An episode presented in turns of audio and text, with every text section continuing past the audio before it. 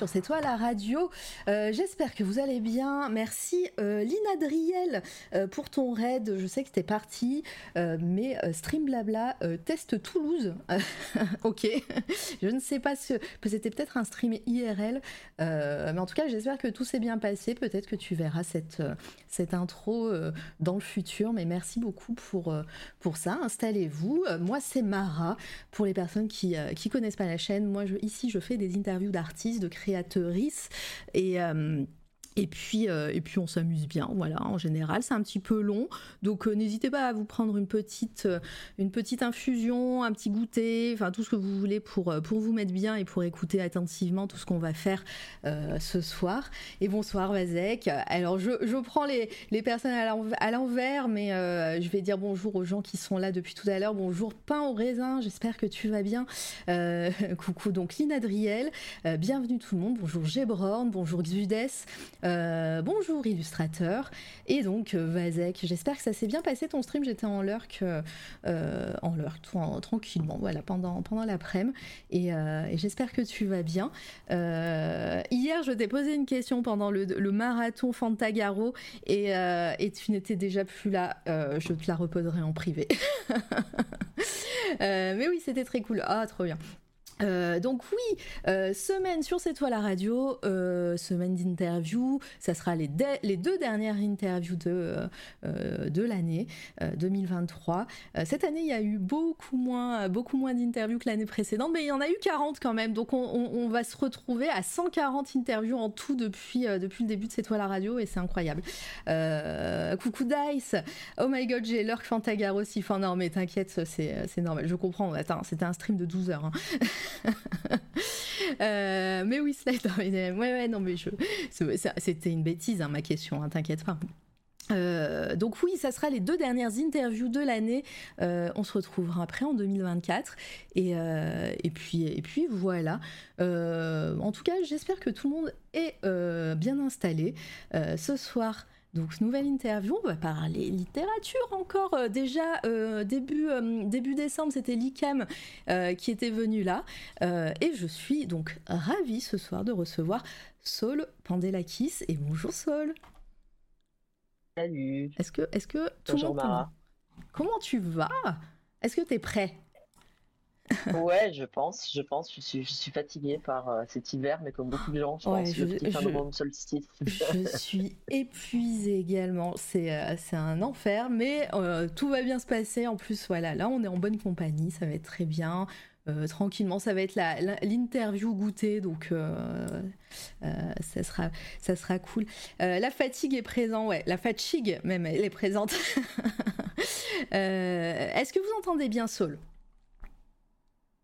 Vas-y, il faut que tu parles par contre. Je peux, faut que je parle. Ah oui, Ouais. mais je pensais que c'était relatif à mon intervention précédente. Je précise que je suis un énorme noob. hein, euh, Voilà, il va falloir me dire quoi faire globalement. Ah, micro un peu bas. Alors Ah, attends, ah, moi, ah. je, moi je vais essayer de t'augmenter sur Discord, mais ça va être chaud Est-ce que je peux monter ça? Voilà, Euh, telle est la question. Euh, alors, je, je, je sais pas si toi, tu peux monter ton micro. Euh, Bah, qui- écoute, c'est ce qui, enfin, je- c'est mieux. Ah bah c'est mieux. Alors, je pense qu'il va falloir que tu parles un peu plus. au taquet. Ouais. Alors, faut que tu parles un peu plus Euh, près de ton ordi. Sinon, attends. Une seconde, regarde. Je vais, tenter une manipulation en direct. Allez. Je, ne sais pas si vous êtes prêts. Vas-y. Et est-ce que là, il Oh se passe Dieu des trucs Ah oui, c'est beaucoup mieux. Ah et en Voilà, plus bon, le micro, juste euh, switché. la qualité du micro est incroyable en plus là, beaucoup mieux. Ah, voilà. Donc voilà, pour tes prochaines ben voilà. interviews, tu sauras qu'il faut utiliser ce micro, c'est le micro du casque. Non, au contraire, c'est le micro, euh, c'est le micro du Mac, mais Ah. d'habitude, il prend pas du tout le micro du Bluetooth. Enfin bref, on s'en fiche complètement, mais euh, Ah ouais. voilà, Allez. c'est Voilà, les, changement de costume à vue. Les Mac, les Mac c'est rush, mais ça marche, voilà, sur, euh, sur le micro. Le micro est de qualité. voilà. euh, ah, du coup, je vais un peu te baisser parce que je pense que c'était un peu plus fort. Ouais, puis je vais même pouvoir m'allonger sur ma chaise comme un papa, là, ça va être super. Incroyable. Euh, en tout cas, bonjour Graphic bonjour, euh, installez-vous. Euh, oui, ça aussi, je t'ai pas dit en off, Saul. Regarde, tu peux faire dans le chat si tu as réussi à te connecter, mais les gens aussi peuvent faire point d'exclamation SAUL, donc Saul, et il y a normalement tes réseaux sociaux. Ah, j'ai pas mis, j'ai pas mis Twitter et oh tout. Je le ferai, je le ferai un. ah oui, bah, par contre, j'ai écrit n'importe quoi, site web sans e, super. je, vais, je vais arranger ça. Mais voilà, vous pouvez cliquer, vous pouvez soutenir tu Peux même enlever. Euh, Je peux même enlever. Tu peux en profiter pour enlever le, le E minuscule avec un accent. Pardon, c'est une coquetterie dans mon Ah, bah, sans problème, euh, sans problème. Je le ferai. D'ailleurs, bah, je vais le faire même en direct sur ma, sur ma scène Twitch. Euh, vous ah n'avez rien vu parce que. Hop, mode studio. Non, mais vous, vous n'allez pas voir du tout ce qui va se passer dans tous les cas. Euh, euh, hop, comme en fait, je crois que je me suis posé la question et je crois que j'ai vu euh, ton nom de famille tout le temps en majuscule. Et, et du coup, je ne savais pas. Ouais. Donc, les, gens font du zèle et en ajoutent un. Ouais, ouais. Mais tellement, j'ai tellement voulu faire bien que, que c'est pour ça. alors, attends, je vais faire ça tout de suite, comme ça on est bien. Euh, hop, donc pour les personnes qui ne connaissent pas, on va parler un petit peu de ton parcours, euh, de ta carrière, de tes actus, de, tes livres évidemment. Et, euh, puis, et puis on va commencer hein, tout doucement par les questions un petit peu euh, euh, traditionnel de, la chaîne. Donc euh, comme ça, ça met, ça met un petit peu en, jambes. Et, et, voilà. Donc installez-vous si vous avez des questions pour mon invité. Ça sera, ça sera avec plaisir que je les retransmettrai. De toute façon, il, a les, il a tout sur, sur l'ordinateur. Normalement, il vous voit. Et n'est-ce pas? On est d'accord? Oui. Ah, oui. Ça, y est, non mais quand même, je, m'en sors. et, euh, et, voilà, donc euh, ça, va, ça va être cool. Euh, bonsoir tout le monde, il reste une place dans la salle pour assister. Mais il y a toujours, c'est infini. Attends, mais plus on est de fous, plus on rit ici, hein, vous savez. Hein, c'est D'ailleurs, parlez-en à vos amis, à votre famille, venez follow la chaîne, tout ça, hein, ça marche bien. alors, c'est maintenant, j'ai beaucoup trop parlé déjà pour une intro, ça va être à toi de travailler maintenant. S'il te plaît, euh, est-ce que tu peux mhm. te présenter en quelques mots pour les gens qui ne te connaissent pas? Voilà.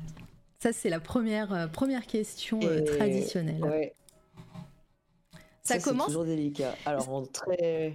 Ouais. ah ouais, il y a des images en plus, j'adore. Ouais, il y a des eh ben, images, sachant que là, c'est marrant parce que c'est la première qui arrive. là, c'est pas un livre que tu as écrit, c'est un livre dont tu as fait la couverture. Et tu les vois? Et d'ailleurs, euh, des fois, Kitty, elle passe, euh, elle passe par Twitch, donc euh, oui, oui, elle, Sera, elle serait contente de, de le voir. donc voilà, j'ai mis. Mais on va commencer par ça, du coup. Bah, après, là, si tu te présentes, et de toute façon, je t'ai dit, hein, c'est dans l'ordre chronologique de ta vie, donc on va commencer quand tu étais déjà tout petit. Hein. Donc vraiment, oh ça va être. ça... ça va être, ça va être vraiment. Ah mais, voilà, c'est la surprise. Si tu connaissais pas C'est toi la radio, tu vas comprendre, tu vas comprendre où t'es tombé. Hein.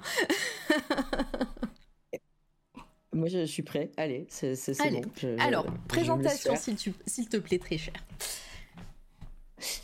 Alors, je suis enseignant-chercheur euh, à Toulouse, je suis chercheur en design, prof mhm. de design. Euh, je suis aussi auteur de SF, donc de science-fiction. J'ai écrit deux romans, un qui est sorti en 2021, La séquence Hartmann, euh, qui est reparu en poche en 2023 et qui d'ailleurs est de nouveau disponible en poche depuis pas très longtemps. Et euh, là, il n'y a pas longtemps, il y a un second roman qui est paru chez Guater, donc qui est le même éditeur que la séquence Hartman et qui est le même éditeur que le livre de Katie euh, Stewart qu'on vient de voir à l'écran. Mhm. Et donc ce second roman s'appelle Les Igéologues de Ty Peterson et c'est un petit peu euh, mon actualité, voilà. Et puis sinon je suis illustrateur, mais ça se connecte pas mal à mes activités de, sur la fiction. Tout se connecte un petit peu, voilà, il y a pas mal de liens entre tout. Euh, j'ai écrit une thèse de cinéma. Enfin, tu vois, voilà. Après, il y a plein de trucs. Non, mais euh, il y a plein de. ben, on va fouiller. quand, quand, je te dis que c'est long, c'est qu'on va fouiller justement euh, sur, sur un petit peu tout ça. Et déjà, tu as donné plein de mots-clés qui font que, que, que moi, j'ai plein de questions. Et je pense que le chat aussi va avoir plein de questions. donc, oui, il y, a les, y a surtout ton, ton actu, tes, tes, bouquins chez Guater et, et, la, et la séquence Hartmann qui, qui est en poche, qui vont, qui vont défiler. Mais on va pouvoir aller sur tes réseaux aussi, sur tes sites, et, etc., pour voir un petit peu aussi ton travail. Mais, euh, mais tout ça, c'est du spoiler parce que ça, c'est l'actu, c'est l'actu, enfin, c'est, c'est tout ce qui est un peu récent. Mhm. Euh, moi, j'ai, moi j'ai, ce que j'aime bien dans, dans, dans, les émissions ici, c'est justement de, de, connaître un petit peu les bagages des invités, euh, un petit peu leur parcours, mais également pas forcément le, le parcours pro ou parcours scolaire, mais vraiment savoir ce, qui, ce qui les anime. Et, et en général, on se rend compte qu'il y a des petits trucs qui étaient là dès l'enfance ou dès l'adolescence qui sont toujours ici et, euh, et, des fois ça peut boucler des, des boucles et euh, ça c'est un petit peu mon kiff. Voilà, c'est mon kiff à moi. Euh, alors, coucou tout le monde dans le chat, bienvenue, installez-vous. hop, normalement j'ai bien... Regarde, c'est la magie, c'est bon, et je rajouterai ah, les autres réseaux aussi au fur et à mesure. Et, euh, et ça, voilà, le pendant que tu parles, je fais des trucs. C'est pour ça que je t'ai dit, tant mieux que c'est pas, ça soit en audio, parce que des fois, je fais plein de trucs en même temps. Et, euh, et ça peut perturber. Euh, sur ce, euh, la question qui est traditionnelle, et c'est là où tu vas comprendre que je pars très loin dans le passé, c'est de savoir si euh, toi, enfant, euh, comment, dans quel milieu artistique tu, tu baignais? Est-ce que déjà, quand tu étais plus petit, tu euh, euh, tu, tu, avais déjà, euh, bah, tu dessinais par exemple, ou tu lisais beaucoup. Est-ce que tu faisais partie d'une famille qui t'a un peu initié aux arts? Peut-être autre chose, peut-être pas du tout, pas du tout des métiers artistiques dans, dans l'écriture ou le dessin. Ça pouvait être la musique ou autre chose. voilà, dis-nous un petit peu quel, est, quel est ton entourage, on va dire. Eh bien, ouais, non, moi, alors j'étais dans une famille artistique dans le sens où euh, on m'a pas mal encouragé, je, je pense. Mhm. Euh, je dessinais pas mal. Enfin, le médium principal, c'était quand même ça.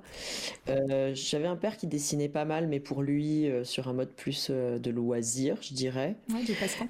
et après, quand ma sœur est née, ouais, voilà. Et puis, mais, mais de passe-temps quand même assez impliqué, tu vois. Il aimait bien faire des aquarelles, des trucs. Et des trucs assez marrants, en fait. et puis, ça, ça allait, je pense, avec il avait une passion pour la BD, ce qui a été un peu aussi ma première clé euh, ah. d'entrée dans, dans, la science-fiction. Bah oui, aussi, forcément, la connexion se fait. Et puis euh, quand ma sœur est née, euh, on a à peu près 6 ans de différence, elle et moi. Elle était bien branchée dessin aussi, elle l'est toujours d'ailleurs, même professionnellement. Donc c'est devenu aussi un peu un truc qu'on qu'on a partagé et qu'on partage toujours.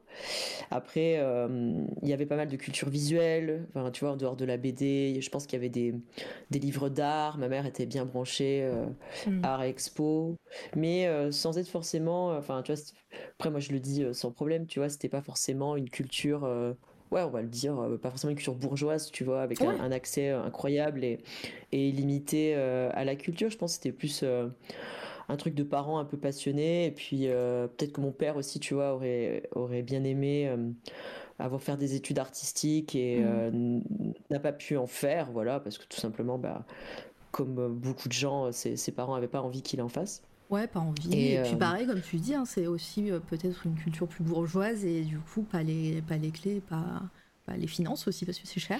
Ouais. ouais, alors, bah, alors, tu vois, paradoxalement, je pense que pour les coups, la famille de mon père aurait pu avoir euh, pour le coup l'entrée un peu bourgeoise, mais tu vois pour le coup avait en, tête d'autres euh, d'autres carrières quoi. Oui, oui je comprends. voilà, je vais pas parler à la place de, mon père. c'est une autre génération. tu vois. voilà, c'est une autre génération. Mais en tout cas, ça, a fait que par ailleurs, tu vois, quand, moi j'ai été au, lycée, alors je, dis souvent que j'ai dû être une des seules personnes au monde à qui c'est arrivé. Bon, j'exagère évidemment, mais j'ai des parents qui m'ont encouragé, tu vois, dans les carrières artistiques, tu vois. Mais mes parents ah, m'ont dit, bah, ouais, si, tu veux faire de l'art, en fait, fais de l'art. Et je pense que mm plein de gens, quand je leur raconte ça, disent Oh waouh C'est vrai que. C'est pas souvent quand même. Bah, c'est vrai que moi, quand j'ai des, des, invités ici, alors souvent, il y a. Mine de rien, pareil, j'aurais cru qu'il y en aurait plus de personnes euh, où les parents euh, leur, leur disent de euh, non, c'est pas un métier, etc. Il y en a eu, hein, mais beaucoup ont été très bien entourés de ce côté-là, ont été encouragés. Alors, il y, avait des peurs hein, de, de, parents, mais, mais au final, certaines personnes dessinateurs dessinateurs ou dessinatrices, etc., sont, ont été encouragés. J'ai été étonnée, en tout cas sur les 140 interviews que j'ai faites, voilà. C'était, bah ça arrive de temps en temps. du coup, quand tu dis, voilà, ton, ton papa dessiné, que, que, que, vous aviez de la BD, etc., c'était, est-ce qu'il y a des, références qui, que, qui t'ont marqué à cette époque-là? Qu'est-ce que, qu'est-ce que vous lisiez? Qu'est-ce que tu lisais en, l'occurrence? Et, et du coup, si tu dessinais, qu'est-ce que tu dessinais? Même avant l'école, hein. moi je te parle euh, vraiment euh, tout petit. Et ben, euh, je dessinais, je pense, pas mal de personnages, je mmh. dessinais pas mal d'univers. Je pense que je me, je dessinais pas mal d'images en relation avec des histoires, même mentales. Après, en, en, termes de culture visuelle proprement BD, alors, euh, bah, il y a eu beaucoup de classiques, euh, mais voilà, mon père est très BD. Hein. Enfin, Là, pour le coup, je pense qu'il n'aurait aucun problème à ce que je le dise.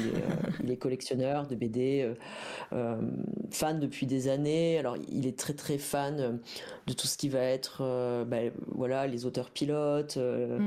la ligne claire, la BD belge. Donc, moi, j'ai grandi, tu vois, avec Tintin, avec Spirou, avec Luan et Pierre-Louis, avec les Schtroumpfs. Enfin bon, bref, tu vois, je peux te faire la liste à l'infini. j'ai grandi, alors alors après, il y a des trucs que j'ai pas chopé. Par contre, tu vois, mon père, il est très blueberry. Moi, ça m'a jamais trop euh, ambiancé. Euh, par contre, évidemment, voilà, très rapidement, euh, j'ai calé bah, dans la bibliothèque l'Incal. Ah, oui. Je ne sais plus ce qu'il y avait. Tu vois, il y avait Yann le migrateur. Il y avait, enfin, il y avait plein de trucs, même des trucs assez bizarres que tout le monde a un peu oublié. Euh, des, petites BD un peu confidentielles parfois que, que seuls, euh, on va dire, les boomers connaissent, mais qui moi m'ont pas mal marqué. Mais oui, oui, parce qu'il y a des trucs, en fait, c'est pas, c'était pas des, des, trucs forcément qui ont, qui ont eu une grosse fortune critique ou qui ont été très commentés, mais moi je les trouvais dans la Bible et je les lisais, quoi. Ouais, donc c'était tes, premières, euh, tes premiers moments avec de la SF à proprement parler, de toute façon. Alors, ouais, mais tu vois, au milieu de plein de trucs. Et je pense que j'ai jamais eu ce truc de l'ASF plutôt qu'autre chose. C'est-à-dire qu'il y avait euh, de l'ASF, mais à côté, il y avait, comme je te disais, euh, la BD belge. À hmm. côté, il y avait euh, Guéluron. À côté, il y avait Adèle Blanc-Sec. À côté, il y y La Vache. Punaise, je sais pas qui se rappelle de La Vache, tu vois, mais c'est des trucs. La, Vache. Attends, c'est pas. Ça ouais, c'est une BD. Alors, je, te, je, vais te retrouver ça, tu vois. Mais mhm. alors, pareil, comment retrouver, comment retrouver ça Mais les aventures du concombre masqué aussi, je sais pas qui se rappelle de ça, tu vois. Ah oui, la, vache, c'était chez le Lombard, tu vois. Mais j'ai lu ça, je me rappelle avoir lu ça. Ou, Monsieur Coco, tu vois. Moi, j'avais adoré Monsieur Coco, mais c'est des trucs, honnêtement, je sais pas qui se rappelle de ça. Mais par contre, c'est des trucs vraiment. Bah, voilà, si vous voulez vous ambiancer en BD un peu confidentiel à excaver, ça peut être extra marrant. Et puis, euh, ça se trouve, ça peut se retrouver sur Momox. Oui, à Momox. On n'est jamais déçu par Momox. ou, autre, voilà, les marques. Non, non, pas du tout. Non, mais il y a, y a, un lore avec Momox ici. ou euh, non mais hop. Ou en fait moi pendant très longtemps je trouvais des trucs des, des, des bouquins d'occasion euh, chez Momox et je croyais que c'était un truc hyper confidentiel où c'était un gars qui il s'appelait Momo qui était derrière son comptoir et qui nous cherchait des euh, des, des, livres. Et en fait c'est un truc un énorme machin hein, vraiment. Et voilà on a on a fait tout un lore Momox. Ah, c'est le premier. C'est le, premier. Euh, hop. C'est le premier, dans... ouais, c'est le premier dans ta liste, tout en haut, tout en haut. Ouais, c'est la même couverture. Et voilà, c'est chez le Lombard. Non, mais toi, je sais même pas pourquoi j'ai pensé à ça. En vrai, il y a des trucs qui m'ont beaucoup plus ambiancé que ça. Tu vois, genre le mm. café de la plage de Régis France, ça, ça m'avait, ça m'avait carrément euh, plu quand j'étais môme, quoi. Et beaucoup de choses, mais beaucoup de choses que j'ai relues aussi. Ça, je pense que, alors pareil, je vais vraiment mettre hashtag vieux euh, plein de fois ce soir. C'est pas grave. D'ailleurs, d'habitude, je demande, je demande l'âge. Hein, si tu veux le dire, n'hésite pas. Eh Pour ben, savoir ta génération, justement. Depuis deux jours, Oh eh ben, depuis deux jours, j'ai 40 ans. Voilà. En plus, euh, chiffre rond, joyeux anniversaire à toi. Et dans le chat, eh n'hésitez pas à envoyer des cœurs. Et euh, trop cool. Donc oui, voilà, génération années 80. Euh, euh, donc oui, oui, il y a des refs. tu pourras mettre le hashtag vieux si tu veux. Voilà. Et hashtag, ah oui, hashtag Fred aussi, parce que tu vois, je parle de BD, j'ai pas parlé de la meilleure d'entre toutes, qui est quand même Philémon de Fred qui est euh, ouais qui, là pour le coup mais ça j'espère que c'est lu et relu parce que c'est une pépite. Je sais même pas c'est inclassable c'est imaginaire fantastique mais c'est très très beau. Et euh, je pense que c'est toujours publié et republié il est mort relativement jeune de mémoire mais euh, dommage parce que c'était vraiment une belle série les gens dans le chat déjà te souhaitent un très, bel, très bel anniversaire et en plus ah, c'est adorable ça. Merci. Métos qui plus fois plus 1000 même euh, Philémon voilà mais euh, ouais, mais, en fait, il y, a mille idées au kilomètre dans cette BD. C'est écœurant en fait. Quand t'es auteur, tu lis ça, c'est trop bien. Non, mais c'est intéressant d'avoir vraiment ce panel de, de, ce que tu aimais euh, déjà euh, plus, plus jeune. Et, merci dans, dans, le chat pour, pour Saul et son anniversaire, c'est gentil. Et. Et oui, donc euh, à ce moment-là, tout ça, tu baignes là-dedans. Euh, toi, tu dessines des personnages. Tu disais que tu dessinais des choses qui venaient aussi de, ta tête, tes pensées, des personnages. Est-ce que très très jeune, euh, on peut on peut avancer hein, dans ta chronologie, hein, que ce soit ça à collège, lycée. Est-ce que très jeune, tu as commencé à, à créer des, univers de ton côté, des histoires, pas forcément de SF. Hein, vraiment, je te, pour l'instant, on reste un peu général. Mais, euh, mais voilà, te créer euh, euh, des univers, que ce soit en dessin ou à l'écrit. Est-ce que, est que très vite, tu t'es senti l'âme bah, voilà, de, d'écrire? Eh bien, alors étonnamment, tu vois, j'ai jamais écrit des choses très structurées mmh. quand j'étais môme. Je pense que j'étais un peu flemmard ou surtout plus encore, je j'avais pas tellement confiance en moi. Et euh, ouais, ça m'est pas venu. Ou alors je commençais des choses que je finissais pas. J'avais tendance à faire des journaux, tu vois, où j'écrivais tous les ah jours. Je faisais des dessins, un dessin par jour. Je commençais une histoire, j'écrivais des petites choses, des petites nouvelles. Ce qui pour le coup me ressemble pas du tout aujourd'hui parce que j'écris des, des pavés, des trucs super longs. Euh, et, si tu vois, alors ça, ça va être marrant parce que mes premières fictions, finalement, euh, ça a été des trucs un peu sonores. Mon ah, outil euh, parallèle du dessin, c'était le magnétophone. Et ça, voilà, les gens qui sont nés dans les années 80 se reconnaîtront. Oui.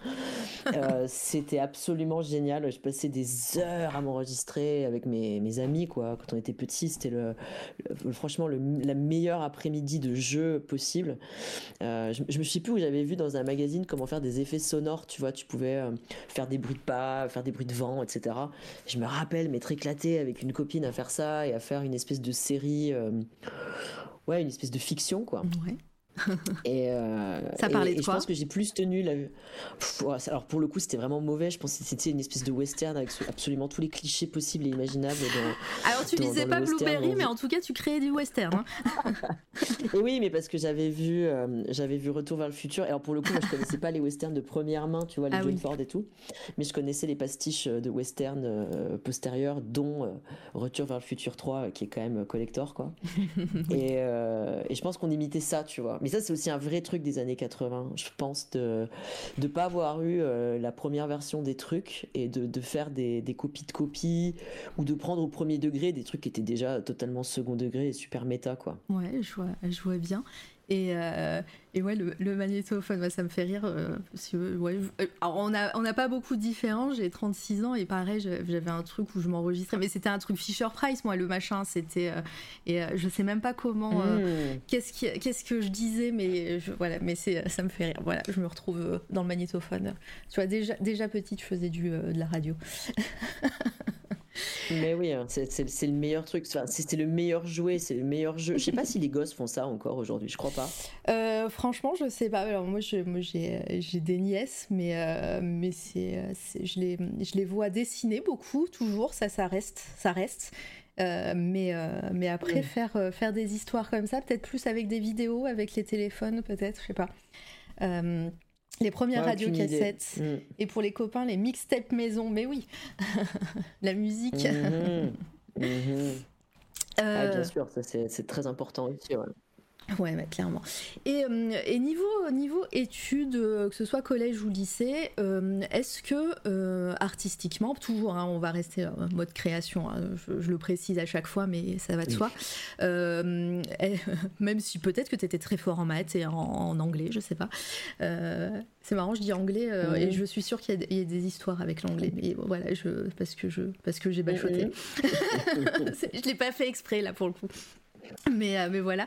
Mais, euh, mais niveau artistique, est-ce que, euh, bah, par exemple, tu t'as pris que ce soit des cours du, soir ou des cours à l'extérieur de, de dessin ou peut-être une option art plastique ou une option plus littéraire pour, pour le côté auteur ou, ou est-ce peut-être de la musique hein, Je sais pas, tu étais peut-être dans un groupe. voilà, on, reste sur cette partie-là. Comment, comment les arts t'ont accompagné à l'adolescence?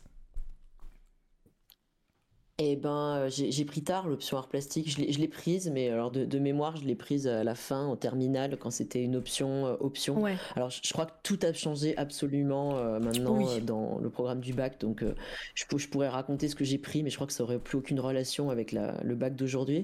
Mais à l'époque, tu pouvais faire art plastique option forte ou option faible, quoi. voilà, option mm. optionnelle ou option pas option. Enfin bref, il y avait des espèces de distinctions comme ça.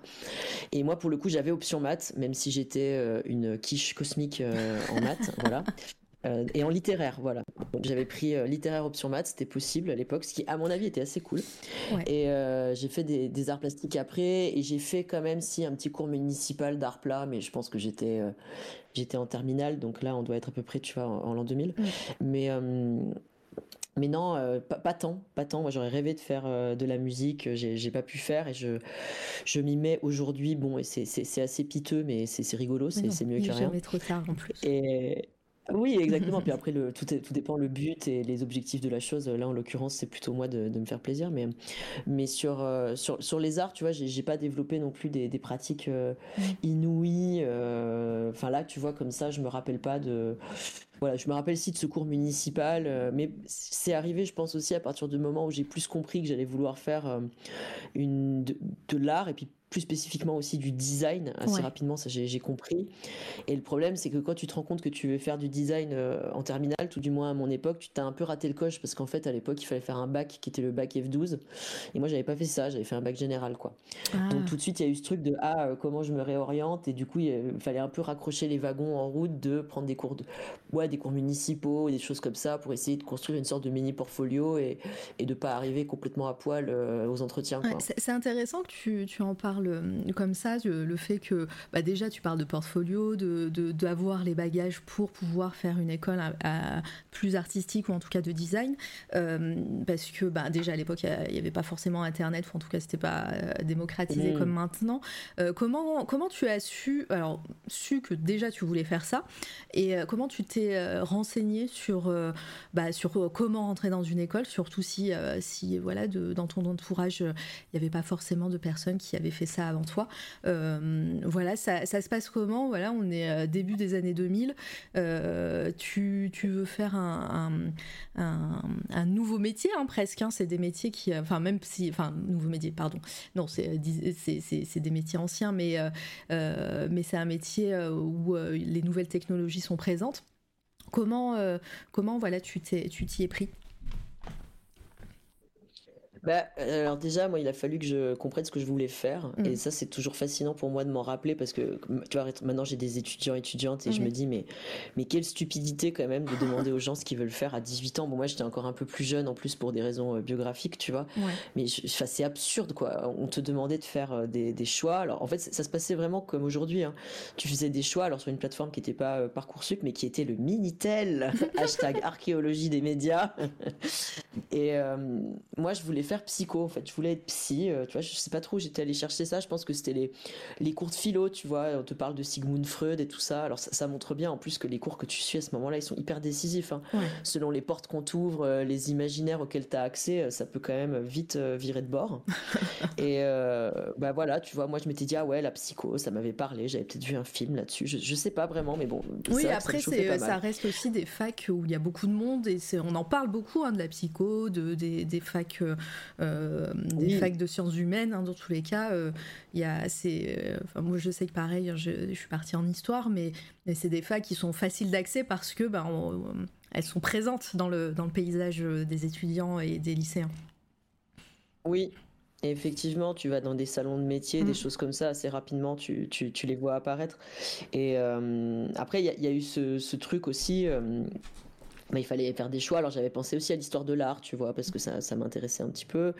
Euh, et puis c'est quand même le moment où je me suis fait pas rattraper par le slip, tu vois, mais euh, où mon père m'a dit mais, mais qu'est-ce que tu fais en fait? Tu, tu passes ta vie à dessiner, fais des études en art, quoi. Mais t'imagines quoi C'est-à-dire que moi je me l'étais même pas formulé.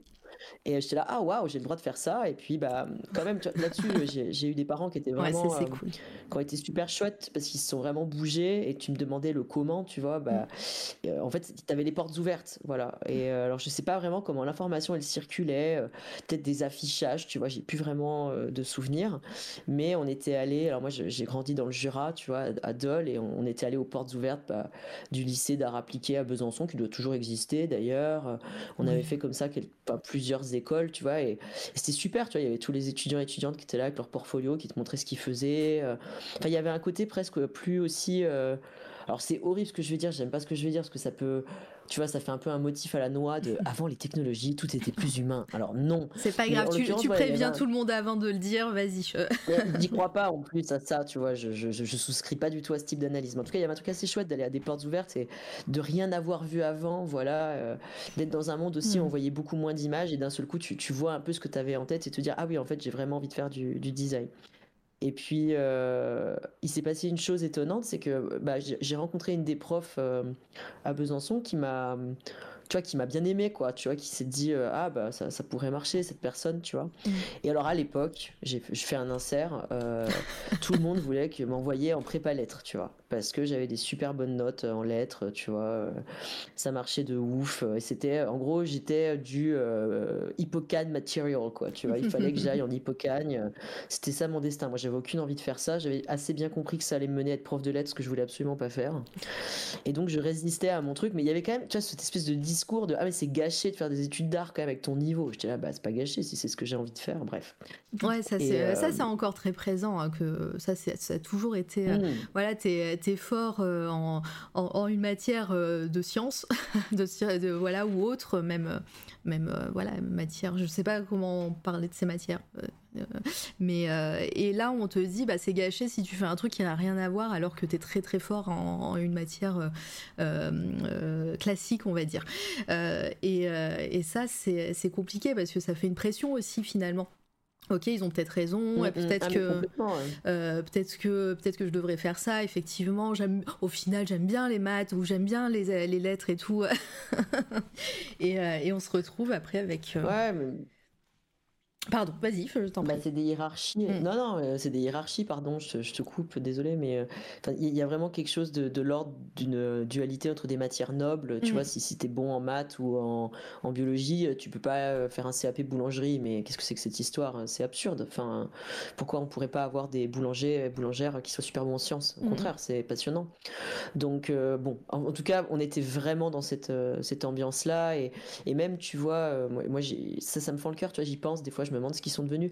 J'avais des copains, copines, surtout des copains d'ailleurs euh, au collège et, au lycée, qui étaient très mauvais à l'école, mais ça se voyait qu'ils s'ennuyaient à mourir. C'est ces gens qui se tiennent pas en place sur une chaise, bon bah ça existe, et qui étaient très bons en dessin et dont on savait pas quoi faire. Et tu te dis mais ces gens-là, ils auraient été super euh, dans des écoles d'art, mais dès le collège en fait, il y a quelque chose qui qui marche pas quoi. Bref. c'est un vieux sujet. Oui, c'est un vieux sujet. Mais c'est intéressant d'en parler et puis, euh, puis de, de, voir euh, aussi de ce que tu en penses euh, finalement. encore une fois, moi je le dis souvent aussi ici, c'est ton interview à toi, c'est ton ressenti, c'est ton expérience également. Donc évidemment, je vais inviter quelqu'un d'autre la semaine prochaine, ça sera peut-être inversé, inversé, tu vois. peut-être que les parents n'ont pas mmh. voulu faire d'études d'art et peut-être que bah, j'ai déjà eu, c'était notamment Simon Hutt, qui, euh, qui a fait une, un master en bio, je crois, c'était biologie. Et, euh, au final, il est, euh, il est dessinateur de BD. Voilà. Donc, mmh. et voilà, il a le niveau master et après, il a fait voilà, de, de plein d'autres choses, quoi.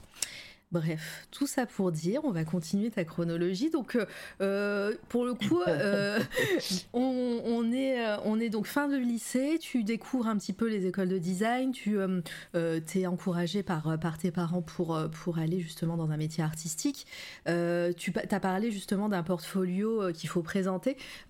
comment tu as fait? Tu es allé, allé voir la municipalité, tu as, dit j'aimerais prendre des cours du soir ou je sais pas, ou tu as montré des dessins que tu avais déjà fait, que tu essayé de un peu présenter de façon bien euh, dans un book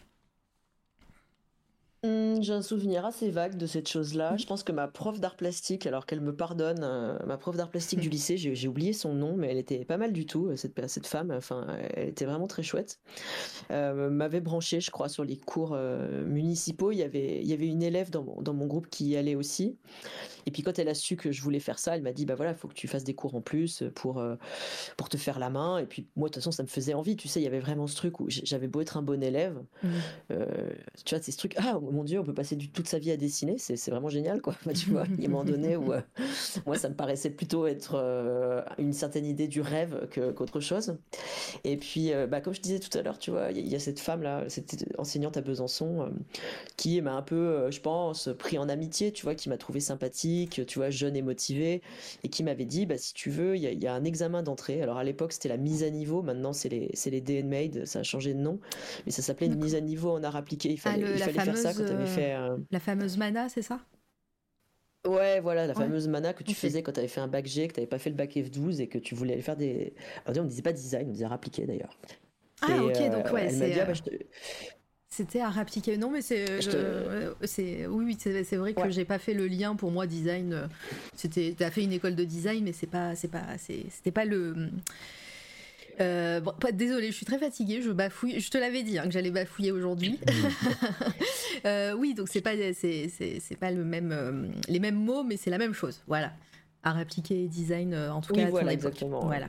Et puis c'est et puis oui, puis ça, en fait c'est politique. Enfin, on pourra en parler plus tard, mais euh, en gros il y a un moment où euh, voilà, ça a été important pour que, les arts appliqués se renomment euh, design. Bon, même si moi je me rappelle plus exactement de toutes les raisons qui ont présidé à ce, changement-là. Bon, mais, mais, en tout cas voilà, il y a eu un, changement stratégique. Et puis bon, bon, pour la faire courte, cette femme me dit bah, entraîne-toi sur un sujet et envoie-moi. Voilà, exceptionnellement, je peux le faire. Tu m'envoies ton entraînement à ton à ton sujet que tu fais pendant les vacances et je te dis ce que j'en pense et si tu as des chances de passer. Mmh. Et puis bah alors euh, c'était en deux temps, il fallait passer les dossiers et puis il fallait passer le, concours. Donc euh, elle, elle me fait un très bon retour en me disant mais t'as tout compris au sujet, c'est super, euh, très bien, tu vas sans doute passer sans aucun problème. et puis voilà. Et puis, entre temps, alors je vais à l'ONICEP parce que c'est ça oh. qu'on faisait. Oh là là, le gros mot. Ou le, Mais oui, le machin, le machin, le, truc de conseiller d'orientation, je sais pas si c'était l'ONICEP, c'était co, c'était co-géré ONICEP, euh, la mairie, enfin un lieu, bon, voilà, pour le coup pas un lieu très bien Il y avait pas, c'est genre le le centre euh, le centre euh, le CIO là, ça, ça se dit, l'acronyme c'est CIO et, exact, et le I, je sais plus ce que ça veut dire, mais orientation et centre entre les deux, je sais plus. oui, bah, exactement. Oui, d'ailleurs, j'avoue que j'ai bouffé le i aussi. Euh, voilà, intégration. Information. Merci Dice. Information. Ah. Centre d'information d'orientation. Mais oui, ah, c'est le, le point conseiller d'orientation. Attention. Ah oui, là, je sens que tout le monde se lâche, on a ouvert les vannes.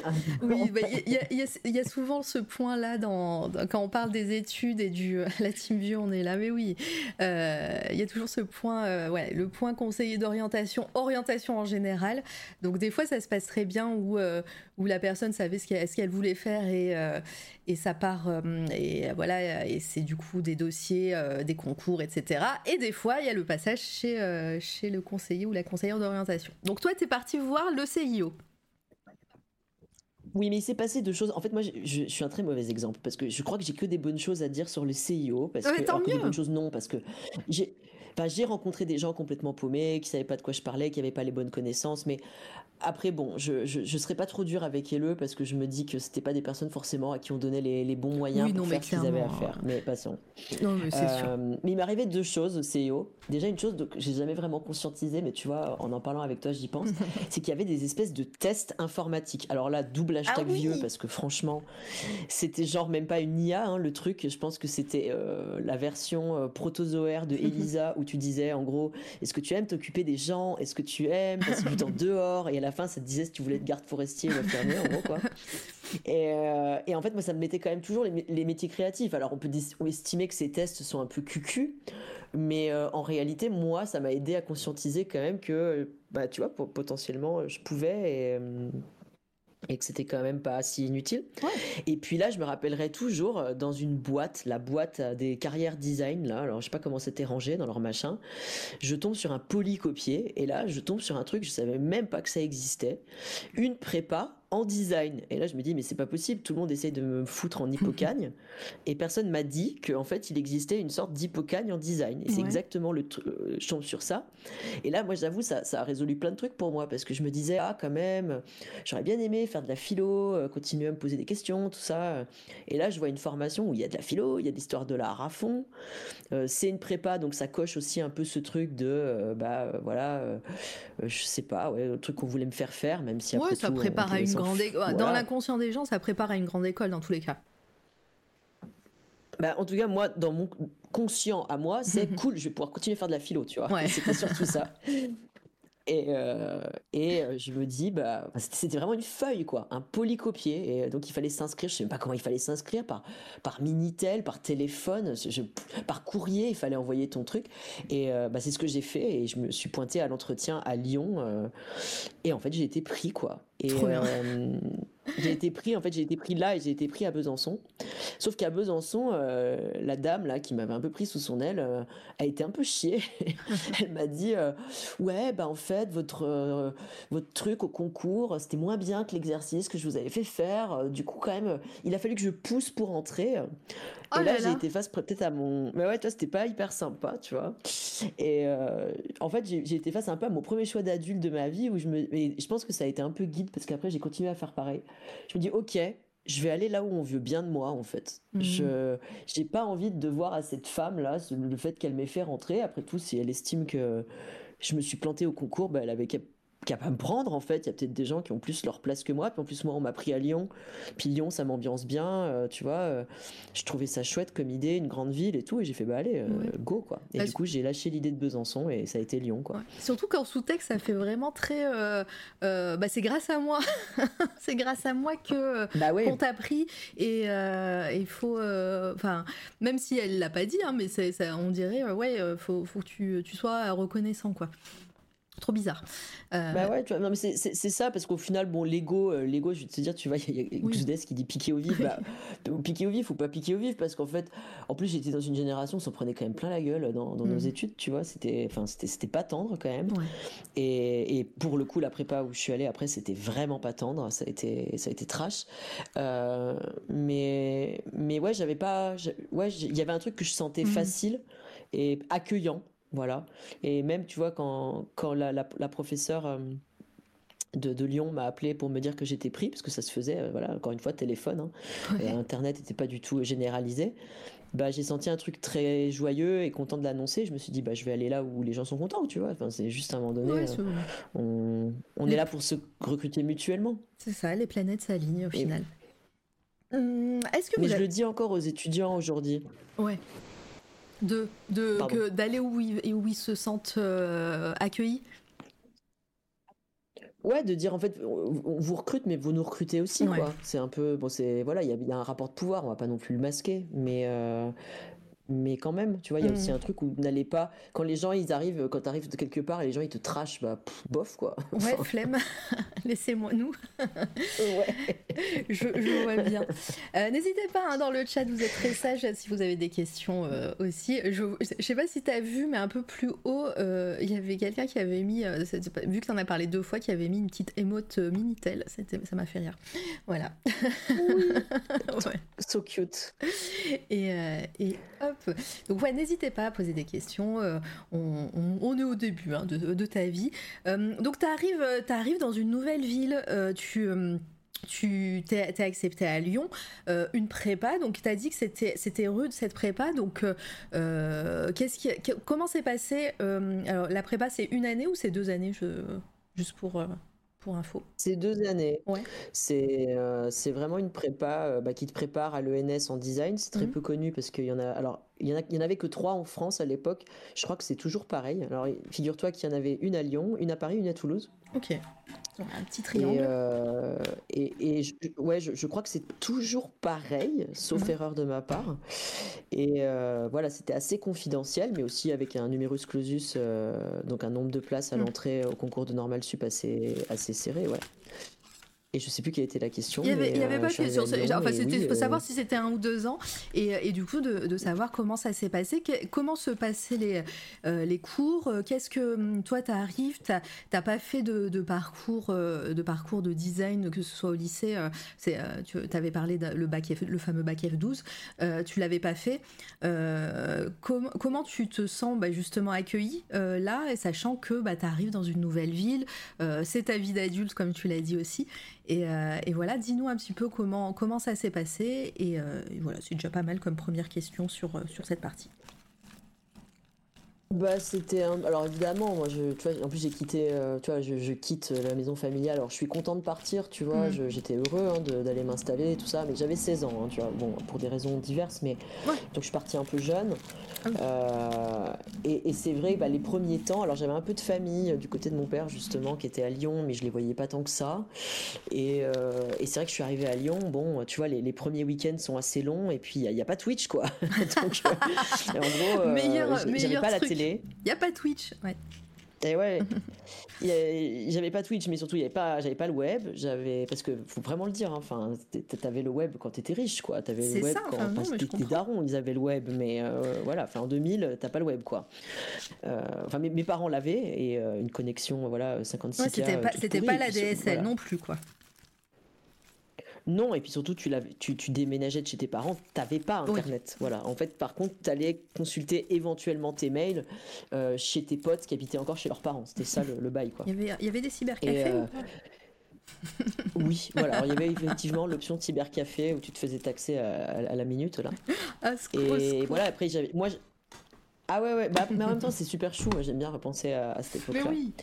Euh, et non, même pas AOL 20h sans engagement. Et non, là, c'est, on est à sec là. Il y a rien là. Et pas la télé. euh, j'ai la radio. Voilà, j'ai, la Ah. radio.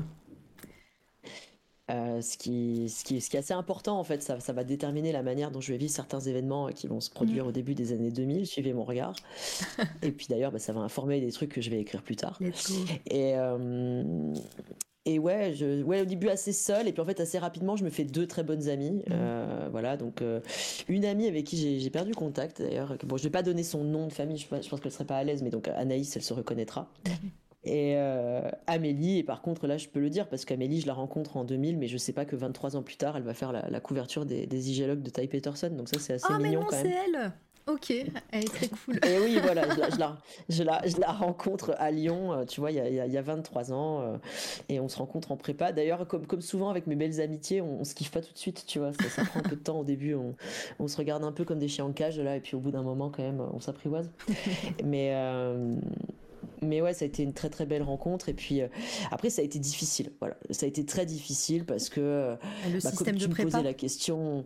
Ah bah alors déjà Mm. c'est la prépa Mm. Euh, dans un discours avec bah, année 2000 donc autant dire euh, on n'y va pas avec le dos de la cuillère hein. donc tu vois bienveillance empathie euh, et je sais pas même toute forme de d'atypie ça n'existe pas en fait voilà Ouais. il existe des gens qui font des efforts et des gens qui font pas d'efforts euh, tais-toi et au boulot quoi voilà. Euh, ce qui, ce qui alors ce qui est trash mais ce qui a eu certains mérites je veux dire ça m'a pas rien appris aussi cette façon de faire Encore, Et Euh, encore une fois, c'était une époque, euh, et quand on vit dans, dans l'époque, euh, des fois on, on s'y fait malheureusement, hein, mais, euh, mais, euh, mais voilà, c'est vrai que Oui. euh, avec nos yeux de 23 ans plus tard, euh, là on se dit, ok, c'était peut-être pas normal, ce- c'était ce- c'était dur, c'était, euh, voilà, ça, tout, toutes les formes, comme tu disais, n'existaient pas. Enfin voilà, c'est, mais tu vivais à cette époque et pour toi, c'était ton quotidien, disons. Oui, exactement. Mm. Et puis ça, ça a déterminé la façon dont se sont passées les choses parce que, bah, effectivement, en fait, on, on est arrivé. Alors, dans, dans cette prépa, on était très peu. C'était des petits groupes. On était 12, je crois. Et il y avait un, un tiers de gens qui avaient fait euh, F12. Euh, un autre tiers, je, je sais plus, peut-être des, des bacs pro, euh, et un autre tiers bac G. Alors les bacs G, euh, tu vois, on était à fond sur la disserte, les humanités, tout ce qui était philo, histoire de l'art, on était à l'aise et on savait écrire et ça allait bien. Et par contre, les autres en dessin, ils nous la mettaient sévère. Et, et là, là, ça a été très dur. Parce qu'au début, moi, il y a même des moments où je ne comprenais pas. Et c'est la première fois, tu vois, je me retrouve face à des gens. Je, je comprends pas ce qu'ils me disent en fait. C'est le jargon. un langage que je ne comprends pas. Mm. Oui, et puis même, euh, ouais, ça, ça, c'était. Je pense qu'on était face à des enseignants qui qui étaient de bons pédagogues, je, je dirais pas du tout le, contraire, mais où il y avait un truc de c'est toi qui vas venir vers moi en fait. Tu, mm. tu, vas prendre le train en marche, le train ne va pas ralentir, euh, tu le prends ou tu le prends pas en fait. Ouais, mais ils n'étaient pas fermés aux questions. Pardon, je pense qu'il y a un petit décalage entre nos connexions, donc des fois on, se mange les phrases à l'une de euh, les, nos phrases, et du coup. Euh, euh, du coup, je disais, ouais, c'est, ils n'étaient pas contre les questions, mais, mais ils n'allaient pas te donner l'information si tu ne la demandais pas, en fait. C'est ça?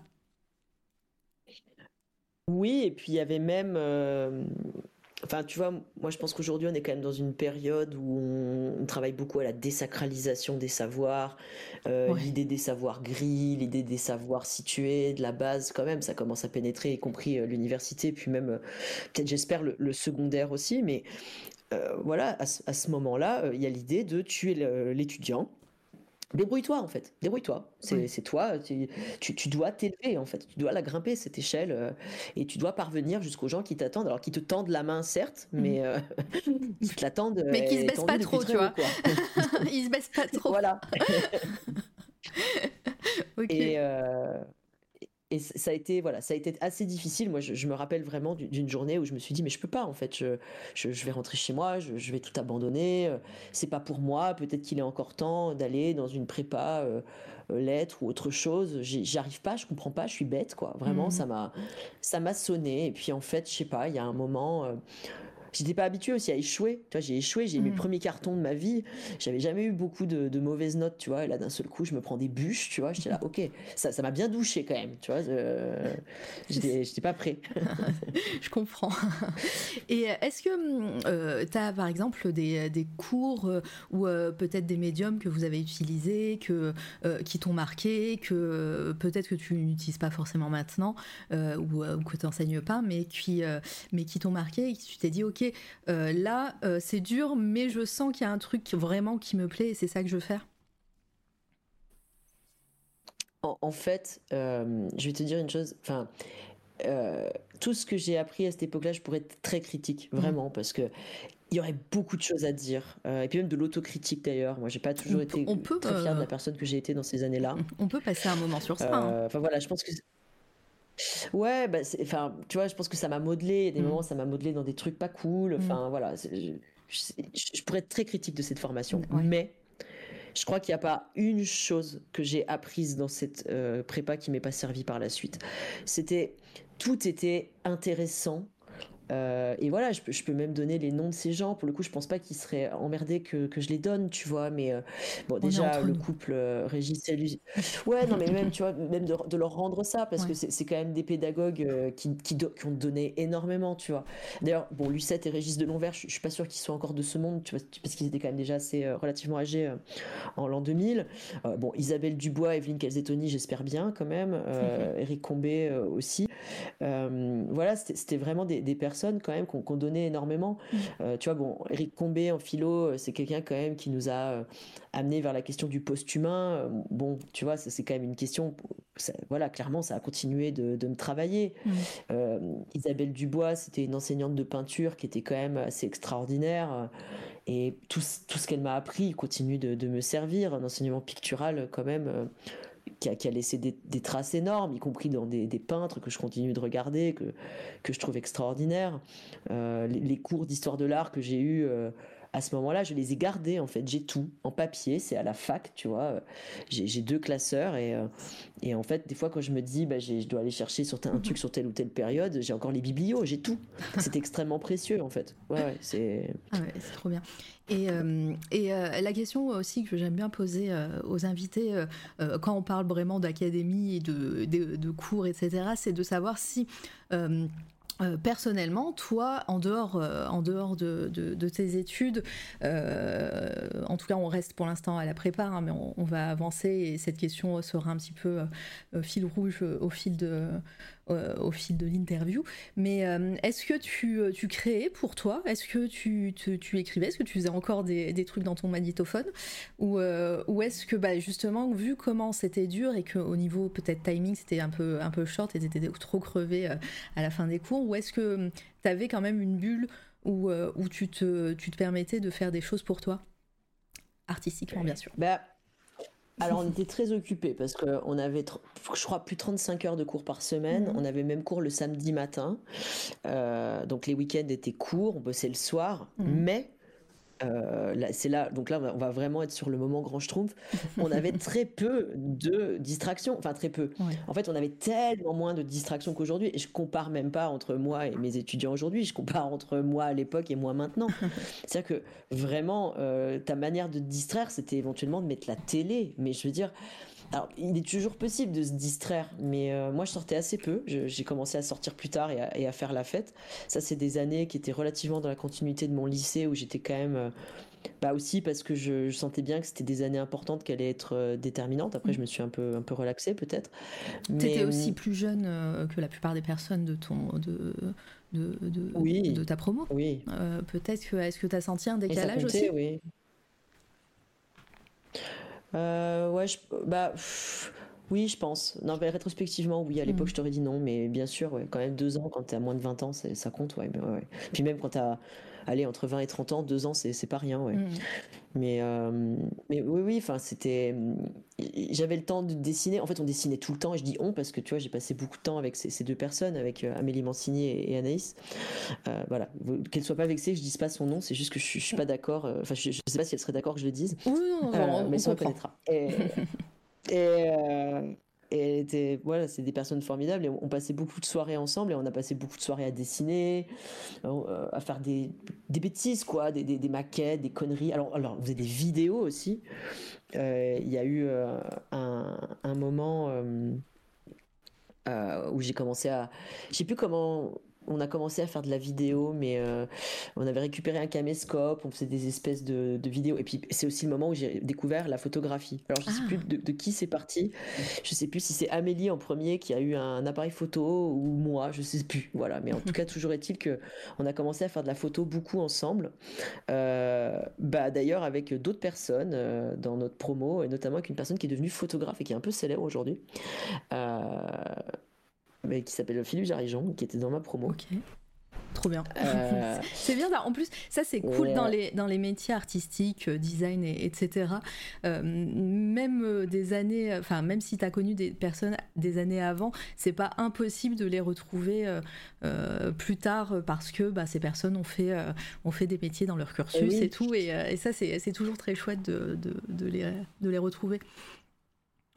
Bah oui, alors après, moi, j'ai pas du tout de contact maintenant euh, avec Philippe, mais je, je, vois son, son, son travail qui est, qui est, super chouette et je trouve, je trouve ça rigolo, quoi, de se mm. dire que, bah voilà, on était, euh, enfin, je l'ai, euh, voilà, on a été un peu en coprésence à des moments où bah, il a commencé cette pratique-là. Après, je sais qu'il est, il est parti en Suisse étudier, quoi, mais en tout cas, à l'époque, avec Amélie, il y avait vraiment beaucoup ce truc de, de faire de la photo et puis on s'écrivait beaucoup avec Amélie. On a eu des correspondances, on faisait des pastiches.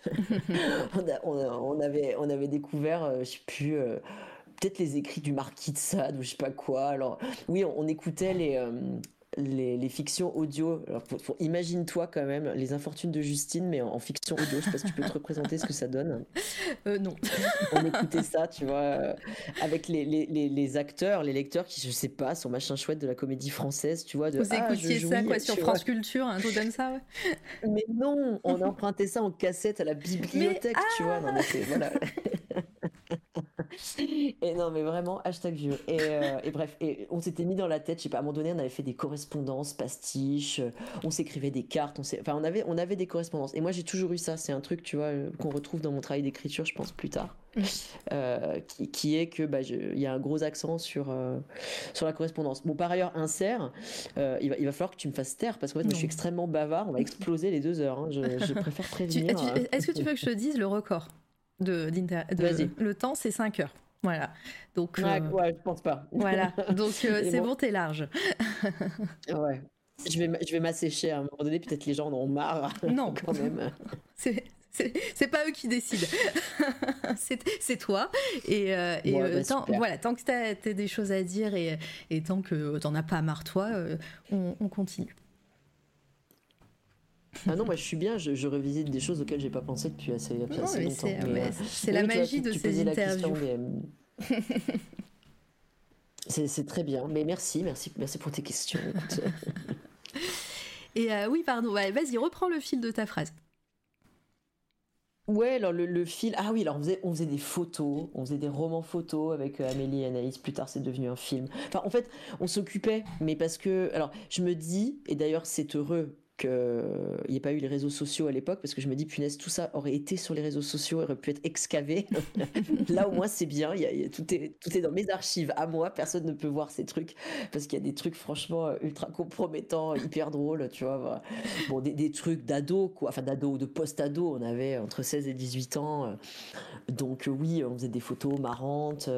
Euh, en plus, tu vois, on se déguisait. Enfin, on, avait ce truc aussi. Je pense qu'à partir du moment où on a dépassé ce moment un peu douloureux de la prépa, où on comprenait pas ce qu'on foutait là, et euh, globalement c'était difficile. Il y a eu un moment aussi où ça a explosé dans nos têtes tout ce qu'on essayait de nous amener, euh, où euh, tous les apports visuels, culturels, l'histoire de l'art, on s'est mis à complètement délirer et à s'approprier tous les trucs. Et c'est devenu une espèce de tourbillon où, bah, dès qu'on avait fini les sujets, parce qu'on avait des sujets à faire dans mmh. la semaine, on avait les sujets de peinture, on avait les sujets de projet on avait les sujets de compréhension 3D, les machins où tu dois faire des plans, tu dois dessiner des, des éclatés, des trucs en coupe, des trucs en, vue de dessus, en vue de dessous, euh, perspective, je sais pas quoi, tu vois, enfin, on faisait tout, quoi.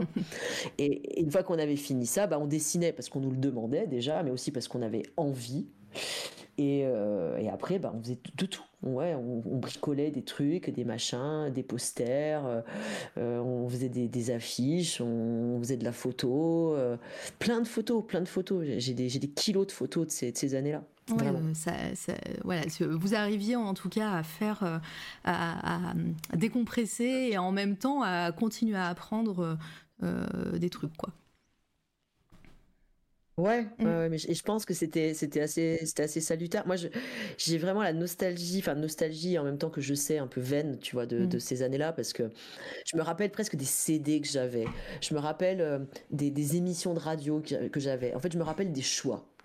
Je rentrais chez moi, euh, j'avais que la radio, hein, j'avais pas la télé. Encore une fois, où je l'ai eu, je l'ai eu très peu de temps. On m'en avait prêté une, mais pendant un ou deux mois. T'écoutais quoi comme radio? Pardon, je, je, te coupe encore, euh, encore, mais euh, parce que là, t'étais à Lyon. Euh, j'imagine qu'en FM, on, capte des, des, radios autres aussi que, les grandes radios nationales. est-ce que, est-ce que à partir de ce moment-là, tu as essayé de chercher des trucs un petit peu plus underground, on va dire, au niveau des, des stations de radio et aussi c'est ça qui t'a forgé? Euh, Moi, j'écoutais Couleur 3. Voilà, qui je crois est une radio suisse que j'ai ouais que j'ai réécouté euh, bah, d'ailleurs c'est rigolo parce que j'ai réécouté il y a 4 ou 5 ans. Je m'étais remis sur Couleur 3 sur le web. Euh, je crois que c'est suisse. Je veux pas dire de bêtises. Et, et c'est marrant parce qu'il y avait plein de trucs d'habillage qui n'avaient pas changé Mais euh, non, après, j'étais pas non plus euh, dans une découverte de radio euh, pas possible. Et puis après, j'avais aussi ma musique, tu vois. J'écoutais mes, mes, CD, mais des CD que je connais par cœur, des trucs. Voilà, il y avait peu de choix. Enfin, tu vois, si de temps en temps on allait à la, à la médiathèque, voilà, de Villeurbanne, à l'époque où Villeurbanne c'était pas cool, parce qu'aujourd'hui Villeurbanne c'est gentrifié, ah mais à l'époque ça l'était pas, ça n'était pas du tout, et c'était un peu c'était un peu bizarre d'aller à Villeurbanne. Et ben on allait à Villeurbanne et on allait euh, à la médiathèque, on empruntait des, euh, des, des, ouais, des CD quoi. mais j'ai l'impression de parler mais d'un truc antique, tu vois. Mais non, t'inquiète. Euh, en plus déjà on est à peu près de la même génération, à quelques années près. Oui. Et dans le chat également, donc c'est bon, ils sont ils sont pas dépaysés. Euh, voilà, il y, a des, y a des personnes jeunes, mais, euh, mais euh, les, pseudos que je vois, c'est bon, c'est t'es en terrain conquis, ça va. Après, je me sens pas, c'est pas, j'ai pas peur de me sentir vieux, tu vois. Je, me dis juste, enfin, en fait, c'est juste vertigineux de se dire qu'en 23 ans, les habitudes ont changé à ce point, en fait. Tu vois, il y a quelque chose de, et je me dis, punaise, dans les 20 années à venir, probablement, ça, ça va encore ça va encore basculer. Enfin, il y a quelque chose. Je me dis, waouh, ma, enfin, ma subjectivité a, a bougé et pas uniquement parce que j'ai vieilli, parce qu'à un moment donné, j'ai une espèce d'environnement culturel et d'accès à la culture qui est extrêmement différent en fait. Enfin, je sais pas. je vois bien. Et, nous sommes tous vieux ici. Euh, dans le chat, j'ai mis euh, l'Instagram de Amélie Mancini et de, de Couleur 3 juste pour rire, voilà. Et euh, comme ça, vous pouvez vous pouvez vous mettre dans l'ambiance ah oui, bien fait, de couleur 3. Et, euh, et puis de toute façon, on va en reparler de la couverture euh, du livre. Euh. donc voilà, c'est, n'hésitez pas à aller à cliquer sur les liens que je vous mets dans le chat et, et à follow au taquet. Euh, euh, et, est-ce que à ce moment-là, pareil, euh, on, fait ça, ira plus vite hein, sur la chronologie. c'est comme c'est le début de tes études et, tout. j'aime bien j'aime bien rester un petit peu. Mais est-ce que l'imaginaire, est-ce que tu lisais des parce que tu, nous parles beaucoup de musique, radio et autres comme euh, la photo, etc. Mais est-ce que euh, au niveau euh, SF, par exemple, t'étais initié à ce moment-là au niveau des romans? Est-ce que, est-ce que hum, t'es encore une fois, tu as, dit que t'écrivais pas forcément là, mais est-ce que ça, une graine s'était plantée dans ces années ou ça vient un peu plus tard? Non, et je, pense même que la graine, elle a été un peu tuée à ce moment-là, parce ah! que, hum, alors en fait, ouais, parce que bah, il y a eu des moments dormants. Euh, et, en fait, alors la graine SF, tu vois, elle est plantée peut-être à l'enfance, euh, on va dire, euh, voilà, école, collège, lycée. j'aimais beaucoup la SF, j'aimais beaucoup les films de SF. Mmh et puis, il se passe peut-être deux choses quand j'arrive en prépa. La première chose, c'est qu'en prépa, euh, on commence à t'inculquer. Alors, je ne sais pas si les profs l'ont fait consciemment. Tu vois, ça se trouve, mm. ils, m'écouteraient, ils hurleraient. Mais en tout cas, moi, l'effet ressenti que j'ai eu, c'est qu'il y a eu à un moment donné un vrai truc de distinction entre la haute culture et la basse culture. Ah, et des choses qu'on pouvait faire, des choses qu'on ne pouvait pas faire. Et euh, des choses qui tenaient euh, d'une culture euh, on va dire, haute et à laquelle on aspirait, et des choses qui étaient illustratives, anecdotiques, tu vois. Voilà, tu vois, mm. ça, tu vois, on parlait de Régis de Lonvert plutôt. Combien de fois je l'ai entendu dans sa bouche C'est anecdotique. Ou ça, c'est des mythologies personnelles. Ça, on n'en parle pas, tu vois. Et donc, cette espèce de distinction des choses, des choses qui avaient de l'autonomie plastique. Voilà, ça, c'était le mot qu'on employait pour dire, en gros, la forme pour la forme. Euh, du coup, c'est plus libre. Du coup, c'est plus noble que quelque chose qui est associé à une histoire, que quelque chose d'illustratif. Et c'est pas uniquement les profs, c'est aussi lié à une époque euh, bah, postmoderne, en gros. Alors, soit on fait de la forme pure jouissance, ludique, euh, faux folle, soit on est dans une forme, bah, voilà, l'autonomie plastique, l'expressivité maximale, mais du coup, bah, la connexion à des histoires ou à des genres imaginaires mmh. et même à des sous-genres perçus comme populaires que pourrait être la SF, le polar, la romance, tu oublies direct. Ah ok, ah oui. Et, euh, bah, et je suis pas sûre que les profs l'aient fait de manière consciente, tu vois. Je, non, c'était leur, c'était leur discours. C'était leur discours. Bah, euh, euh, bah, ce qui est. Dans Non, vas-y. Non, je disais, c'était, c'était leur discours pour, pour parler de, de leur art et de leur, de, de leur, euh, de, de, leur matière. Euh, ils, ils, en parlaient comme d'un truc noble et du coup, tu sentais qu'il y avait une, un, un, décalage avec tout le reste. Euh, ou, pas, ou pas du tout, je me trompe. Ouais, bah c'est. Euh, ouais, ouais, non, mais en tout cas, c'était pas vers ça qu'on allait. Voilà. Hmm, et ça se trouve, tu sais, aujourd'hui, je parlerai avec elle et eux et dirais, mais pas du tout, j'étais un grand lecteur de SF, peut-être, tu vois. Mais c'est pas euh, ce, qui, ce qui nous arrivait, c'était, c'était pas ça qui nous était donné. Et deuxième fait, donc il y a eu ce premier truc de la culture high and low, voilà, il y a des choses qu'il faut lire, des choses qu'il faut pas lire. Et puis des choses qui sont intéressantes, des choses qui sont pas intéressantes. Et puis euh, ce qui est intéressant, c'est l'art contemporain, euh, c'est certaines formes d'art, c'est euh, le cinéma expérimental ou c'est le cinéma d'auteur. Enfin, tu vois, voilà, ce genre de, classification qui commence à arriver aussi dans ma tête. Et puis moi, à ce moment-là, je suis érotomane. Alors, bah, comme un ado en fait. Hein. Donc, euh, je lis Catherine Millet, je lis Jacques Serguine, je lis Anaïs Nin, je lis Henri Miller. En fait, tout ce qui est un peu cul, quoi. Voilà. Euh, y compris aussi, voilà, les, les infortunes de Justine en cassette, tu vois. Mais n'importe quel truc de cul. Euh, peut-être aussi parce que, bah, je sais pas, on n'a pas accès, que ce soit au Mintel Rose, tu vois, ou, à Pornhub. Mais du coup, ouais, je, je vais chercher peut-être une littérature plus érotique, ou pas que érotique d'ailleurs, parce que Henry Miller, c'est pas uniquement de la littérature érotique, mais je, lis des trucs ouais, qui ailleurs, tu vois. je, lis aussi ce roman de Gabriel Vidkop là sur un mec qui est ah, comme on dit, thanatophile. Ouais, voilà. Enfin, je, je cherche des trucs bizarres, je cherche des trucs weird. Et ça, c'est parce qu'il n'y a plus les parents à côté, ça. Hein. mais exactement, mais bien sûr. Hein, voilà. Donc, mais d'ailleurs, je, dois en avoir, tu vois, là, j'ai ma biblio derrière moi au moment même où on se parle. Euh, le Jacques Serguine, qui, à mon avis, doit être un petit sommet de sexisme. Enfin, je, voilà, je veux pas être dans les a priori, mais je, je me rappelle pas d'un truc très euh, progressiste. Mais voilà, c'est encore dans la biblio quelque part. Bon, c'est derrière des rayons d'autres trucs, quoi. Mais euh, ouais, les, je les, ai encore, tous ces bouquins. Même Catherine Millet, depuis, évidemment, j'en suis revenu, surtout vu les propos qu'elle a tenus euh, publiquement. Mais euh, à l'époque, c'est ce que je lis, ouais, clairement. D'accord. Bah, pour l'instant, donc on n'est pas sur la SF. On va avancer un petit peu sur sur ta vie et, sur bah, les études. Est-ce que cette, cette prépa, donc tu disais qu'elle qu'elle préparait à, à l'ENS, c'est ça? C'est ça que tu as dit? Tout à fait, l'ONS cachant, très exactement. Et euh, bah, comment ça se passe? Parce que bah, tu as, dit que ça a été un peu douloureux euh, euh, cette prépa, que tu te, tu te sentais peut-être pas forcément à la hauteur sur certaines matières. Est-ce qu'au fil des mois, des années, ça s'est amélioré? Est-ce que tu as réussi à terminer cette prépa et à donc à entrer dans cette, cette école? Ouais, bah du coup, oui, oui, ça, ça s'est bien amélioré. Peut-être au prix aussi du développement d'un esprit concurrentiel euh, dont je suis pas hyper fier. Voilà. aujourd'hui. Parmi ta bah, promo, c'est ça de...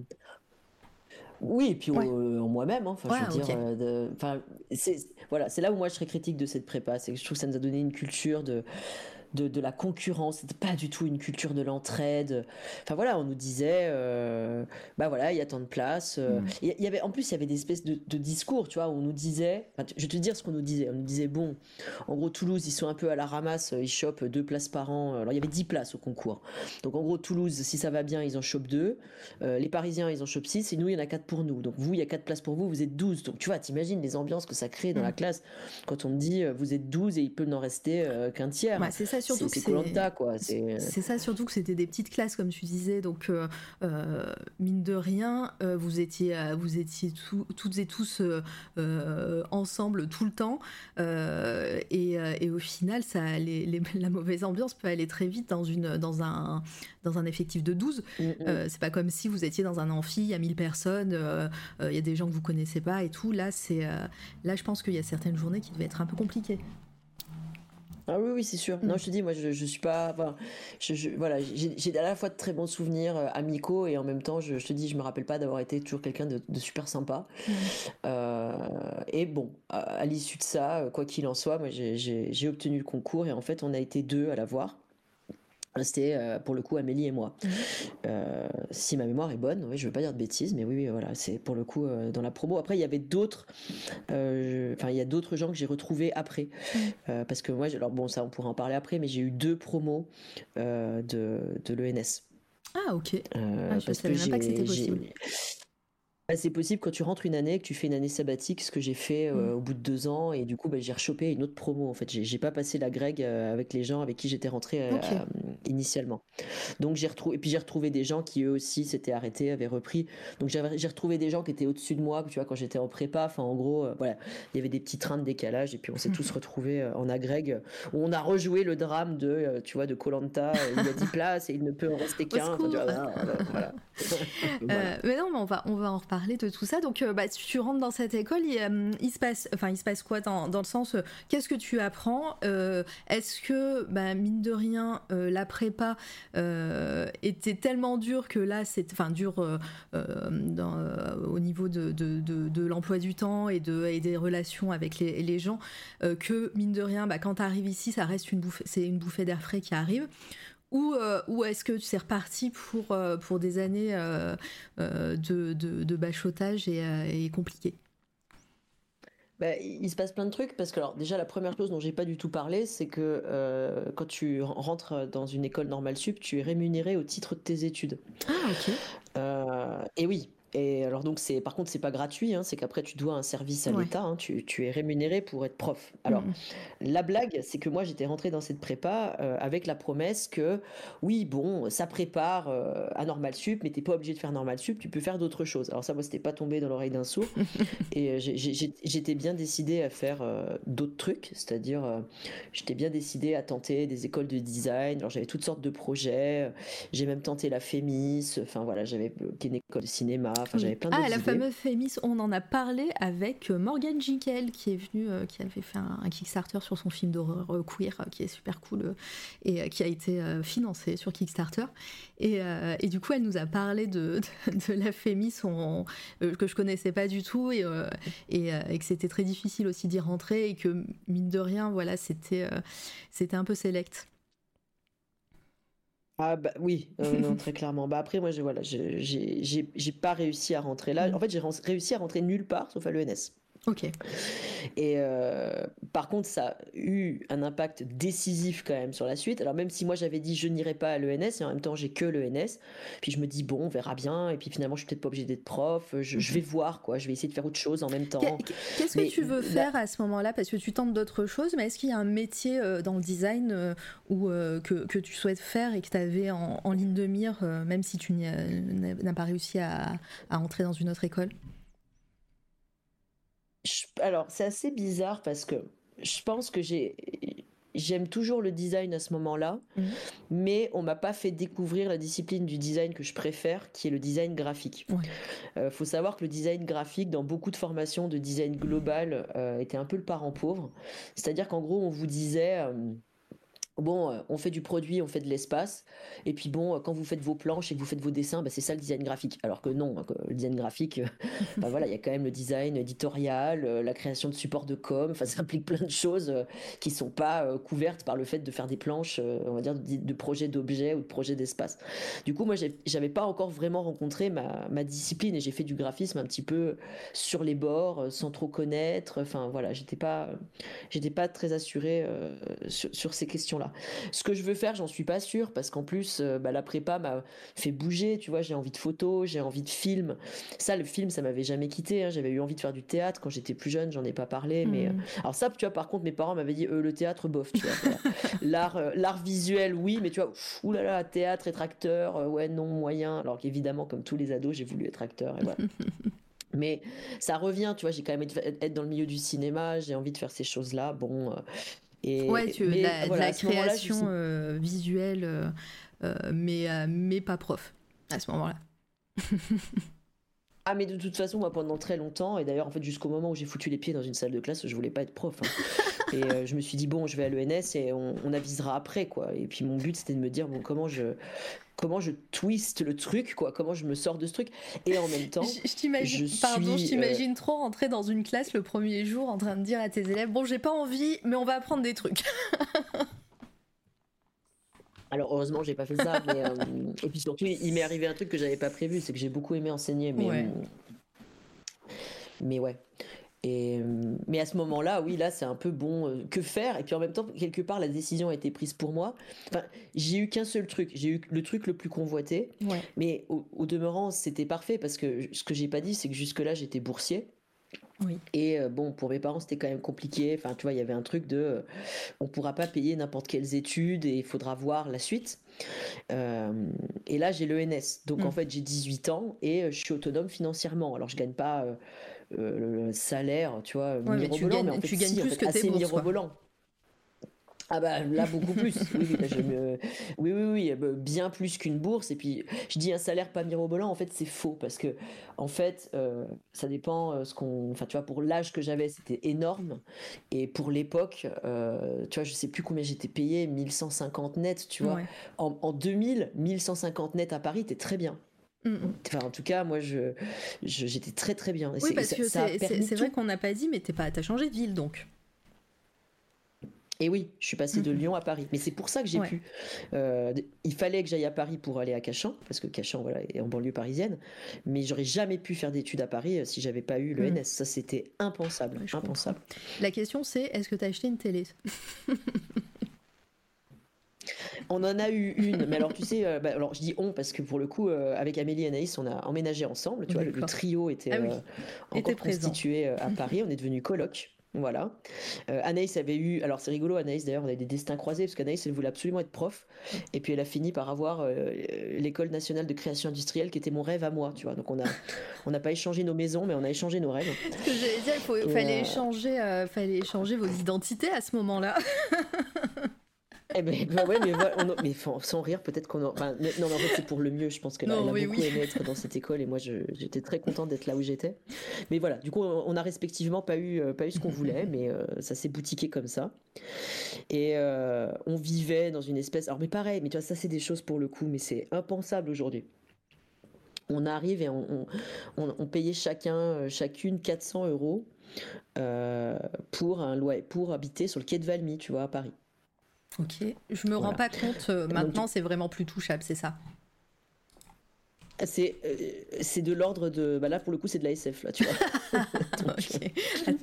dixième arrondissement quai de Valmy je regarde euh, en même temps. Ok ah oui effectivement. oui, voilà le quai de Valmy on habitait quai de Valmy. Bah, je peux le dire on n'habite plus tu vois donc je, je, je, je révèle aucun secret. Euh, voilà, c'est sans doute le triple. À mon avis, même tu peux, tu peux aller au-dessus. cet appart-là, tu peux le multiplier par 6, je pense. Il était au-dessus de chez Antoine et Lily, pour les gens qui connaissent un peu Paris. Donc, tu vois, c'est intouchable. Voilà. Ah, c'est très, mignon, en tout cas, sur Google. Enfin, moins d'être très argenté. ah oui, bah c'est coquet. Alors à l'époque, c'était pas coquet. À l'époque, c'était en début de gentrification et on disait bon, il y a des seringues qui flottent euh, sur le canal Saint-Martin, tu vois. Bon, d'accord. voilà. Mais euh, bon, maintenant, il n'y a, plus, y a plus de seringues, je pense. Il n'y a plus d'étudiants non plus dans les apparts. Ah, non, puis il y a même pas, pour te dire, je pense qu'il n'y a même pas de jeunes travailleurs en début de, en début de carrière. Enfin mhm. là, on est sur du, de l'extra cher. Extra cher. Ok, donc euh, ouais, Kate Valmy, euh, année 2000, et à, à 3 dans une coloc. Et je sais plus. ah oui, c'était pour la télé. C'était pour la télé. Je dis, ouais, c'était pour télé. la bah, on l'a eu on avait la télé et on regardait, on regardait la Starac. On regardait la ah bah Starac. il y a des choses qui n'ont pas changé. Voilà. J'adore. Et, euh, donc, ouais, ces années, euh, cette, euh, enfin, ce, voilà, ton cursus à Paris, le NS, t'avais pas forcément envie, mais t'as que ça. Je, résume très, très largement. Euh, t'as que ça. Et, et, tu rentres avec un, donc un, petit salaire pour faire tes études. Et il se passe quoi? C'est la, pareil, la question fil rouge. Il se passe quoi? Euh, niveau artistique, eh ben, euh, qu'est-ce que tu apprends? Qu'est-ce que, qu'est-ce que, est-ce que, pareil, euh, moi j'aime bien marcher aux choses qui marquent. Hein. Est-ce que, est-ce qu'il y a quelque chose qui, qui, qui t'a marqué? Est-ce que ça a été difficile? C'était aussi ma première question à ce moment-là. Est-ce que ça a été une bouffée d'air frais au niveau, bah, parce que bah, déjà t'as grandi, parce que tu arrives dans une nouvelle ville et, et c'est plus la prépa? Bah, alors, ça a été des super années et en même temps, ça a été très dur. Je pense que j'ai fait une mmh. forme de, première dépression à ce moment-là, tu vois. Bah, aussi dépression, mais littérale. C'est-à-dire que d'un seul coup, il n'y avait plus euh, de pression. Donc, euh, la pression se relâche parce que j'ai eu le concours et tu vois, là, il y a un petit, euh, il y a un petit vide d'air quand même. Et bah, on est accueilli à Cachan dans un campus qui est pas charmant, tu vois, le campus de Cachan. En plus, c'est un, un, campus de sciences dures où le design était vraiment hyper confidentiel. Alors, depuis, ça a déménagé à Saclay euh, mm. Qui est, devenu un tout autre environnement. Mais euh, tu vois, j'arrive et puis on est, on est accueilli euh, par, par Claire Brunet, qui était la directrice de la formation à l'époque, et qui nous dit en substance la chose suivante, c'est que bah, on est à l'ENS, on est payé pendant 4 ans, la troisième année, on passe la grègue, mais qu'il n'y a pas beaucoup de cours, il y a quelques cours un peu obligatoires en première et en deuxième année, donc en licence et en maîtrise, mais que mmh. ces cours-là, nous, on doit les faire à la fac parce qu'ils sont pas assurés par l'ENS. Donc il y a un truc très bizarre où on rentre dans une institution prestigieuse, mais on nous envoie à la fac. Alors en plus avec des gens qui nous voient débarquer, qui se disent ok vous vous êtes payés pour faire la même chose que nous. Alors là je te raconte pas l'ambiance, tu vois, c'était euh, c'est un peu c'est un peu bizarre quand même, tu vois. Euh, avec des espèces de situations un peu, euh, un peu lunaires. Euh, et on se retrouve à la fac, alors en plus qui, qui était la fac de Saint-Charles, mais qui à ce moment-là, je sais plus, était en travaux, donc c'était délocalisé à Fontenay-aux-Roses. Donc pour te la faire courte, on passe notre vie dans le RERB, voilà. Et on n'a pas beaucoup de cours, les cours sont pas passionnants. On a quelques cours quand même à l'ENS qui sont sympas. C'est, moi, c'est le moment où je fais de la sérigraphie ah. avec un monsieur qui est décédé aujourd'hui, qui s'appelle Jean Mathieu. bah, gros, voilà, gros big up à Jean Mathieu, qui était un super prof et qui nous a appris la sérigraphie. Et bon, voilà, moi, j'ai, c'est un moment où je me suis bien éclatée. J'ai fait pas mal d'affiches, fait pas mal de fanzines, j'ai fait des espèces d'auto-édition, enfin des, des, trucs qui m'ont. ça, ça m'a beaucoup fait grandir. Voilà, des espèces de, de, de, de recherche, pour le coup, dans des registres hyper punk, assez marrants. Allô? Oui. Non, t'es là Oui, oui, je t'entendais. Mais t'as fini sur marrant. Je pensais qu'il y avait une suite, c'est pour ça. ouais, non, mais il y a eu une espèce de, blanc et du coup, je me suis dit que se passe-t-il? Non, non, t'inquiète, je suis là. Euh, non, et voilà. Donc, ce, ce, prof absolument mortel, voilà, nous apprend à faire de la sérigraphie, c'est génial. On apprend aussi à faire de la gravure, tu vois. Enfin, il y a quand même des, découvertes comme ça artistiques assez chouettes. Euh, moi, c'est le moment où je, je sais plus comment, mais bah, je crois qu'avec mes premiers salaires, je dois m'acheter un caméscope. Ah, euh, et on commence à tourner un film euh, avec Anaïs et Amélie adapté de notre roman photo. Alors là, vraiment, mais heureusement qu'il n'y avait pas YouTube parce que sinon cette chose serait encore en ligne. Ce qui serait vraiment, mais euh, enfin, il faudrait assumer. Vous l'auriez mis sur, sur YouTube? ça, aurait été un, si ouais, ça aurait été un truc qui vous aurait intéressé à ce moment-là de, de le mettre en ligne. Mais je, je pense. Ou alors non, il faudrait, enfin tu vois, on aurait fait des fictions TikTok, je sais pas ce qu'on aurait fait, tu vois, mais je me, bon, voilà, en tout cas, euh, on, fait des espèces de fictions. Euh, euh, bon, moi, je fais du lip sync en drague, enfin laisse tomber, enfin je, voilà, c'est des trucs. Je, joue une héritière espagnole fortunée, complètement folle, enfin voilà. Donc ce film que je dois encore avoir sur un DVD d'ailleurs, il faudrait quand même que je le mette sur un drive. Et euh, voilà, on fait ce genre de choses. Moi, je, fais du théâtre aussi. Euh, on, recrute des acteurs pour notre film dans le cours de théâtre. Euh, on rencontre plein de gens. voilà. Et principalement, cette année-là, se passe le, le, truc vraiment hyper décisif pour plein de trucs. C'est qu'avec Amélie, on part aux États-Unis. on est à la fac, on s'ennuie un petit peu. Euh, et bah, j'ai raconté ça plusieurs fois, mais euh, en gros, bah, euh, le 11 septembre, c'était deux ans plus tôt, mhm. et les billets pour aller à New York sont à un prix mais historiquement bas. Et mhm. je pense que ça n'a jamais été aussi bas avant et après.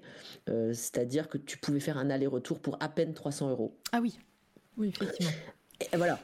Et on a la promesse d'être hébergé par une tante d'Amélie. Euh, alors tu vois, donc, bah, tu vois, quand tu quand tu gagnes un peu ta vie, euh, puis en plus, tu vois, on sortait, moi je sortais d'années où j'étais habitué à vivre, à vivre avec trois sous, donc mes premiers salaires, je mets tout de côté, tu vois. Enfin. Mmh. Et là, je me dis, quoi, pour 300 euros, on peut être à New York? Bon, bah là, évidemment, ça commence à devenir un, projet, quoi.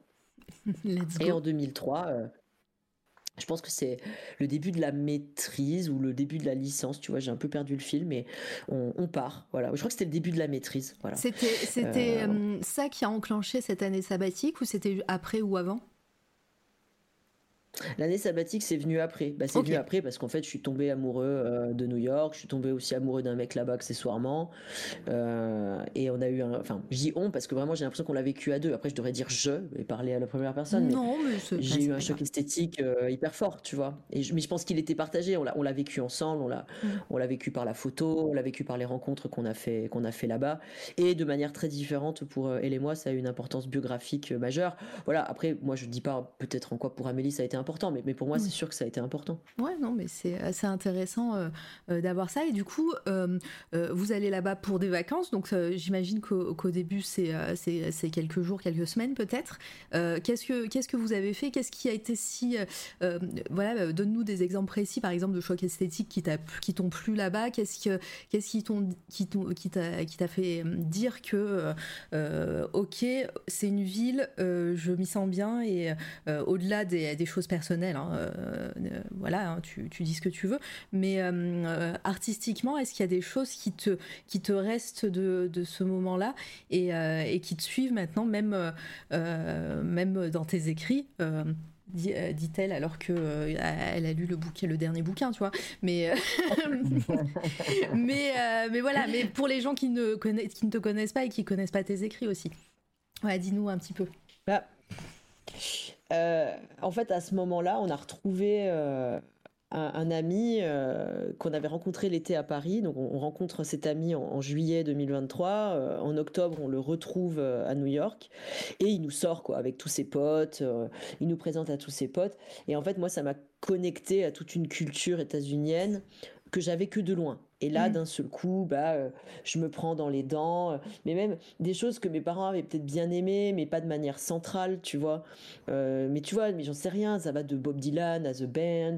Ça va à, bah tiens, on va vous emmener au CBGBs, parce qu'à ce moment-là, le CBGBs existe encore et que c'est un groupe de, de rock. et C'est un groupe, enfin, c'est un lieu central dans l'histoire du punk. Donc on va vous emmener là. Même si, si à ce moment-là, il y avait déjà des rumeurs de fermeture et ça ça a pas duré très longtemps après. Mais ouais, je, je découvre des, des trucs incroyables, quoi. Les, les Japunks, quoi, des, des, des, des Japonais qui, qui font du punk. Je découvre le, le punk afro-américain. Je, je, Mmh. en fait, je découvre plein de musiques euh, états-uniennes que, euh, enfin, une sorte de brique manquante. Voilà, parce que il y avait les goûts de mes parents, il y avait ce que moi j'avais découvert par la radio, euh, notamment Skyrock euh, tout seul euh, en France dans les années 90, mais j'avais pas toute cette brique années 60, enfin années 80, 90 qui me manquait un peu. Ouais, Donc là, je découvre le punk, la cold wave, Patti Smith, enfin tu vois. Et c'est euh, ouais, je suis un peu submergée par tout ça, mais euh, c'est aussi tout simplement la ville. C'est de marcher pendant des heures, de se perdre, parce que là aussi, hein, hashtag vieux, bah y a, on a des plans papier, on n'a pas de GPS. Euh, des fois, on se retrouve. En plus, il fait très froid. Euh, L'hiver 2003, c'est un, un hiver, je crois, où il y a eu des records de, de température négative à New York. Donc euh, il fait moins 30, euh, euh, il y a la neige, et puis c'est une forme de, liberté absolument incroyable, quoi, de, de prendre des, des métros à 4 heures du matin pour rentrer euh, d'endroits où on a fait la fête, euh, de, des- ouais, dans des clubs, d'a- d'acheter des espèces de CD bizarres, euh, enfin... euh, Mais c'est intéressant d'avoir ça c'était vraiment génial. ton ressenti parce que bah, comme, comme on dit c'est c'est pareil c'est début 2000 euh, internet est toujours pas forcément très très présent dans les foyers ou ou, ou, ou pour toi ou pour les étudiants en, en général on, on a de, des États-Unis ce que, que ce qu'on peut voir sur euh, sur euh, bah, les trucs plus mainstream à la télé dans les séries ou euh, sur les radios, mais c'est- rare de trouver des trucs plus underground dans, dans des radios FM. On n'a pas internet pour, pour, pour découvrir des petites pépites sans, sans voyager. Et, et là, tu arrives et tu as tout un, un pan culturel que tu connais pas et, et dans lequel tu te sens bien. C'est ça. Ah oui, oui, Mm. mais c'est... Ouais, ouais, puis il y avait, il y avait une passion. En plus, c'est un moment où moi, alors j'ai développé une, une envie très sérieuse de, de parler anglais couramment. Euh, enfin, vraiment, j'avais envie de parler anglais et j'avais envie d'avoir un anglais parfait. C'est Mm. devenu une obsession.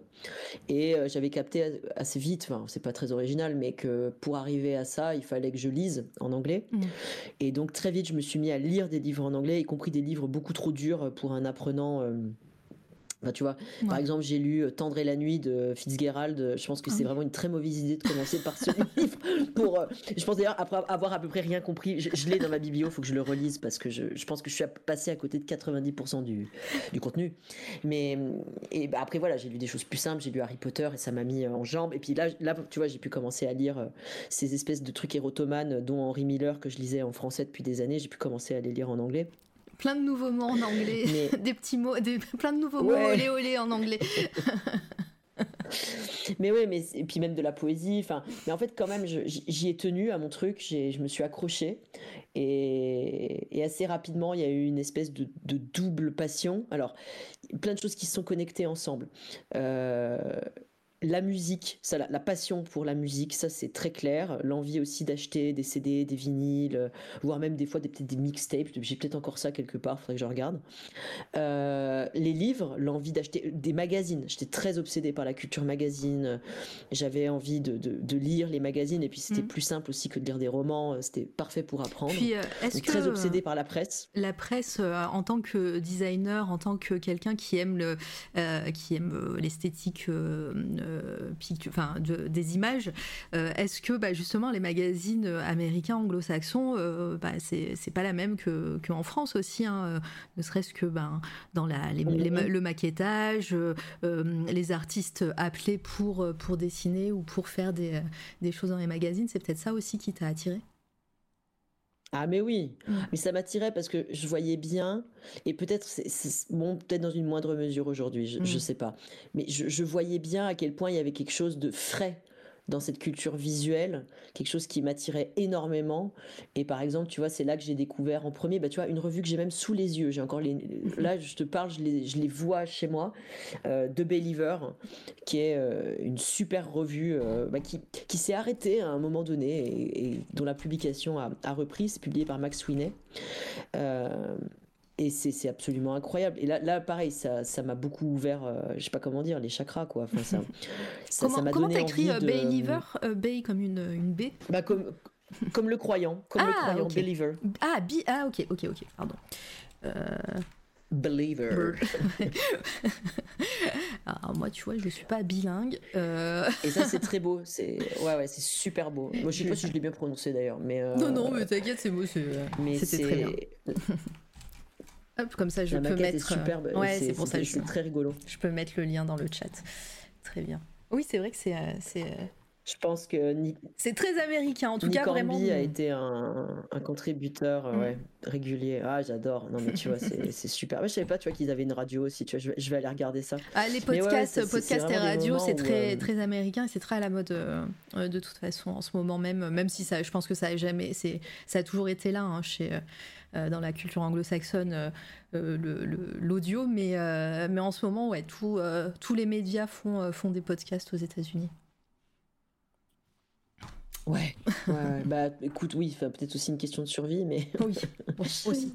mais ouais, il y, a eu tout ça. Et, et moi, j'ai fait beaucoup de collectes aussi, tu vois. Mm. bah D'ailleurs, ça, après, ça a influencé mon, mon, sujet de mémoire de maîtrise, mais j'avais une, passion pour toutes les formes imprimées euh, molles quoi enfin ou, de peu donc bah, justement tous ces trucs tu vois en prépa où tu vois c'était pas intéressant c'est de la mythologie personnelle alors là j'y suis allé à fond euh, les flyers les tickets de métro oh les poubelles quoi ouais, j'ai des trucs j'en ai jeté un peu parce qu'à un moment donné quand même ça, ça me débordait mais j'ai encore des vieux machins. J'ai encore des, je dois avoir des flyers pour des soirées à New York en 2004, tu vois, des trucs vraiment qui commencent à, dater, quoi.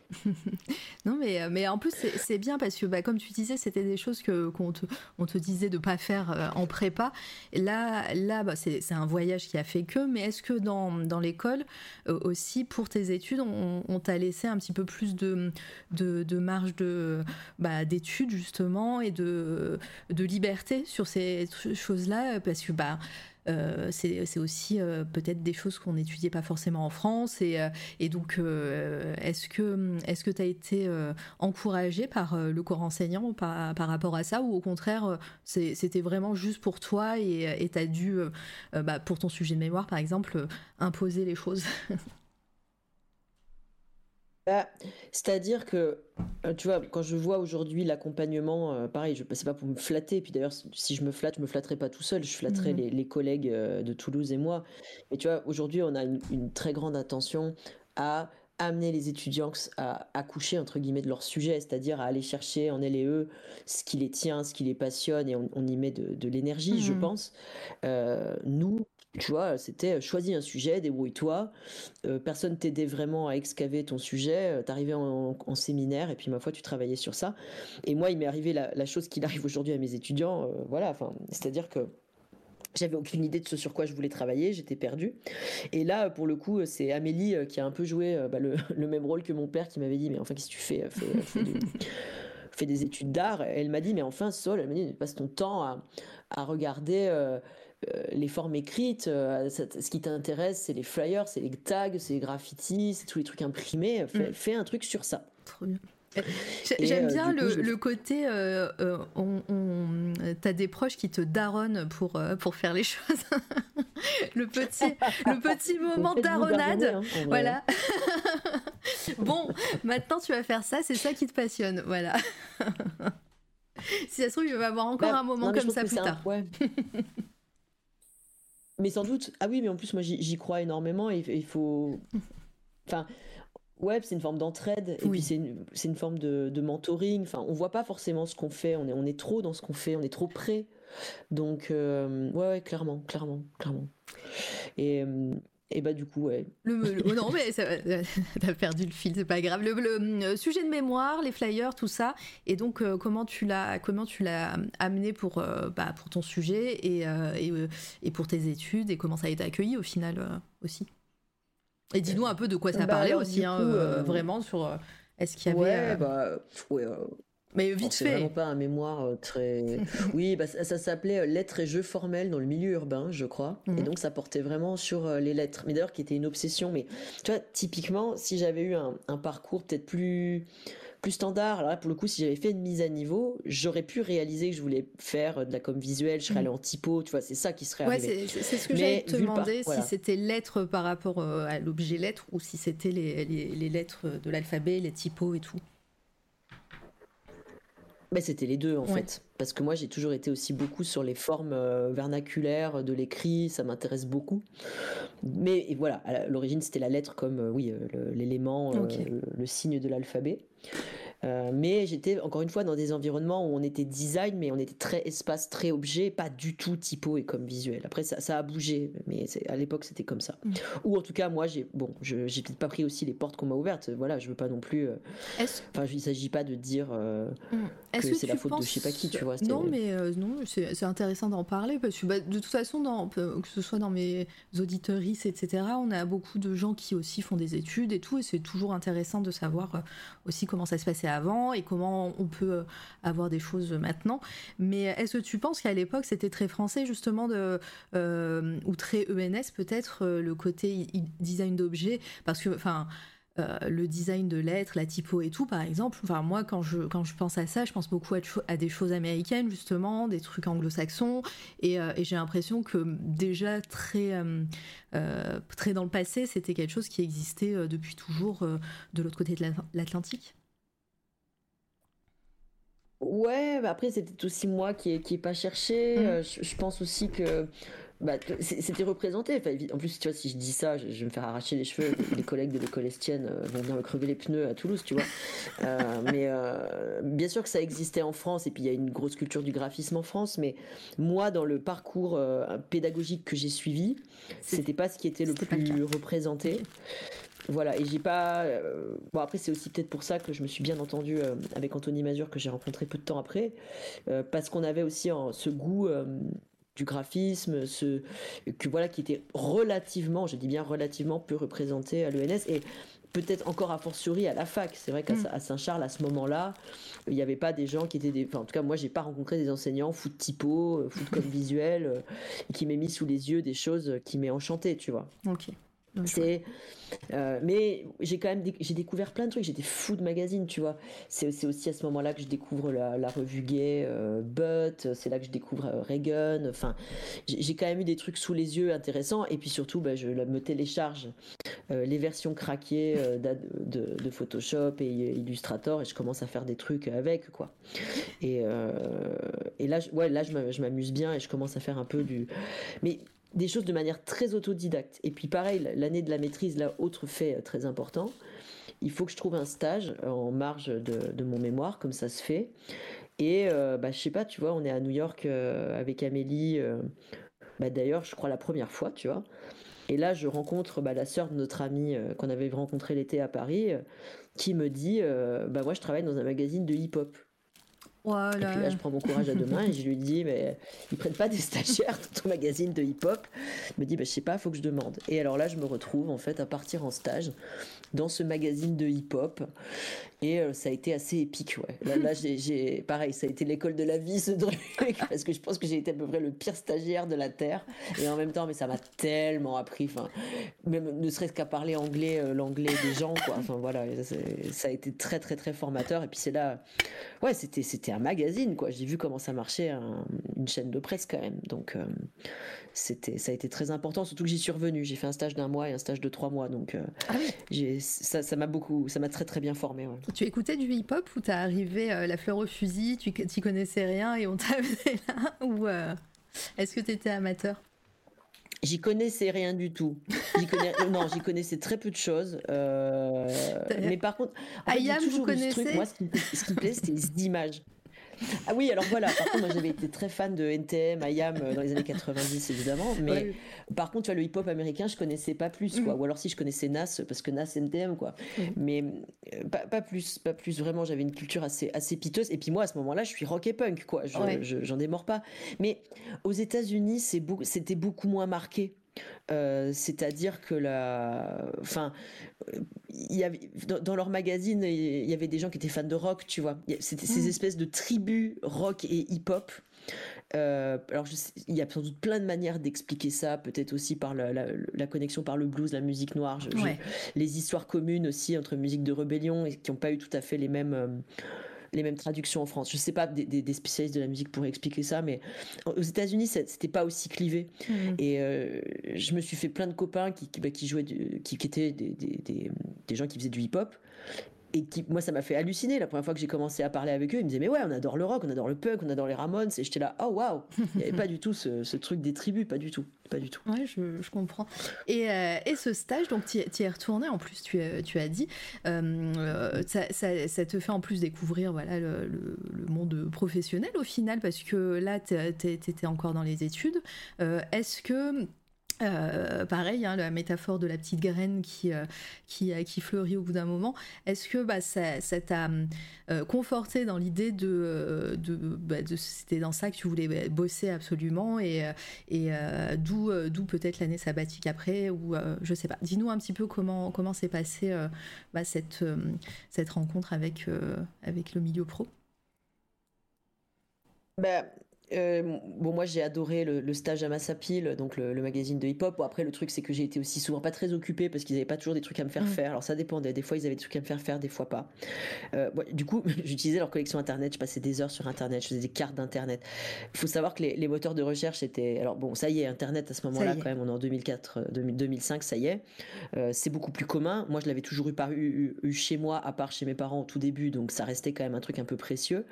Mais j'avais vraiment ce truc. J'avais envie d'être connecté tout le temps, j'avais envie de voir ce qui se passait, puis le web design, je trouvais ça génial, quoi. J'avais vraiment envie de savoir faire des sites web.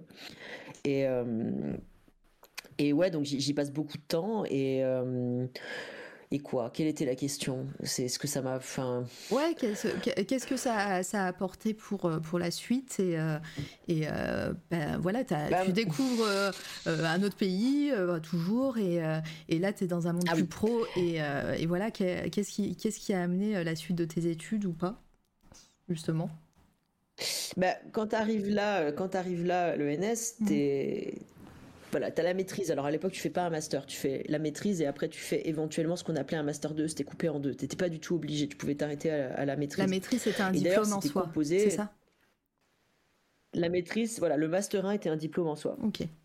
Et donc, euh, bah, du coup, tu devais faire licence Master 1. Mhm. Après, tu avais le droit de passer la grecque. Tu passais la grecque et après, il te restait année, une année, soit pour repasser la grecque si tu l'avais pas eu, soit pour faire euh, autre chose si tu voulais faire autre chose. Et euh, quand tu parles d'agrég, c'est l'agrégation, l'agrégation qu'on connaît pour les, les profs, les profs du secondaire là, ou c'est autre chose? Et eh ben voilà. Ah. C'est la grecque de design. Et d'ailleurs, qui s'appelle. Alors, je sais pas si elle a changé de nom enfin, mais à l'époque, elle s'appelait Art Option B. Voilà. Pour te dire, on était encore euh, voilà une sous-catégorie euh, des arts. Et oui, un détail quand même que j'ai oublié, qui a toute son importance, c'est que bah, comme on avait plein de temps, euh, j'ai fait plein de trucs à la con, enfin la con, des trucs, des trucs rigolos euh, quand j'étais en licence et en maîtrise. Je m'inscrivais à des écoles un peu dans tous les sens. Alors je me suis inscrit en fac de norvégien euh, en même temps que j'étais en licence de, design. j'ai appris, je pense, deux mots de norvégien, mais j'ai fait la rencontre d'une très très bonne amie à moi qui se reconnaîtra si elle écoute cette chose un jour. Julie, bonjour. Et euh, après, je me suis inscrit en école d'architecture aussi. Je, bon, pareil, je voulais aller dans leur studio photo, puis finalement, j'ai jamais vraiment fait ça, mais pareil, je me suis fait plein d'amis, j'ai fait beaucoup la fête. Euh, voilà, donc je, je, multipliais un peu les, les, les choses à faire. Voilà. Bon, mais tant, tant mieux. Parce qu'on avait beaucoup de temps. On, était bah, très encouragés à le faire, puisqu'on a ça c'est ça c'est chouette. Et, euh, et euh, la petite question qui reste aussi, euh, est-ce que niveau niveau littérature de l'imaginaire, est-ce que tu penses à, à, créer des livres, enfin créer des livres, oui bah, voilà, à, écrire ou, ou est-ce qu'on est encore c'est un peu plus tard dans, dans ta chronologie? Alors là, j'écris, mais j'écris pas de la fiction. Mon rêve, c'est d'écrire des trucs dans des magazines. Hmm. Je suis fascinée par la littérature de magazine, ou même pas la littérature, mais vraiment, euh, ouais, le, gonzo journalisme, le, la presse, quoi. Et d'ailleurs, mon projet de maîtrise, ça sera un magazine fictif. Alors pareil, comme j'avais été très peu accompagnée sur le sujet, j'avais un peu fait ce que je voulais. J'ai vu juste créer mon magazine de punk dans mon coin.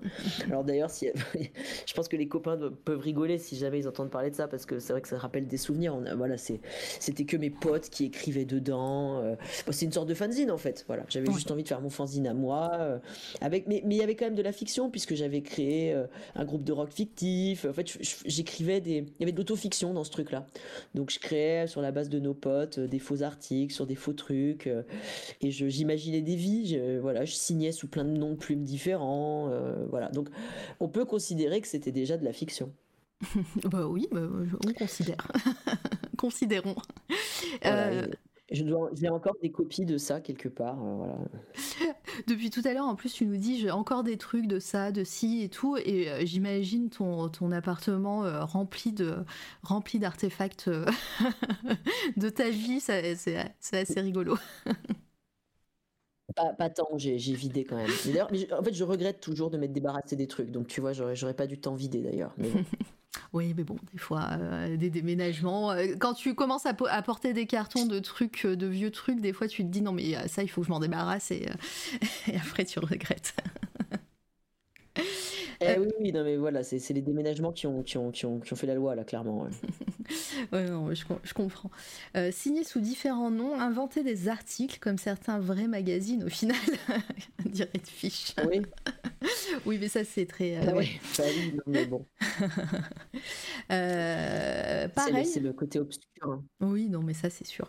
Mais, euh, mais là, non, c'est intéressant tout ça. Et puis de voir, euh, de voir que tout ça, c'était lié avec tes études, surtout. C'est pas, pas des choses à côté. On a, J'ai beaucoup reçu de, personnes qui, qui ont fait des fanzines à côté, qui, ont, qui ont créé aussi leur fiction, leur, leur univers. Mais, mais, mais là, voir que c'est que, que euh, euh, que c'était avec tes études, c'est aussi très intéressant. Et puis, euh, et puis comme pareil, hein, ça, forge les bagages que, que tu as plus tard. Et, non, non, c'est super cool. N'hésitez pas hein, dans le chat hein, à, poser des questions. Vous êtes très sage comme, comme d'habitude. Ça, fait plaisir. Mais merci d'être là. Ah oui, moi je suis hyper bavard. En plus, il faut, faut, faut m'interrompre de à fond. non, mais non, mais c'est fait pour. Et de toute façon, voilà, sinon, sinon c'est l'émission durerait 30 minutes et, euh, et, puis euh, ciao, au revoir. Mais non, mais c'est intéressant d'avoir, euh, surtout bah, pour toi où, où tu as eu vraiment plein, enfin déjà tu as plusieurs casquettes, tu as, as, plusieurs métiers à ton actif et en plus tu as, beaucoup voyagé, tu as, fait des rencontres et tout et c'est intéressant aussi de voir bah, où, où es par où tu es passé quoi, c'est trop bien. moi je, voilà, tu prêches une convaincue, hein. dans tous les cas j'adore écouter les gens donc c'est très bien. Ah bah, euh, tant mieux. Euh, du coup, après euh, la, maîtrise, le master, enfin la maîtrise 1, maîtrise 2, ou master 2, je sais pas, il se passe quoi dans la vie de Saul? On fait, fait peut-être, je sais pas si on fait une ellipse ou si on avance, n'hésite pas un petit, un petit peu à nous dire comment comment s'est passée la suite, l'agrégation notamment. Euh, parce que bah, mine, de mine de rien, tu disais que bah, tout ce parcours, c'est euh, c'est fait pour être prof à la fin, parce qu'on on te paye du coup euh, de, tes, tes, études pour, pour dans l'objectif d'être prof quelque part. il se passe quoi Et dans, dans ta tête, tu te, tu te disais toujours, t'as pas envie d'être prof? Oui, et puis bah, du coup, c'est ce qui a motivé le fait de faire une année sabbatique, en fait, mmh. parce que je j'arrive à la fin de la maîtrise. Et effectivement il faut partir euh, il faut partir euh, eh bien euh, en, agrègue et moi je me, je me sens pas du tout voilà. Mmh. en plus, à ce moment-là aussi, Amélie fait le projet. Enfin, je pense qu'on s'est un peu renforcé dans ce truc-là. Alors elle, pour des raisons biographiques différentes, mais mmh. elle voulait vraiment repartir aux États-Unis. Moi aussi. Moi, j'avais aucune envie de, de passer cette agrègue. Là, ça, ça me, ça, m'ennuyait au possible. Et puis, bah voilà du coup, je prends cette année sabbatique. Alors, je passe un mois à New York. Mm. Comment Même non, je passe même trois mois à New York. Euh, euh, comment ça se passe l'année C'est euh, une, année sabbatique. Tu, sabbatique, pardon. Tu dis à l'administration, je vais pas passer la grecque tout de suite, mais je reviens plus tard. Ou et tu as le droit Ou, ou est-ce que c'est, je sais pas, c'est une désinscription et, et au final, faut, faut refaire quelque chose après? Euh, non, non, en fait, tu... c'est un congé sans solde, hein, exactement comme quand tu es fonctionnaire. D'ailleurs, tu es fonctionnaire hein, quand tu es, euh, quand es normalien ou normalienne.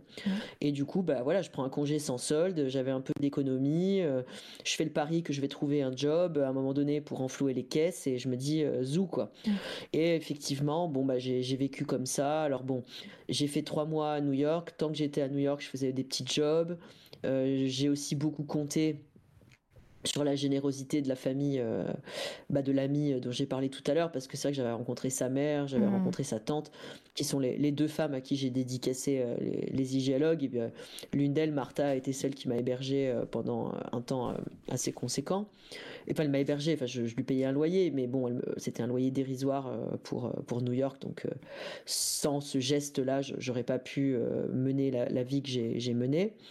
Et puis, bah, je suis restée trois mois une première fois. Euh, après, je suis rentrée bah, voilà, chez mes parents. Alors ça, c'était assez difficile parce que bon, fallait revenir chez les parents ah après des années de vie euh, quand même autonome, avec l'idée de travailler. Donc là, j'ai travaillé dans une usine, tiens-toi bien, comme agent de sécurité pendant un mois pour renflouer les caisses. Et après quoi, mes parents m'ont un peu aidé à, joindre, à joindre les deux bouts euh, à la faveur aussi d'une donation que mon père avait touchée, tu vois. Donc euh, ça, ça a permis, moi, enfin voilà, on va dire que gentiment ils m'ont, un peu renfloué les caisses. Je pense que j'avais pas fait mes calculs très très bien, tu vois. Euh, et après, je suis reparti et je suis parti à San Francisco. Enfin, je suis parti en Corée, je suis parti à San Francisco. Voilà, mais c'est aussi, il faut ici imaginer une, une, époque où le, le prix des, avions était quand même pas du tout le, prix d'aujourd'hui, quoi. Enfin, c'était beaucoup plus de choses euh, étaient possibles et puis même le prix des hôtels était très différent. En Corée du Sud, en plus, j'étais hébergé euh, par une personne bah, avec qui j'avais correspondu pendant toute mon adolescence. Et puis euh, en, à, San Francisco, là, j'ai vécu dans, un, dans une auberge de jeunesse dans laquelle assez rapidement j'ai fini par travailler pour payer ma chambre. Donc euh, voilà, pareil, à chaque fois c'est une espèce de petit, petit truc de, de mi-débrouille, mi-aide mmh. familiale, mi-économie, enfin voilà, espèce de montage un peu bizarre quoi. Et puis à l'issue de tout ça, je suis rentrée euh, à Paris et là, je me suis retrouvée au pied du mur de bon, et ben maintenant, il faut la passer cette agrègue.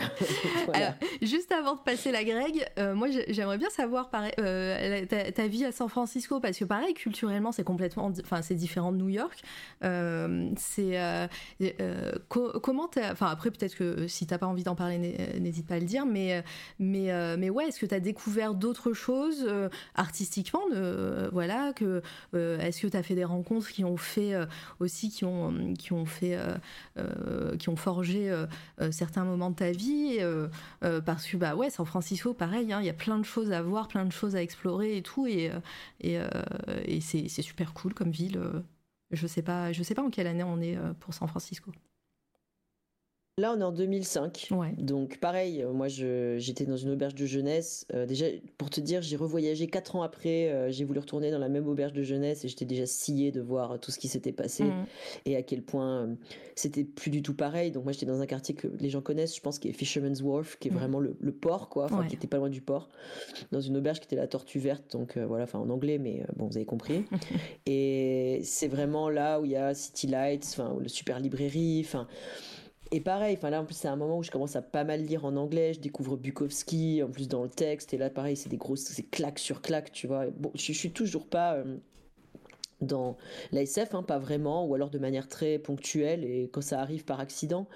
Mais voilà, je suis plus dans une littérature anglaise, américaine même, enfin états-unienne, euh, pour laquelle je me prends de, passion. Enfin, et par le Believer aussi, je, découvre des autoristes, je commence à lire Rick Moody plus tard. Enfin, euh, voilà, c'est vraiment le moment où je, pareil, je continue. Je suis toujours sur ma, ma piste d'écrire. Et puis à ce moment-là, j'ai commencé à écrire. J'ai commencé à écrire en anglais.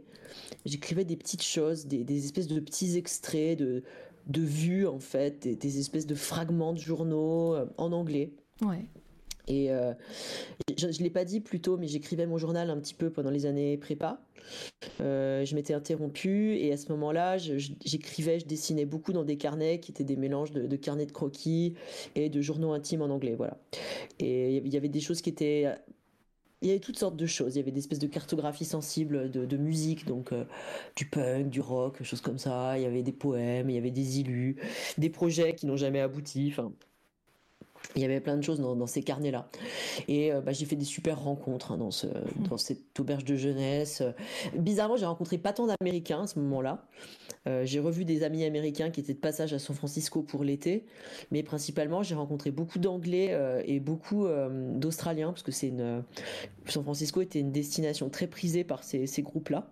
Mmh. même des, des néo-zélandais pour qui c'était plus près enfin tu vois je bon voilà espèce de front pacifique euh, un peu alternatif. Et ouais, ça m'a beaucoup, ça m'a beaucoup ouvert, quoi. Enfin, euh, ouais, musicalement, il y avait beaucoup de, micro-live, euh, beaucoup de gens, beaucoup de gens paumés, beaucoup de gens qui prenaient de la drogue. ah bah, Francisco. Bah oui, voilà, tu vois, et, beaucoup de personnages. Euh, d'ailleurs, à ce moment-là, je, bah, je, faisais moins de photos argentiques, un peu moins. J'en faisais encore, mais j'en, enfin, j'en faisais moins, mais j'en faisais quand même toujours. Et j'avais acheté un Polaroid, donc j'ai encore un très gros paquet de Polaroid.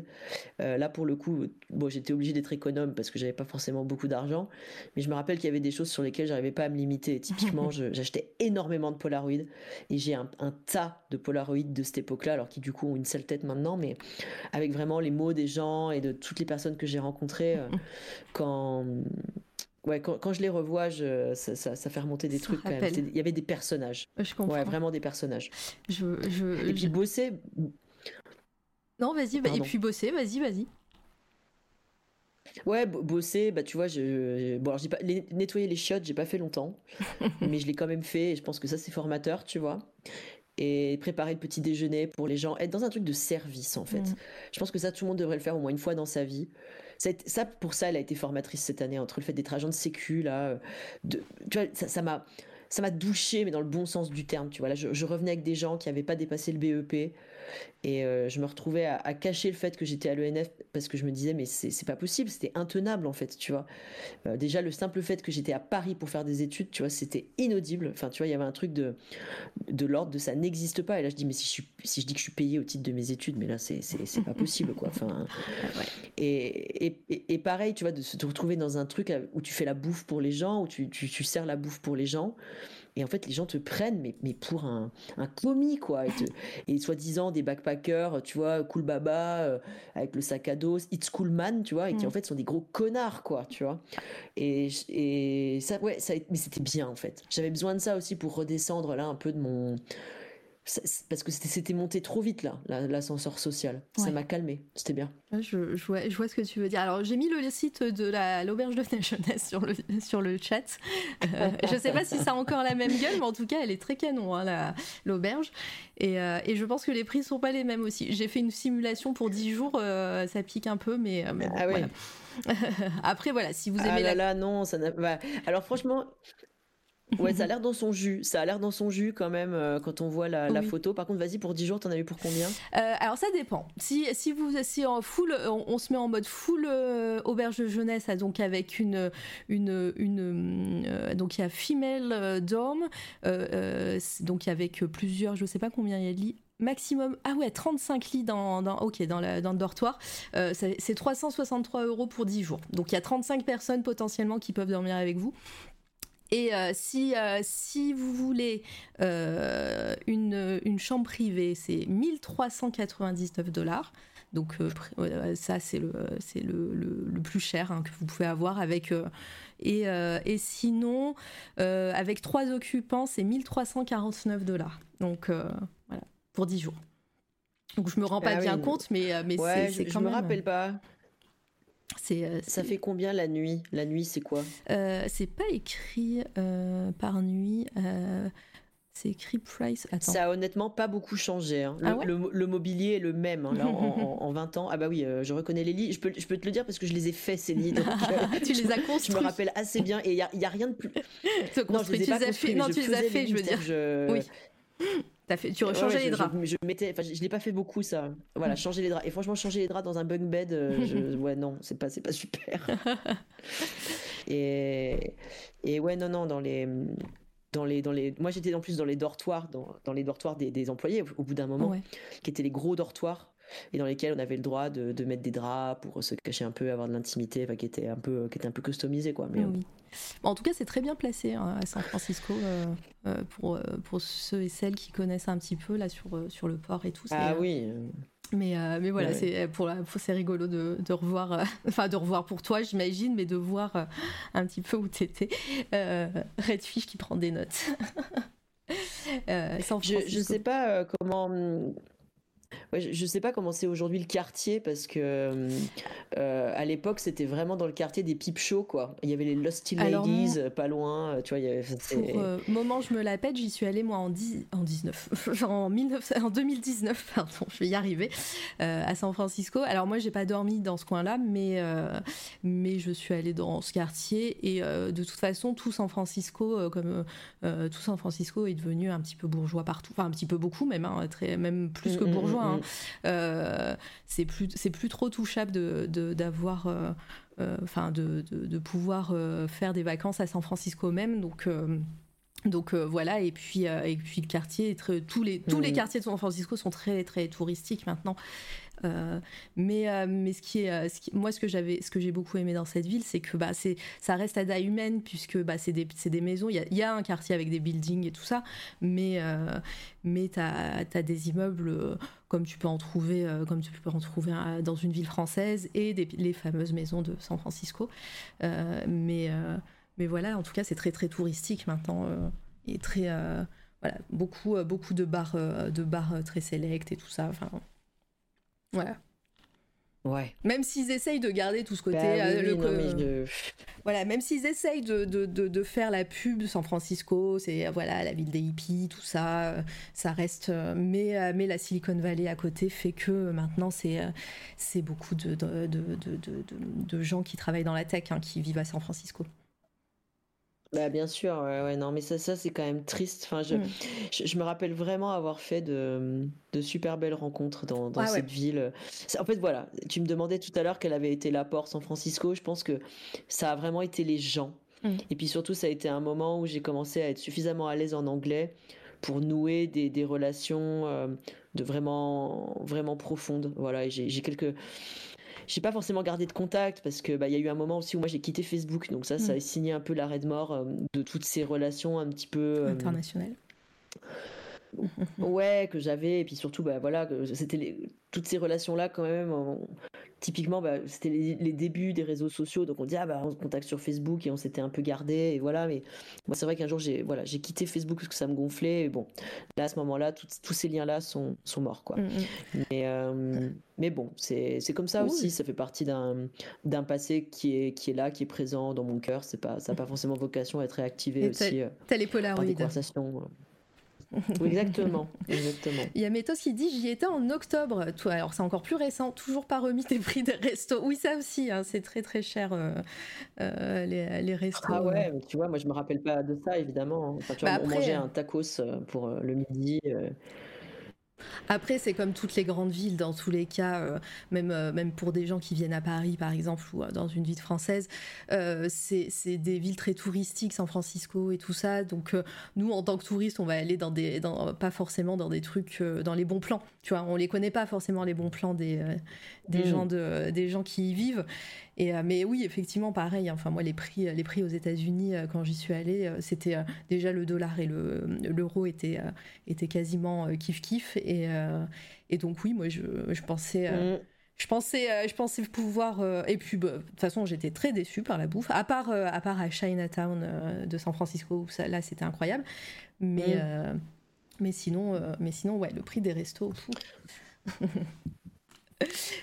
C'était le moment. on se faisait à manger, en fait, on avait, on avait des. Ouais. ouais, on, a, on avait des. En fait, moi, je vivais à l'hôtel, en fait. Enfin, mm. je vivais à l'hôtel, à l'auberge, quoi. Mm. C'est-à-dire qu'en fait, on était hébergés par, par l'auberge. Alors, c'était complètement fumeux, leur truc. On, touchait un. Enfin, on était censé être hébergés en, en, échange de notre travail. Et puis, on nous avait promis un peu d'argent en plus. Et puis en fait, le, patron avait essayé de m'enfumer en disant mais non, pas du tout, il n'y a pas d'argent en plus. Alors, euh, d'ailleurs, j'ai assez de respect pour la personne que j'étais à ce moment-là, parce que je lui avais dit mais fuck you quoi. Enfin, je lui ai pas dit fuck you, je lui ai dit mais écoute mec, euh, juste t'as dit que nous donner de l'argent, juste euh, c'est pas cool de nous, de nous le fric quoi. Oui, Et parce qu'il faut quand même obtenu gain de cause. Bon, c'était pas. Ouais. C'était pas grand chose, hein, mais disons que. En fait, si. Pour, pour à l'époque, ce qu'on avait, ça comptait énormément.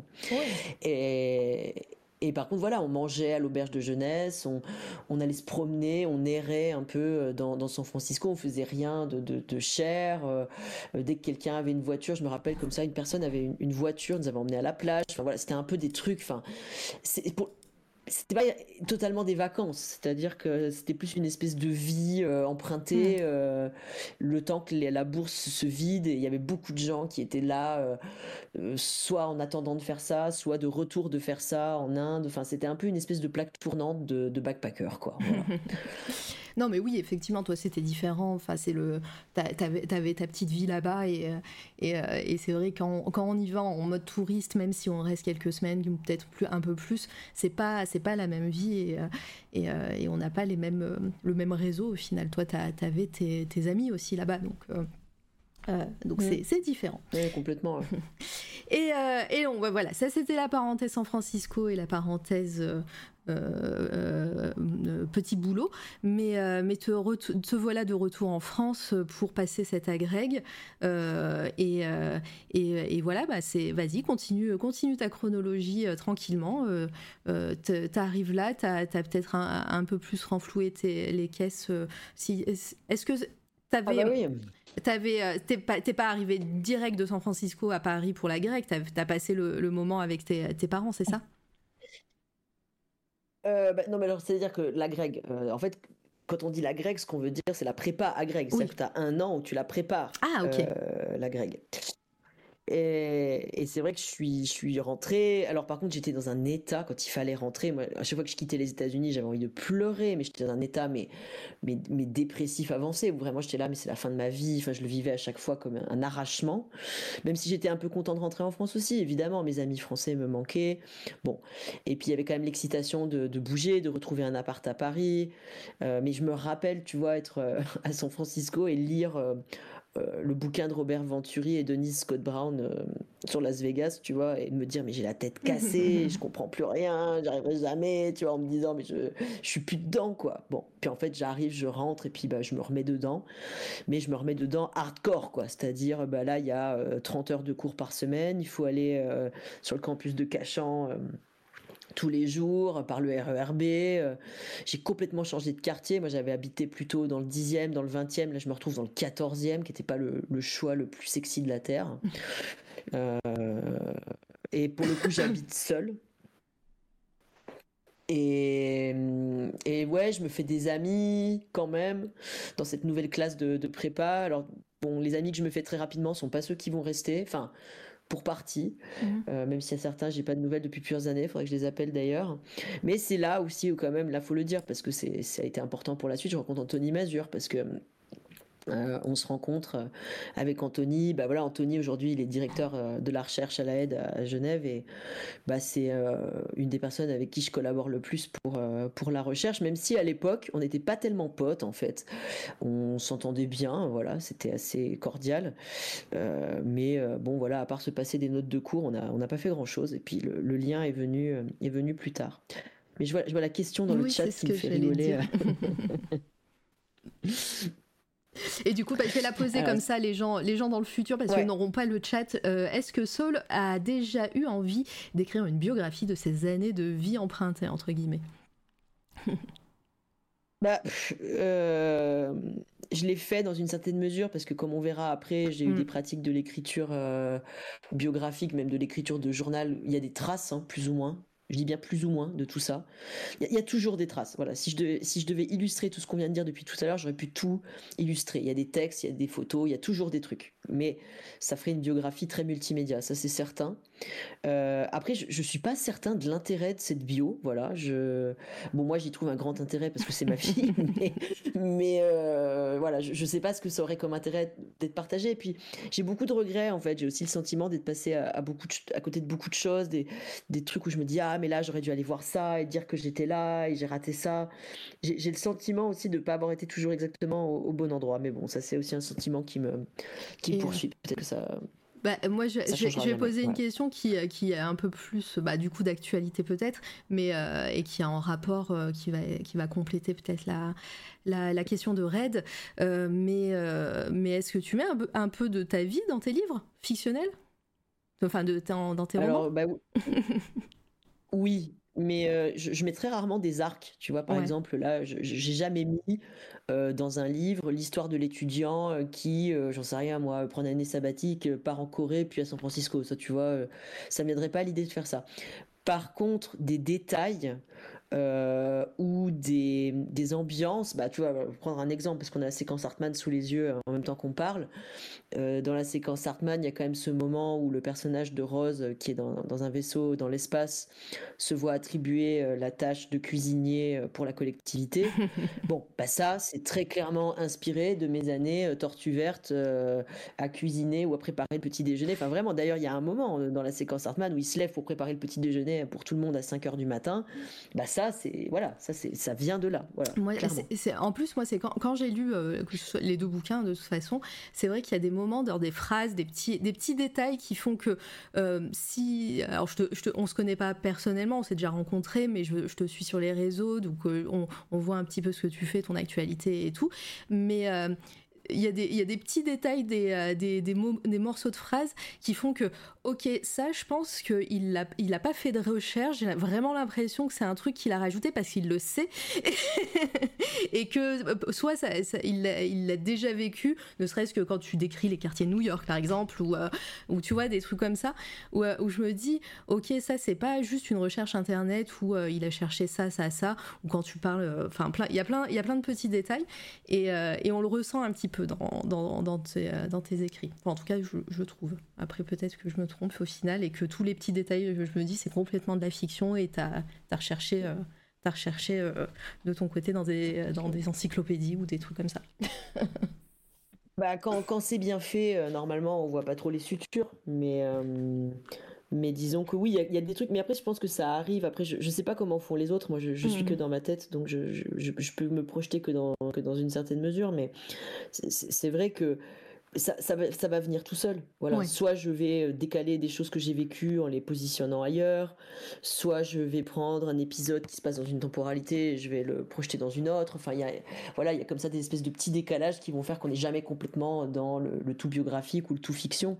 Mais ça me paraît absolument inévitable. De toute façon, bon, c'est euh, assez convenu de le dire, mais il n'y a pas d'invention pure. Enfin, il y a forcément un moment quand même où on, va se baser sur, sur, quelque chose qui s'est produit ou dont on a une, une sorte d'idée ou au moins une intuition ou de l'expérience quand même.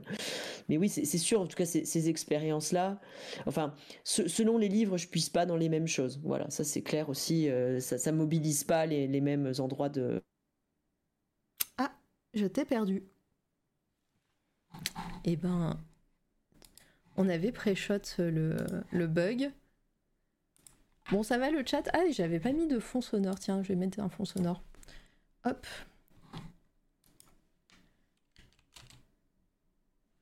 Je vais mettre... Attends, je suis en train d'écrire, je t'ai perdu. Euh, ou c'est moi? J'ai plus internet? Vous entendez le chat? C'était trop intéressant. Ah ouais, j'ai cru que c'était euh, que c'était moi qui buguais. Mais oui, c'était trop intéressant. Non, non, on t'entend. Merci, merci. Euh, ah. ah. ça y est. c'est bon, t'es là? C'est bon, tu es revenu Moi, je suis là. Ouais, c'est bon. Euh, je t'entends. oui, oui. En plus, tout le monde, tout le monde disait, ouais, c'était trop intéressant en plus. je sais plus où ça C'est la musique là, c'était trop. C'était trop, voilà. je sais plus. Ouais, le biographique, le pas biographique. Bon, écoute, bon, voilà, on a, on, on a fait le tour de ça, je crois, mais. Euh, oui. et, euh, et, donc, oui, 30 heures à fond, c'était là. on repart sur, sur notre trame. 30 heures à fond sur, sur cette préparation d'agrégation. Et ouais. ça devait pas être funky quand même, c'est ça? Pour toi? Bah non non, enfin c'était c'était difficile parce que je sais pas comment dire quoi, c'était vraiment un peu la douche quoi après euh, après cette espèce de parenthèse, puis quand même une sorte de changement, tu vois, ou d'un côté euh, du côté de la classe euh, sociale quoi, tu es avec des gens qui sont comment dirais-je euh, ouais, tu bosses quoi. Tu, tu, Et puis j'étais un travailleur à ce moment-là, même mm. si c'était une parenthèse, que ça venait peut-être aussi d'un endroit de privilège, parce que pour moi j'avais de quoi revenir, j'avais des choses qui m'attendaient. Euh, tu vois, il y a, y a comme ça un mec qui avait écrit un mot dans mon dans un de mes carnets, je, l'ai encore, je pense. Euh, c'était un vieux monsieur qui avait voyagé partout dans le monde, d'ailleurs avec euh, l'armée. il avait une histoire pas croyable. Et il m'avait dit euh, T'es un bon travailleur, je te regarde travailler. mon fils, il a une place pour toi. Si un jour tu viens, je sais plus où c'était d'ailleurs, à Tahiti ou je sais plus où. il vient travailler dans son restaurant. je vois comment tu bosses. Mais tu vois, une espèce de truc. 7 ou 8 mois plus tôt, je suis à l'ENS et c'est la valorisation du travail intellectuel. Tu fais des dissertes et machin, mm. et l'art contemporain et le truc et le bidule. Et là, d'un seul coup, c'est euh, on te valorise parce que tu sais porter des caisses et tu fais bien la vaisselle, quoi, tu vois. et, euh, et en même temps, moi, ça, ça je te dis, ça m'a fait du bien. Je crois que c'était important que je, que je vive ça vraiment. Même si après, bah, je rentre et c'est dur. Mais il y avait un joli cadeau dans l'histoire ah. qui est que. Euh, à cette époque-là, j'avais connu un, bar que j'aimais beaucoup, qui s'appelait les Tournesols à Paris, qui existe encore, mais qui est devenu un peu tout nul. Euh, et en fait, bah, quand je prépare les petits déjeuners à San Francisco, je rencontre une, une super femme qui s'appelle Racha, bah, qui se reconnaîtra peut-être si elle écoute l'émission. Qui se reconnaîtra, c'est sûr, il n'y a pas 36 Racha dans ma vie. Je, pareil, je dis pas son nom, des fois qu'elle veut pas que je le dise, euh, de famille. Et euh, qui me dit, bah ouais, moi je, vis à Paris. Alors on dit, ah bah moi aussi j'ai vécu à Paris, puis on finit par se rendre compte qu'on va dans le même bar, quoi. et en fait, bah, quand je suis rentrée à, San Francisco, enfin de San Francisco plutôt, elle, elle habitait à Paris, pas très loin des Tournesols, et c'est devenu notre on y a passé beaucoup de temps et euh, ça a été le début d'une euh, d'une très belle amitié. Donc ça, pour le coup, c'est une amitié que j'ai gardée de San Francisco et, et qui bah, d'ailleurs va fêter ses 20 ans euh, dans deux ans. Hein. donc voilà. C'est vrai, c'est vrai, monsieur, on était en 2005, tu disais. Ah, ouais, c'est ça. Donc ouais, ouais. Et oui, non mais alors là, j'espère que putain, mais... oh waouh, non mais on va, beaucoup trop lentement. on va faire un épisode 2, on va exploser le non, record. Non, mais non, mais non, il y a, toujours un moment où on va plus vite. De toute façon, en fait, dans, dans, dans la structure des émissions c'est on parle de, chronologiquement de la vie et après on va parler évidemment de ton travail, de tes, de, tes romans, de ton actualité. Et là, en général, alors, euh, c'est, je dis pas que ça va plus vite, mais comme déjà les bouquins, moi je les ai lus, mais le, chat n'a pas lu, donc il va falloir en parler sans spoiler. Donc on va pas forcément rentrer vraiment mhm. euh, dans, dans, les intrigues, etc. Donc il y aura toujours un moment où on va faire des ellipses, t'inquiète. Euh, vraiment. pour l'instant, je m'inquiète pas. Ça fait deux heures, mais euh, et encore, non, ça fait, ça fait moins, une heure et demie. Ça fait non, deux heures et demie. non, ça fait plus. Mais, mais voilà. mais, mais après, on n'a pas commencé à 30 piles. On a papoté un petit peu avant et tout. Donc, non, non, pas d'inquiétude. C'est juste que toi, si tu as besoin d'une pause, n'hésite pas à me dire. Et, et pareil, je, je, je meublerai dans le chat et tout, sans problème. Voilà. Tout va bien. Tout va bien? Jusqu'ici, tout va bien. Ok. Euh, mais puis, et puis de toute façon, on va, voilà, il y a plein, il y a plein de sujets. Euh, euh, peut-être qu'on va aborder un peu moins longuement. Donc, vraiment, pour l'instant, je te dis tant que tant que je vois pas le record arriver, je me, et que on est toujours et on est encore en 2005 par exemple, voilà, 5 heures de discussion et on est encore à l'agrégation. Là, je m'inquiéterai. Mais mais là, t'inquiète, c'est la moyenne. Alors en 2006. c'est parti. non, non. Euh, oui, donc euh, euh, cette préparation, cette amitié, cette amitié qui, qui naît à San Francisco et qui continue. Donc au final, la, coupure a été un petit peu moins rude peut-être parce que bah, tu avais ce, fil rouge aussi qui était, qui était là à Paris. Et, donc comment se passe la, suite de, du concours et, et, est-ce que toujours, toujours pas d'envie d'enseigner à ce moment-là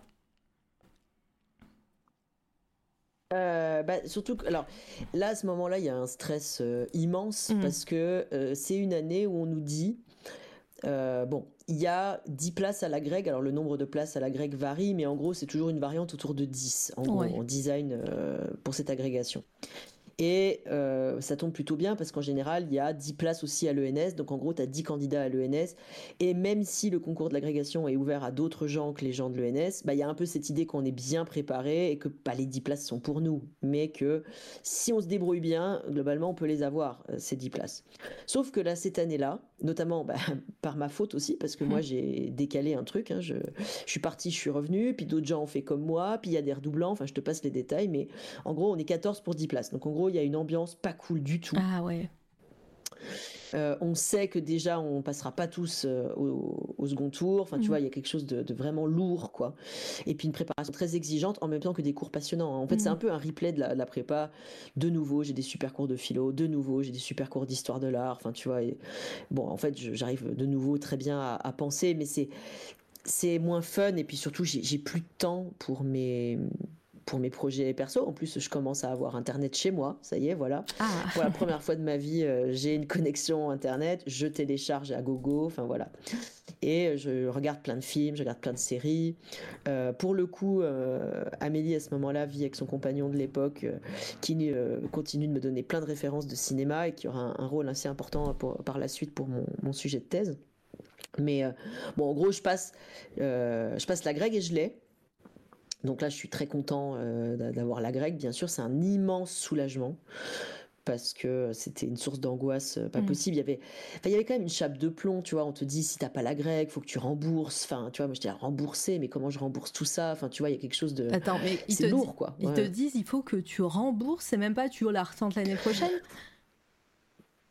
Alors si, tu, tu, ah. peux retenter. D'ailleurs, alors d'ailleurs, il n'y a pas vraiment de. Enfin, d'ailleurs, je sais pas vraiment comment ça se passe parce que en plus, quand tu tentes plusieurs fois la grecque et que tu l'as pas, au bout d'un moment, je crois que c'est l'institution qui reconnaît qu'elle est en échec, elle te fait pas forcément rembourser. Tu vois. Ah, la question de savoir qui rembourse le NS, en fait, je vais même pas me lancer là-dedans parce qu'en fait, c'est ouais, c'est sujet à plein de trucs. Mais peu importe parce qu'en fait, toi, quand tu es étudiante ou étudiant là-dedans, ce que tu te racontes, c'est euh, qu'est-ce qui va m'arriver et si j'ai pas la grecque et il faut que je la retente. En plus, tu t'as aucune envie de te retaper une année pareille, t'imagines bien. Mm. Et puis alors, il y a aussi ce spectre un peu bizarre de. Et puis si je l'avais pas du second coup, enfin tu vois, bon, moi qui suis un grand anxieux, tu vois, j'ai très bien brodé euh, sur tout ça, tu vois.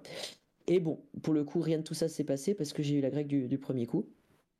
Et puis, bah du coup, j'ai un an. Et là, je peux un peu faire ce que je veux. Et la suite logique, c'est de faire un Master 2 en design.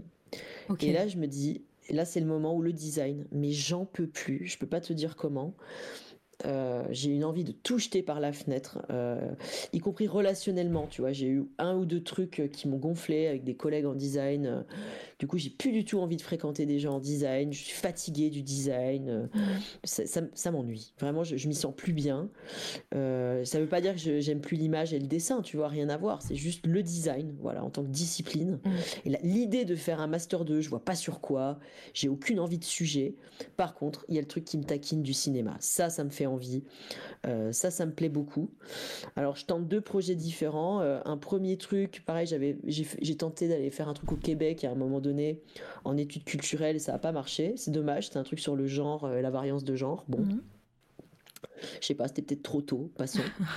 Ou au contraire, j'étais peut-être trop, j'étais peut-être trop rétrograde par rapport à où on était le Québec sur ces questions à ce moment-là. Bon. Et puis, je me dis que je vais tenter le HESS parce qu'il y a un diplôme qui s'appelle Théorie du langage et des arts, est-ce que tu peux définir EHESS C'est euh, alors, c'est euh, l'école des hautes études en sciences sociales. Ok. Voilà. Euh, qui est une école, bah, voilà, comme son nom l'indique, de sciences sociales, mais aussi une école de, sciences humaines et dans laquelle on trouve des, arts, lettres et langues. Et donc, je me suis retrouvée là-dedans à me dire, je vais faire ce, diplôme-là parce que j'avais vu. Alors, je sais plus vraiment quand comment j'ai trouvé ça. Sans doute sur les bons conseils de Claire Brunet, ça me paraît assez évident maintenant. Mais euh, voilà, je me retrouve euh, Redfish, on peut plus. dans cette, dans cette école-là, euh, sous la direction de Jacques Aumont, qui, voilà, qui est professeur en études cinématographiques, et je me lance sur un sujet en cinéma, sur les héros, sur les héros d'action états-uniens, aussi dans le cinéma hollywoodien. Est-ce que tu sur les conseils. Est-ce que tu peux donner le, le nom de ta thèse? Parce que c'est toujours cool d'avoir les noms des thèses. Ah, la thèse Mm. Bah, Bah, de, bah, de, là, ouais, de- de- encore qu'un Ah, c'est master. que le master de master, pardon, c'est moi qui, euh, qui, euh, qui mélange tout parce que je. Alors, tu sais quoi, le master, je vais être obligé, euh, je vais être obligé d'aller regarder mon CV pour te dire, parce que je pense que je n'ai plus de souvenir du titre de cette chose-là. Donc, on va, on va espérer que dans mon CV, ça figure encore quelque Bon, part. sinon c'est pas grave, t'inquiète, Oui. c'était. euh, Ah, tu l'as? Oui. Vas-y. Héro... Ouais, je l'ai. Héroïsme en crise dans le cinéma américain 1978-2006. Let's go. Voilà. Voilà. Obtenu en 2007. Voilà. Et, euh, et après, bah, de toute façon, moi j'étais rentré euh, à l'EHESS avec le but derrière de faire une thèse en cinéma. Oui. En me disant, mais est-ce que c'est possible une chose pareille? Moi j'avais vraiment le sentiment d'en être capable. J'avais la sensation que, tu vois, tout ce qu'on m'avait appris sur l'analyse d'image, ça m'y préparait. Euh, j'avais le sentiment. Puis, encore une fois, j'avais passé du temps aux États-Unis où les, voilà, quand je lisais des revues, j'avais pas l'impression que les gens ils mettaient des barrières entre les différentes disciplines. Bon, là, je me retrouve dans un contexte français où c'est quand même pas la même. Et euh, mais bon, c'est passé euh, notamment parce que on était dans la même section, euh, voilà, nationale des universités, à savoir la, la section 18, voilà, Ouais. qui est encore ma section aujourd'hui. Donc en fait, le- la passerelle design et cinéma, sans exister, elle existait un peu quand même, Mm. et je- j'ai profité de ça. Et, et du coup, je me retrouve à, à valider le master 2, à finir le NS, et surtout à pouvoir demander un contrat de thèse, ce qui est le meilleur moyen pensais-je à l'époque, de ne pas aller enseigner en design. Donc c'était une stratégie. Tout est Voilà. calculé.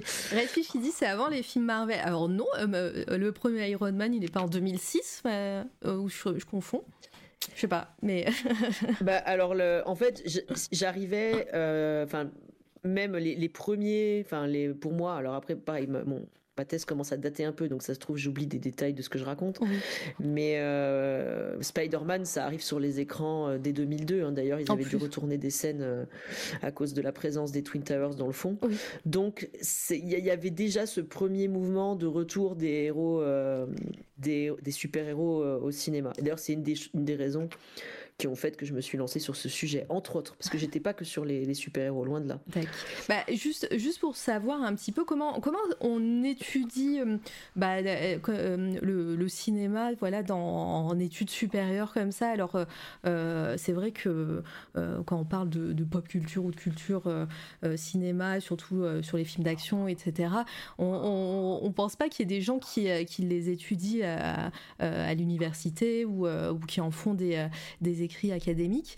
Euh, qu'est- Qu'est-ce que tu comment tu comment tu bosses euh, euh, ces sujets-là pour en sortir quelque chose qui sera publié euh, bah, en format en format papier pour tes études et et, voilà quelle, quelle est la différence que voilà tu regardes un film et tu comment tu étudies un film que tu regardes ou un, genre cinématographique hein?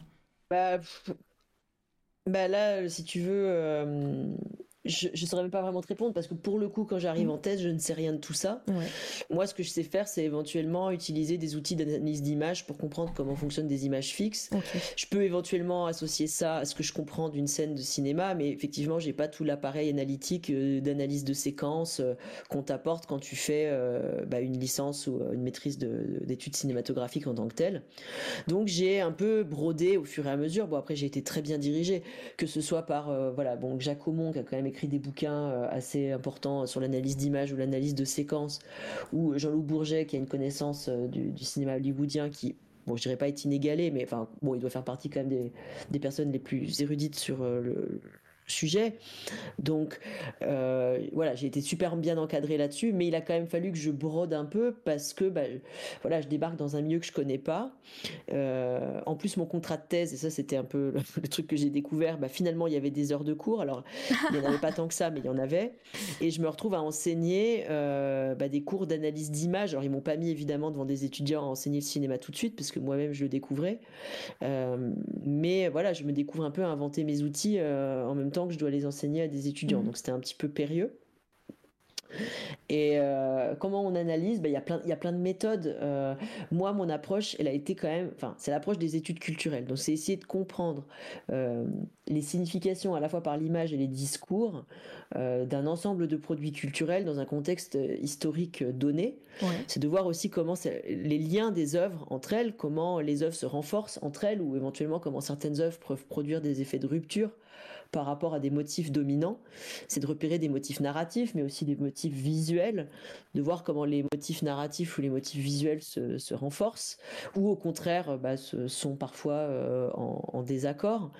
Euh, après, il y a plein de méthodes. Euh, il y a effectivement enfin, la part du, temps, la part du son, la part de la mmh. narration, la part du montage, la part des formats même dans lesquels les, les films sont réalisés, la part du cadrage, la part des moyens techniques impliqués. Euh, euh, je pourrais, voilà, c'est assez euh, vertigineux. Moi, je sais que mon, mon, voilà, mon approche, elle était exhaustive, analytique, c'est-à-dire, c'est ce que je fais toujours aujourd'hui pour le pire et pour le meilleur. je rassemble un très gros corpus de beaucoup d'œuvres et j'essaye de voir comment tisser des liens entre des objets très divers, très hétérogènes. Et euh, c'est pour ça qu'en général, ça fait lever les sourcils à n'importe quel euh, chercheur qui se respecte. L'amplitude euh, temporelle 1978-2006, mon Dieu, c'était beaucoup trop vaste. Et en même temps, alors ça, ça a créé plein d'imprécisions, de manques. Ça, c'est une certitude. J'ai une thèse qui est quand même un peu mal foutue et je suis à peu près certain que je me dirige vers la même chose avec mon prochain écrit. Mais ces amplitudes temporelles-là, elles permettent bah, de, saisir des choses euh, que permettent pas des, des, ouais, des, des, chronologies plus serrées. Voilà. Tu vois, et bah, mon approche beaucoup, ça a été de fonctionner par image fixe aussi. Alors ça, c'est peut-être hmm. une distorsion et je suis persuadée que des gens en études cinématographiques ont eu les cheveux qui se dressaient euh, sur la tête, mais c'était de faire beaucoup de captures d'écran, de sortir des images des films et de les mettre euh, en collusion. Voilà, ce qui est un, peu une vieille méthode, notamment de l'histoire de l'art, euh, qui nous vient d'une personne qui s'appelle Abby Warburg. Quoi, l'idée de, de, de placer en collusion des images qui n'ont a priori rien à voir entre elles ou peu avoir entre elles et qui finalement finissent par raconter des choses. Tu vois, c'est exactement comme cette sur euh, les interviews. On a, une, on a une grande amplitude temporelle pour, pour euh, pouvoir tisser des liens sur des trucs. Euh, mais non, mais c'est super. Mais je suis victime de mes ambitions. c'est non, non, mais c'est super, super intéressant et, et, et, en plus de voir que tu que en même temps que tu faisais tes recherches et que tu, tu apprenais toi, aussi, tu bah tu crées tu rédigeais euh, euh, ce master et cette thèse euh, en même temps, et ça, c'est intéressant. moi, du coup, quand tu as parlé de, corpus immense et, après tu essayes de tisser des liens, ça, comment tu as réussi à justement tisser des liens? Comment, comment tu fonctionnes par carte mentale? Tu as un truc, tu as des carnets partout et justement, est-ce que tu fais ça aussi et t'en as un petit peu, t'as as dit une phrase qui, euh, qui laissait entendre ça.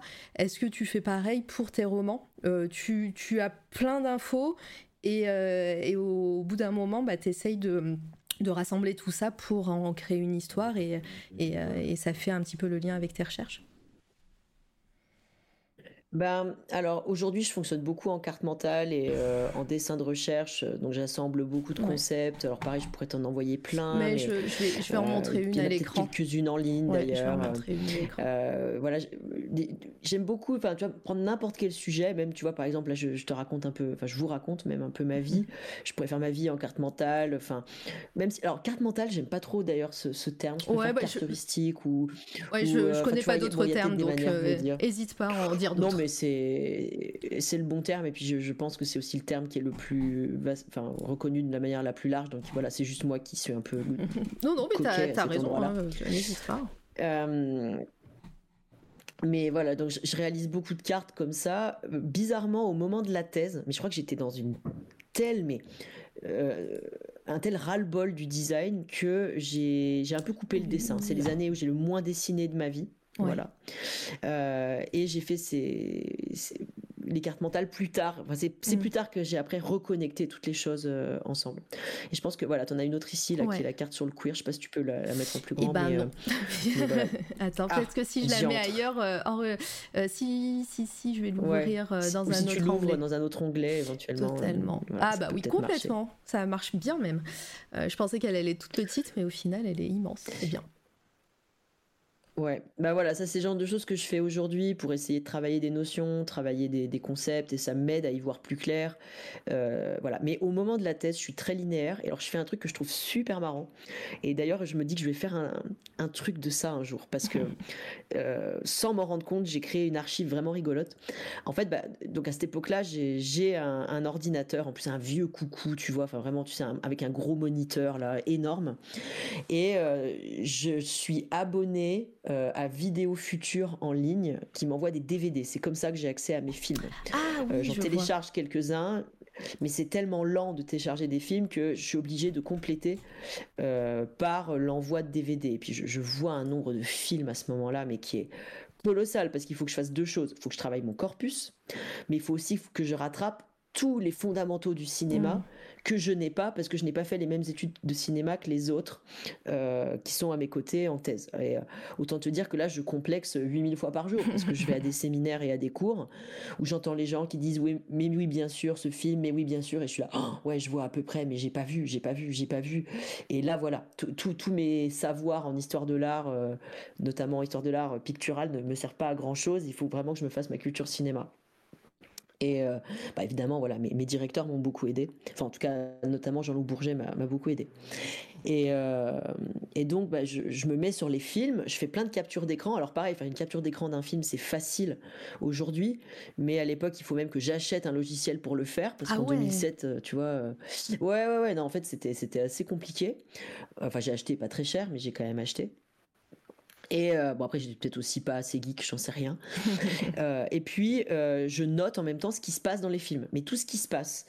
Et euh, j'ai un style de note qui est hyper bizarre, qui est ni complètement objectif, ni trop subjectif non plus, pour conserver quand même un truc assez factuel. Mais du coup, des fois, je retombe sur ces feuilles parce que j'ai encore ces feuilles dans mes brouillons, comme quoi je me débarrasse pas de tout. Et j'hallucine parce que ça donne une espèce de littérature mais complètement bizarre où tu lis ces trucs en te disant mais je connais ça c'est Die Hard faut en faire, faut en faire des vidéos TikTok tu vois mais tant que tu mais tant que t'as dit oui. Mais surtout, moi, je pense que je vais avoir envie d'en faire des, des, écrits, en fait. Bah j'ai envie de recycler ça. Et là, je commence à recycler ces trucs, à les retrouver. Et il y a des fois des phrases que je, que je trouve euh, isolées, hyper intéressantes pour de l'écriture poétique. Donc, tu vois, finalement, peut-être que ces notes euh, vont, vont revenir. Mais à ce moment-là, c'est très linéaire c'est euh, un texte euh, Microsoft Word quoi. Euh, en plus j'étais pas sous Mac tu vois donc j'étais vraiment voilà Microsoft. Et j'écrivais les films dans l'ordre. Et puis j'avais toutes mes fiches. Et à un moment donné il a fallu rassembler rassembler tout ça et ces trois années de thèse ont été euh, bah, marquées par un truc qui a été super, qui a été le retour aux, États-Unis. Hein. Là, pour, pour la première fois, j'ai pu partir longtemps aux États-Unis. Donc, j'y suis parti régulièrement, donc entre 2003 euh, et euh, pour tes recherches. 2008. Non, non, entre 2003 et 2008, j'y vais dès que je peux, dès que ah, j'ai un peu de sous, juste pour voir les copains et parce que moi, j'ai trop envie d'y aller, de voir des concerts et de faire des trucs. bon, même si bien sûr, c'était un peu. bon, au bout d'un moment, je pouvais pas non plus y aller tous les quatre matins, ça coûte cher. Euh, mais j'y allais aussi régulièrement que possible, on va dire. Et euh, par contre, en 2009, j'obtiens un semestre de recherche et là, je pars dans le Massachusetts et je peux passer six mois dans le Massachusetts avec des super conditions euh, où je suis hébergé, j'ai un peu d'argent pour mes recherches et c'est très très bien. Et il y a quoi là-bas? C'est juste que c'est un partenariat avec une fac là-bas ou c'est qu'il y, y, a quelque chose pour tes recherches qui est important dans le Massachusetts? J'arrive pas à le dire. j'ai essayé, bah, essayé, de le dire le plus tard possible, mais j'ai pas réussi. Non, mais bel effort. Merci, c'est gentil. 5 euh, sur 10. non, bah moi je, moi, je voulais surtout revenir euh, dans un département de, communication, aller aux États-Unis. Euh, Sean Shimpak, qui a, suivi mes recherches là-bas, était vraiment super chouette. Euh, et puis, c'était aussi voir les cours. En fait, là, là j'ai la tête qui a explosé, en fait, parce que certes, c'était super intéressant d'avoir les cours des gens à Paris 3, mais voilà, j'arrive dans une fac bah, où j'ai certes le cours de Sean Chimpak qui est super, qui est vraiment étude culturelle, donc sa méthode elle ressemble vraiment à ce que j'essaye de faire et ça m'a vraiment aidé, même si Jean-Loup mm. Bourget était déjà super en tant qu'américaniste. Mais le cours qui a vraiment fait la différence, c'est euh, différence, c'est Dimitri Hachebaz, qui en fait faisait un cours sur euh, la femme noire au cinéma, enfin les femmes noires au cinéma même. Et là, bah, je rencontre toutes les théories euh, décoloniales en fait. Donc là, euh, le truc m'explose au visage. Je suis un des seuls blancs dans la, dans la salle. enfin, on est trois blancs pour peut-être. Euh, enfin, je dis un des seuls.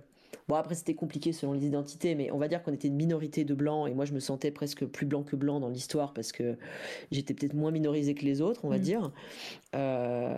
et et c'est une, enseignante afro-descendante et c'est un cours bah, très clairement évidemment où en fait bah il y a des personnes afro-descendantes qui s'inscrivent et puis qui, qui parlent de, de leur truc quoi qui parlent de racisme mmh. je vois des films que j'ai jamais vus euh, je découvre euh, bah, Bell Hooks, je découvre Gayatri Spivak, je découvre des textes que j'ai, enfin voilà, Stuart Hall et, j'en passe, tu vois. Et, là, ça, m'éclate à la tronche, alors avec évidemment toutes les réactions euh, de blanc-blanc de base, de mais not all white et compagnie, que j'ai gardé pour moi. Alors je sais pas pourquoi, je devais quand même bien sentir que c'était une bonne idée. Mais, mais, mais évidemment, voilà, je suis passée par toutes les, les couleurs de l'arc-en-ciel pour revenir au, blanc, voilà. Et euh, et en fait, bah là, ça, ça m'a beaucoup aidé. Puis je pense que ça a été aussi une première marche. Enfin, ça a été entre autres une marche vers euh, les théories queer. Parce que j'avais quand même, au bout d'un moment, à force de travailler sur les héros, je m'intéressais à, bah, à la question de la masculinité. Mm. Euh, tout ce que j'ai lu en anglais, c'était des histoires de genre, et là, j'arrivais pas à le prendre autrement. Alors moi, j'étais assez ambivalent vis-à-vis des études de genre, parce que souvent, je trouvais ça assez limité. Moi, j'y trouvais pas mon compte. Euh, parce que notamment, euh, il y avait quand même des aspects parfois assez essentialistes. Mm-hmm.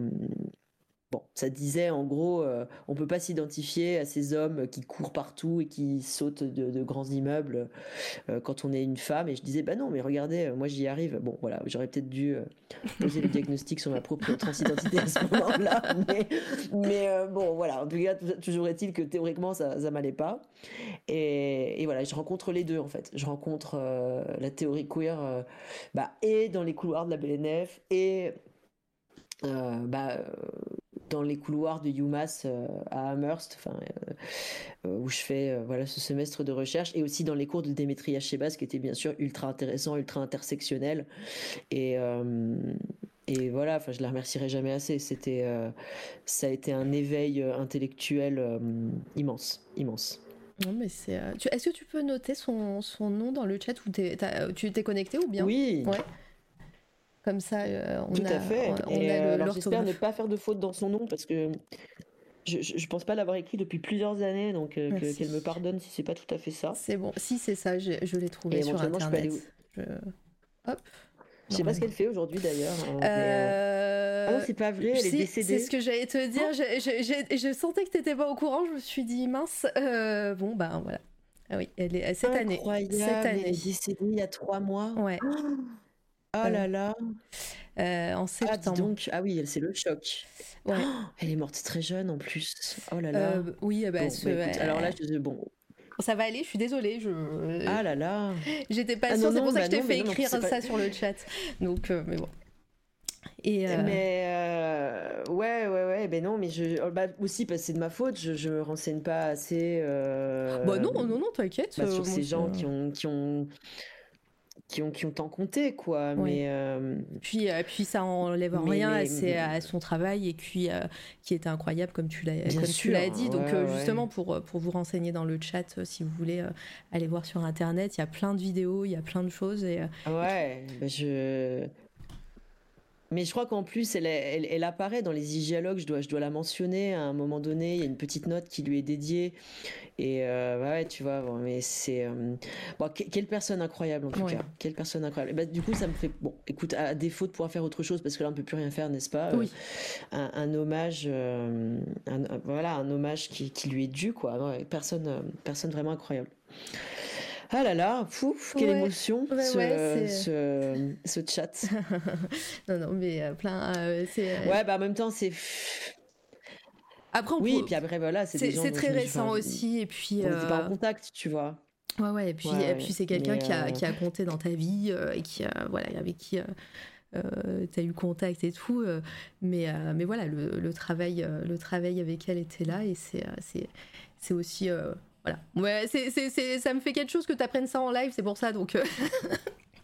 Non, mais en plus, tu sais, je sais pas, je sais pas comment dire, sentiment, je, de ne pas lui avoir. Enfin, je crois que c'est typiquement une personne. D'ailleurs, bon, c'est peut-être là qu'existe un regret, mais mm. c'est pas. Euh, c'est pas une personne à qui j'ai eu le temps de dire comme elle a, elle a compté, tout simplement parce que sur le moment, je pense que je n'ai absolument pas réalisé en fait.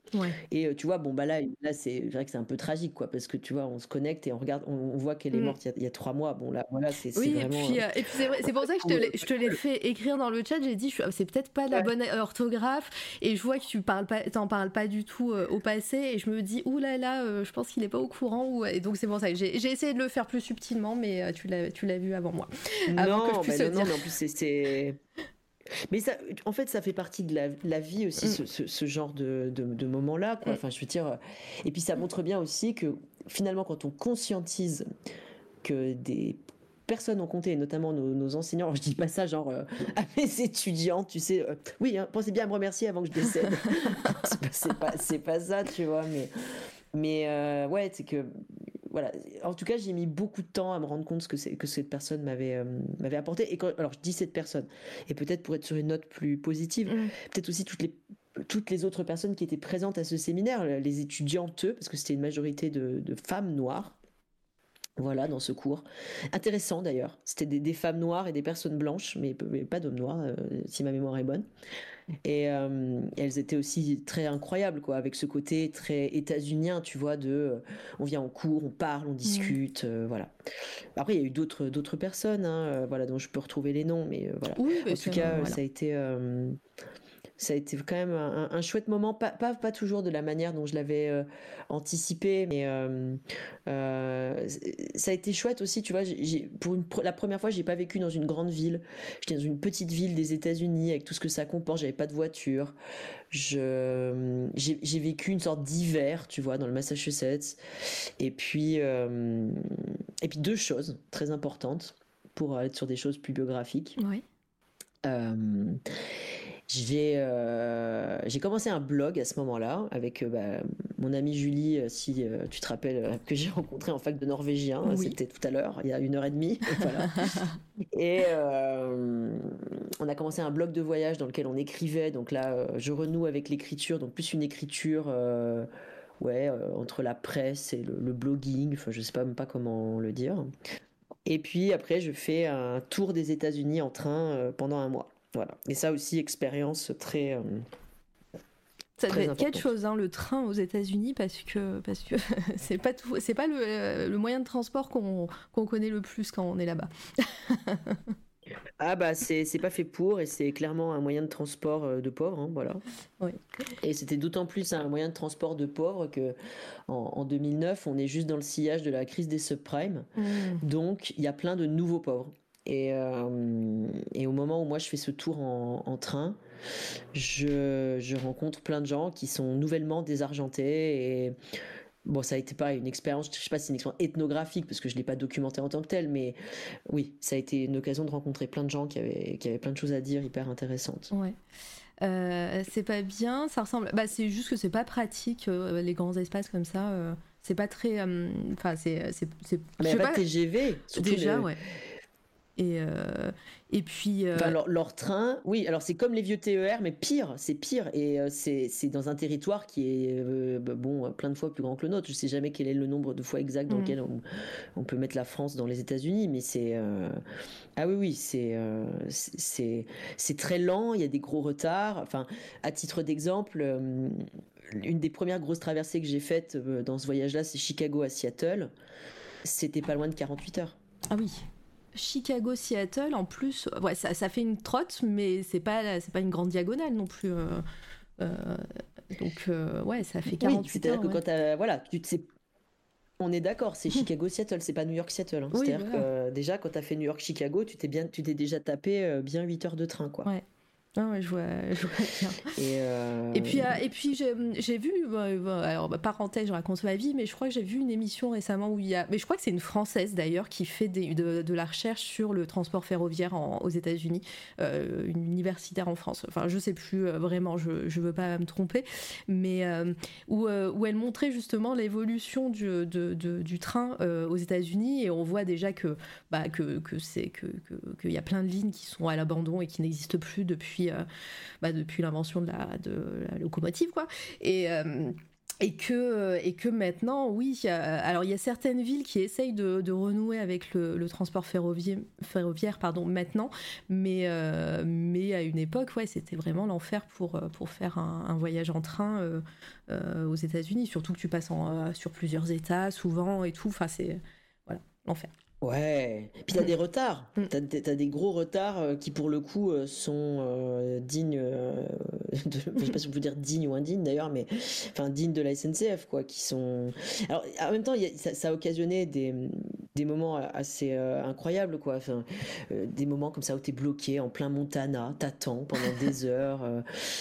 et puis alors il y a aussi un truc qui est assez chouette, c'est que sur les, les grandes lignes, notamment cette ligne Chicago-Seattle, les conducteurs conducteurs, enfin même pas les conducteurs d'ailleurs, mais les contrôleurs, bon plutôt des hommes euh, pour ceux que j'ai rencontrés, euh, sont assez documentés sur l'histoire des territoires qu'ils traversent. Ils font guide touristique en même temps, bah, c'est ça Un petit peu, ou même guide historique quoi. T'as ah un petit côté, c'est pas la vie comme dans la série La Vie, mais l'histoire quoi. Tu, as une petite tranche d'histoire.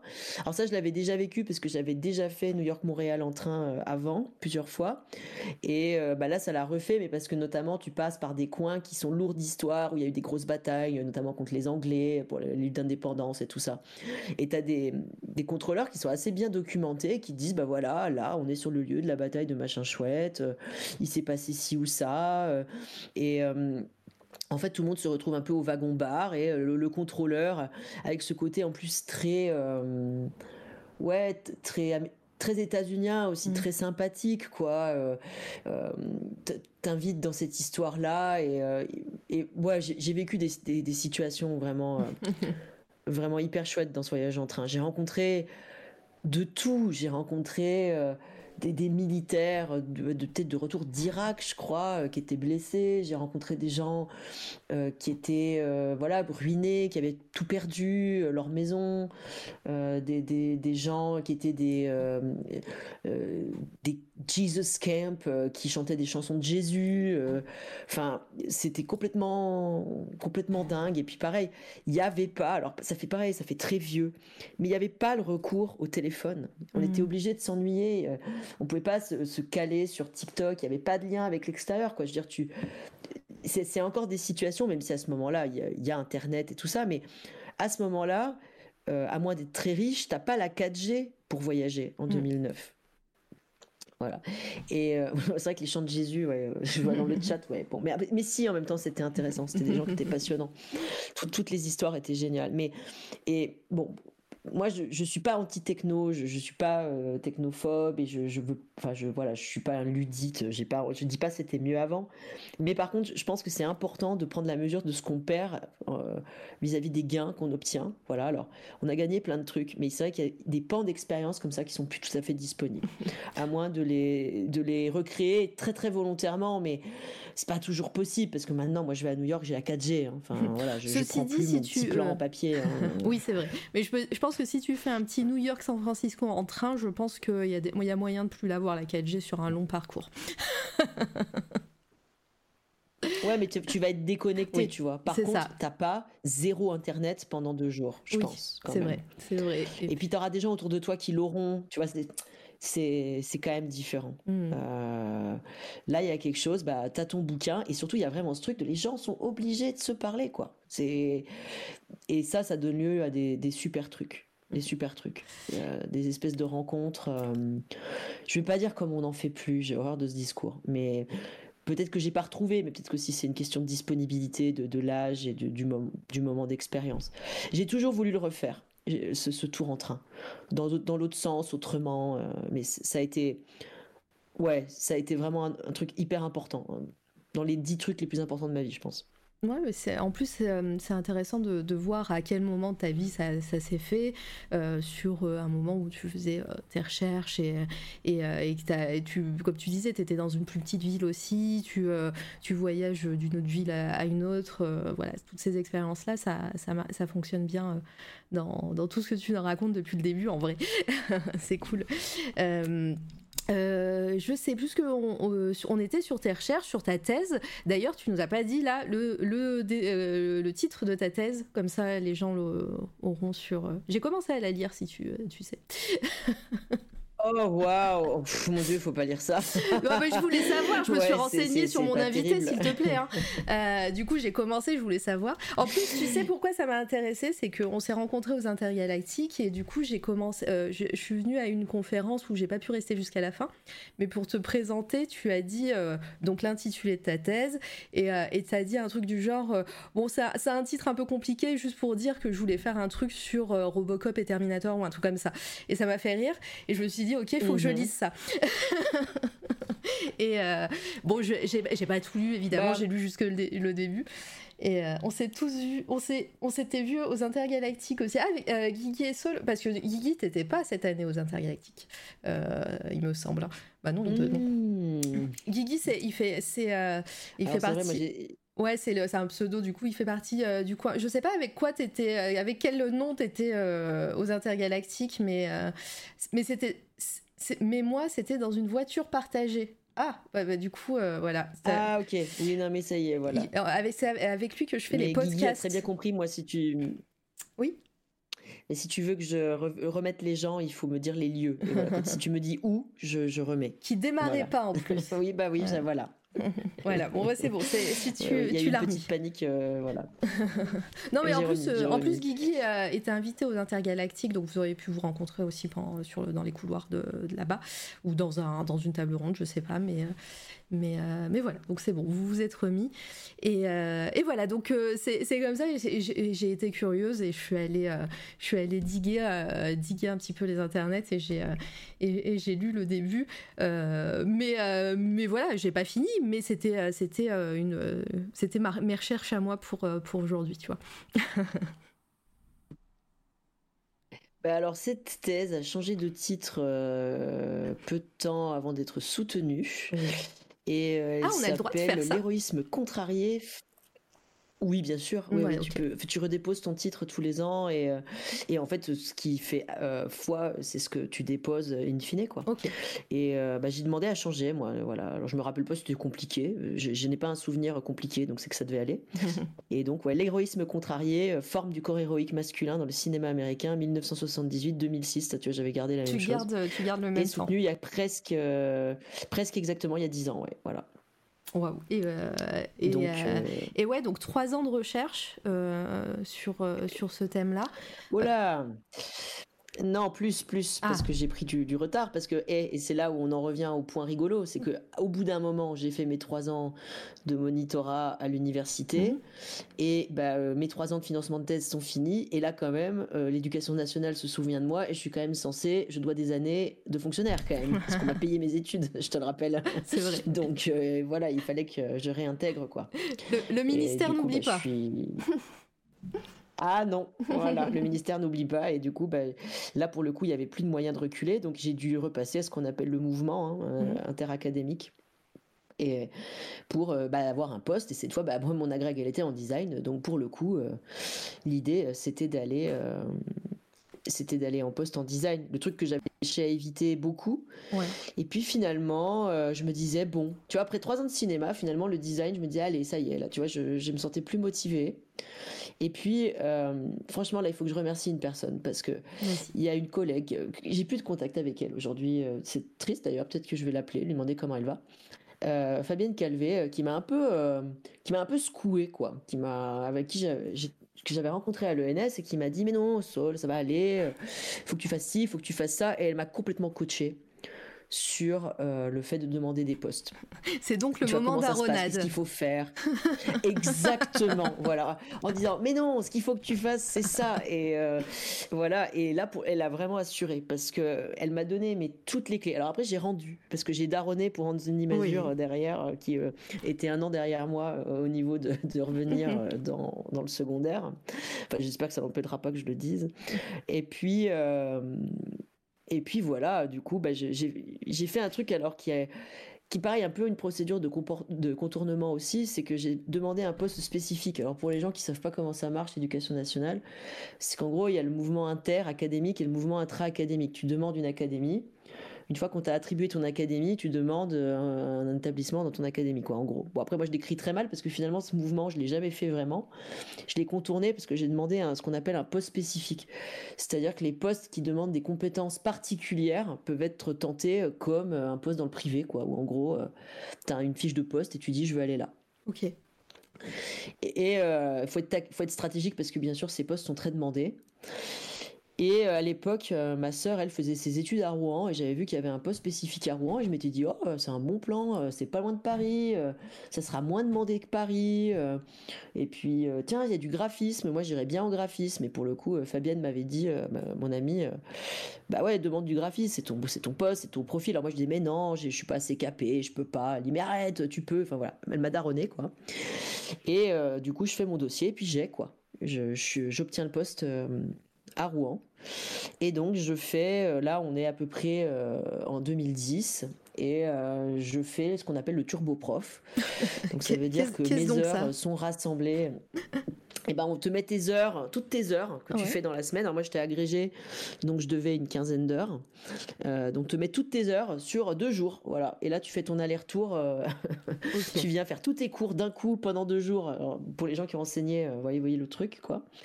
Euh, tu fais euh, deux fois 8 heures de cours. Euh, moi, c'était le jeudi et le vendredi. Et après, tu rentres chez toi à Paris le, samedi soir. Et enfin, le dimanche, le vendredi soir. Et ça t'a et ça le pardon, je vais y arriver à retrouver mes mots.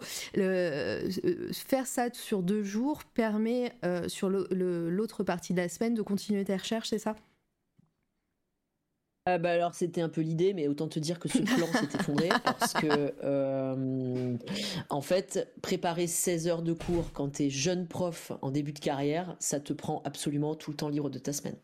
Mais vraiment euh, tout le temps libre. Et a fortiori quand c'est que des cours nouveaux parce que moi mhm. j'avais donné des cours à la fac, j'avais donné des cours d'analyse d'image, j'avais donné des cours euh, d'analyse, euh, même d'études cinématographiques sur mes sujets de thèse, là, je ne pouvais quasiment rien recycler, quoi. Euh, donc, euh, tout était à faire. En même temps, j'étais giga passionné. J'y ai passé mon été de recrutement et j'y passais mes semaines et parfois mes week-ends. Donc, j'étais hyper heureux de m'y remettre, en fait. D'accord. tu vois, ça me faisait revenir dans le design. Je me suis auto-formé en web, en HTML. J'étais au taquet sur ces trucs, quoi. Vraiment, j'étais trop content. Et en même temps, heureusement que j'étais trop content parce que j'y, passais ma vie. Peut-être que j'étais aussi trop content parce que la thèse, ça commençait à, tu vois, à patiner et que bah, ça me permettait de procrastiner euh, efficacement. Euh, Il y a l'anonyme sur le chat qui vient de t'offrir un abonnement à la, à la chaîne. Mais c'est merveilleux. L'abonnement sur l'abonnement permet que tu n'aies pas de pub euh, pendant, quand, tu, euh, quand tu viens sur la chaîne, quand il y a une émission d'ici, euh, voilà, t'es pas de pub au début, et ça te permet d'utiliser des petites, des petites émotes comme ça, comme ça, tu sais. Mais c'est, ben voilà. je, je, fais tous les trucs de, de, de, de, Twitch là, tu vois, je clique partout. regarde, regarde qui va là. bonjour Doctrice, bonjour Zelda. Ah, mais doctrice, mais oui, bonjour doctrice, euh, quel plaisir. C'est à cette heure-là qu'on arrive. Katie, Alors qu'on parle de thèse, c'est ça qui t'a fait venir. C'est ça, et Katie aussi, on parle de ah, thèse. Ben voilà, tout, euh, tous les thésards et thésardes arrivent voilà, euh, sur le, chat. Voilà, c'est bon. félicitations encore, Katie, pour, pour la soutenance, tout ça. Ah oui. C'était très cool, c'était très bah cool. Bah ouais, bravo docteur. Ouais, bravo, bravo, bravo. c'est la fête. Et coucou Manu, bonjour. il y a du monde qui arrive, ça y est, tout le monde a fini de manger, tout le monde est arrivé, a fini le travail, tout ça. Ben voilà. C'est, le moment. Ça fait 3h18 minutes qu'on est ensemble, on est, on est, on est même pas encore arrivé à l'actualité, tu vois. On est à la thèse, on est à la thèse, tout se passe bien. non, on est, on est bien. Et alors, vous avez raté tous les, euh, tous les épisodes secrets de vie. Hein. Non, eh j'exagère. J'ai, j'ai pas donné les, vrais secrets. Plein d'anecdotes. Je me dis, on sait jamais des fois qu'un étudiant, une étudiante ouais, non. On reste Je garde mes petits secrets quand même. On reste pro quand même. Voilà. Ceci dit, t'as dit que tu lisais beaucoup de livres de cul. Euh... Comme ça, c'est pas un secret. C'est pas un secret, tu le dis à tout le monde, c'est ça. Mes sujets de recherche, Eh bien sûr, je travaille sur les sexualités aujourd'hui. Oui, c'est vrai. Globalement, je, le, fait que je sois un érotomane est, à mon avis, un, secret pour personne. Hein. ou alors vraiment, je, je bosse pas très bien ma com. Hein, mais voilà, entre les sexbots, l'analyse des corps masculins dénudés pendant ma thèse, c'est bon. Je, suis, voilà, le bateau a quitté le port quand même. Hein. et merci pour l'abonnement offert à Pain au raisin. Merci et coucou Pain. Je t'ai même pas vu, je t'ai même pas salué. voilà, tout le monde arrive dans le chat. Euh, bah, du coup, moi, j'ai perdu le fil de, de ce qu'on était en train de dire. Voilà. Est-ce que tu est-ce que as la thèse, la thèse, les cours Les cours. Ah oui, c'est à Rouen. Euh. Rouen, tu faisais deux jours, 12 jours par semaine et, euh, et ensuite c'était censé être pour, pour la recherche, mais ça ne s'est pas passé comme ça. C'est bon, je, je, je retrouve le fil. Ouais, bah, en gros, une année morte, une année où j'ai rien foutu sur ma thèse parce que c'était pas possible. Voilà, 16 mm. euh, heures de, cours tous nouveaux à préparer. Puis il faut dire aussi, j'ai été pris dans une ambiance. Tu vois, je quittais une ambiance. Alors, à la fois des gens très sympas que, que j'avais rencontrés à Paris 3, coucou Mélanie, euh, ou euh, voilà des gens avec qui je m'entendais super bien, euh, coucou Jean-Étienne, enfin voilà des, vraiment des gens avec qui c'était super, mais aussi parfois un contexte un peu difficile. Moi je me suis pas toujours senti bien dans cet environnement universitaire. Voilà, ça, a pu être, ça a pu être compliqué. Et, et, là, j'arrive dans une équipe à Rouen qui est super sympa, de gens mais qui sont vraiment adorables, euh, qui sont passionnés par le design mm. et en plus d'une manière très, euh, je sais pas comment dire, très euh, les mains dans le cambouis, on fait des trucs et qui un peu loin du côté parfois un peu alors, encore une fois, le NS c'était super, mais parfois c'était un peu foufou chichi, quoi. Ça se la racontait un peu. Que là, c'est un peu, ouais, on fait du graphisme, on prend du papier, on taille dans le gras, on, fait des découpages, on fait des affiches avec les étudiants, on fait des ateliers. On se raconte pas autre chose que ce qu'on fait. C'était à la fois ambitieux et modeste. C'était le, meilleur euh, mix possible. Et du coup, bah, c'était des gens qui me disaient euh, Mais pourquoi faut que tu finisses ta thèse? Pour la finis pas, tu t'en fous, t'es avec nous maintenant, euh, t'es es bien, quoi. Euh. donc, c'est sûr que, tu vois, d'un seul coup, le fait de finir ma thèse, tu vois, j'étais là, oh, et, puis j'avais pas confiance en moi, je me disais, ah, mais je mérite pas, puis je l'aurais pas, enfin, tu vois, donc, toutes ces choses-là mises les unes sur les autres faisaient que je me suis assez rapidement raconté que je finirais pas quand même. Et, euh, et du coup, et oui. plot twist. Coucou le technicien. Plot twist, bah plot twist, bah non. Ah, bonjour le technicien. Et oui, c'est chichi le NS. Bah c'est chichi. Pas que, pas que. Euh, le NS c'est beaucoup de choses différentes, mais euh, ça pouvait l'être. Voilà, il pouvait, ça pouvait l'être. Euh, mais euh, bah, le plot twist, bah, c'est que je me suis fait daronner une fois de plus. Alors, oui, attends, mais personne... j'explique pour le chat toutes les personnes qui viennent d'arriver parce qu'on vient de découvrir, on a fait toute la vie hein, de Saul euh, de, depuis son enfance jusqu'à maintenant, hein, et il y a des mots à chaque moment important de sa vie, on a découvert qu'il se faisait daronner pour pouvoir avancer, enfin pour pouvoir faire un truc, voilà, qui, le, qui lui tenait à cœur. Voilà, disons-le comme ça. Ouais, des gens, en fait, des gens qui me réveillent et qui me disent, mais attends, mec, euh, c'est ça que t'as envie de faire? Et je suis là, ah ouais, c'est vrai. et là, euh, du coup, ça, ça marche, quoi. Et bah, en l'occurrence, c'est une personne que je vois plus du tout, qui était une amie d'amis, et bon, bah, que, que, j'ai adoré rencontrer, très sympathique, euh, qui s'appelle Adrienne Boutang. On se croise un soir dans un machin de, de, doctorant. Elle, elle est jeune docteur, et elle me dit, mais tu finis quand? Je dis, mais je vais pas finir. De toute façon, c'est mort. Il me reste un chapitre à écrire. C'est mort. Enfin, j'avais le blues du troisième chapitre. Euh, donc euh, voilà, les doctorantes dans le chat peut-être savent. Alors troisième, ou ce qui peut être le deuxième, en fait le blues des trois quarts. Voilà, n'importe quel boulot dans la vie, quand on est aux trois quarts, t'as juste envie de décéder en fait. cest que la barre de chargement est beaucoup trop remplie. Voilà, doctrice, genre merci. Plein de force, plein de force. Il y a un mot bah oui, t'es es trop loin du début, t'es trop près de la fin, tu te dis, euh, ouais, le moment où tu, tu, rampes vers la source euh, d'eau fraîche et bah, tu, meurs à quelques pas de la source d'eau fraîche, quoi. Et Adrienne Boutang me dit, mais non, euh, qu'est-ce que tu fais? Elle dit, tu soutiens là. Mais elle me dit, ta gueule, tu soutiens. Elle me dit comme ça, elle me dit, ta gueule, ta gueule, tu soutiens. Je dis, mais non, Faut mais en faire un t-shirt. C'est pas fini. Non mais oui, mais vraiment, mais on, on, s'en fout. Je dis, mais c'est pas parfait. Il y a ci, il y a ça. Elle dit, je m'en tape, tu soutiens. Et je dis, mais mais non, mais dis pas ça. Euh, et puis on va m'attaquer sur ça et ça. Mais c'est bien, ça leur fera des questions à poser à la soutenance. Allez, tais-toi, tu soutiens, chute. Voilà. Et, et en fait, euh, bah, heureusement qu'elle a été là parce que ça m'a, ça a été un peu un électrochoc, tu vois. Comme quoi, l'empathie c'est bien, mais ta gueule tu soutiens, c'est, y a enfin, on a parfois besoin de ta gueule tu soutiens. voilà. TGTS, voilà, pour les, pour les intimes. Voilà, très Plutôt bien. que TNTS.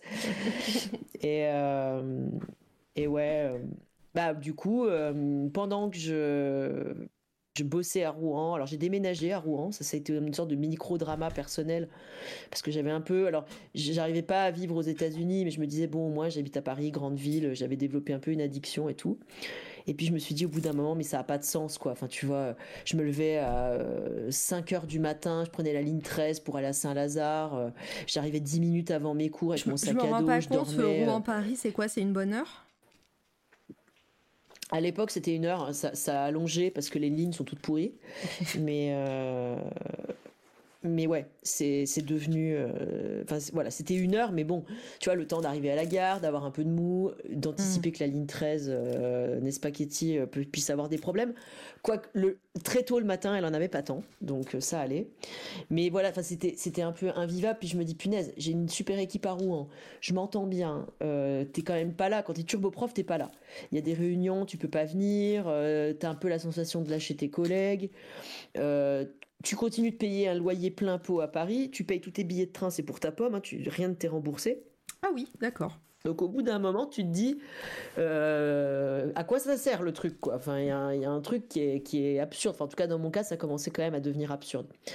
Et puis, euh, bah, du coup, je, je déménage à Rouen, je continue ma vie à Rouen. Là, je développe toute une pratique pédago, mais super cool. Enfin, en tout cas, c'est vraiment les moments où, euh, où j'ai j'ai appris à aimer complètement mon métier, vraiment parce que euh, ils étaient 12 par classe, ils étaient extra choupis, euh, euh, on passait vachement de temps ensemble, on développait leurs projets ensemble. Il y a des gens qui sont restés des potes hein, dans, Mm. dans ces étudiants et étudiantes euh, que j'ai eus, enfin qui sont devenus des potes, quand ils ont été peut-être aussi en âge d'être plus proches de moi, mais il faut dire qu'on n'avait pas des écarts d'âge énormes, ça va être différent avec les étudiants que ce que j'ai actuellement.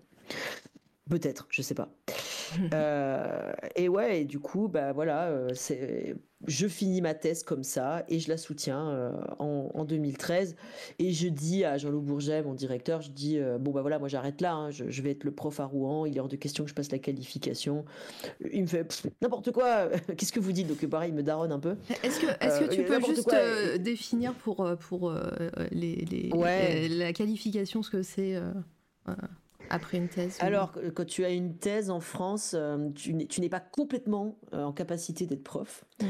Enfin, tu, tu peux enseigner à l'université, mais si tu veux être maître de conférence, ce qui est un statut et un poste particulier, il faut que tu sois qualifié par le Conseil national des universités, qui te qualifie dans une section. Alors, les, les disciplines sont classées en sections. Donc, il y en a une pour la littérature, pour la philo, euh, pour euh, la mécanique de je sais pas quoi. Après, moi, je les connais pas en sciences dures, tu vois. Mais euh, bon, moi, la mienne, c'est euh, art. Enfin, c'est la, la- la section à tout le monde. hein. Il y a tous les arts dedans. C'est la 18, voilà. Et euh, voilà, deux, comme dit doctrice en, littérature. euh, voilà, il y a plein de, sections. 71 pour les sciences de l'information et de la communication. Enfin, elles ont toutes leurs numéros. Et tu dois faire un dossier au Conseil na- national des universités pour être qualifié en tant que maître de conférence. Et une fois que tu es qualifié en tant que maître de conférence, là, tu peux postuler au concours de maître de conférence. Donc là aussi, poste par poste, fac par fac, euh, euh, concours qui est- était déjà à l'époque assez concurrentiel et qui est en train de devenir extra concurrentiel Mm. euh, aujourd'hui. Mais enfin, il y a quand même des gens parfois qui sont recrutés. Ça, ça arrive une fois toutes les, toutes les pleines lunes. Voilà. Euh, et, et donc, bah, Jean-Loup Bourget me secoue un peu et me dit Mais oui, bien sûr, vous allez demander votre qualification. Je la demande. Et j'ai bien fait parce que, entre temps, je me suis dit Quand même, la recherche, j'aime bien ça. Euh, le stress de la thèse était passé. Le dégoût aussi, parce que pareil, moi j'ai toujours des phases dégoût un peu dans les trucs. Donc j'avais eu ma phase dégoût du design, Euh, j'avais eu la phase dégoût de la thèse, Euh, j'avais dû m'éloigner. Mhm. Et euh, bah là, ça, ça me reprend. Et puis, bah, je me rends compte que dans mon super BTS où je m'entends bien avec mes collègues, oui, je m'entends super bien avec mes collègues et je fais du super enseignement.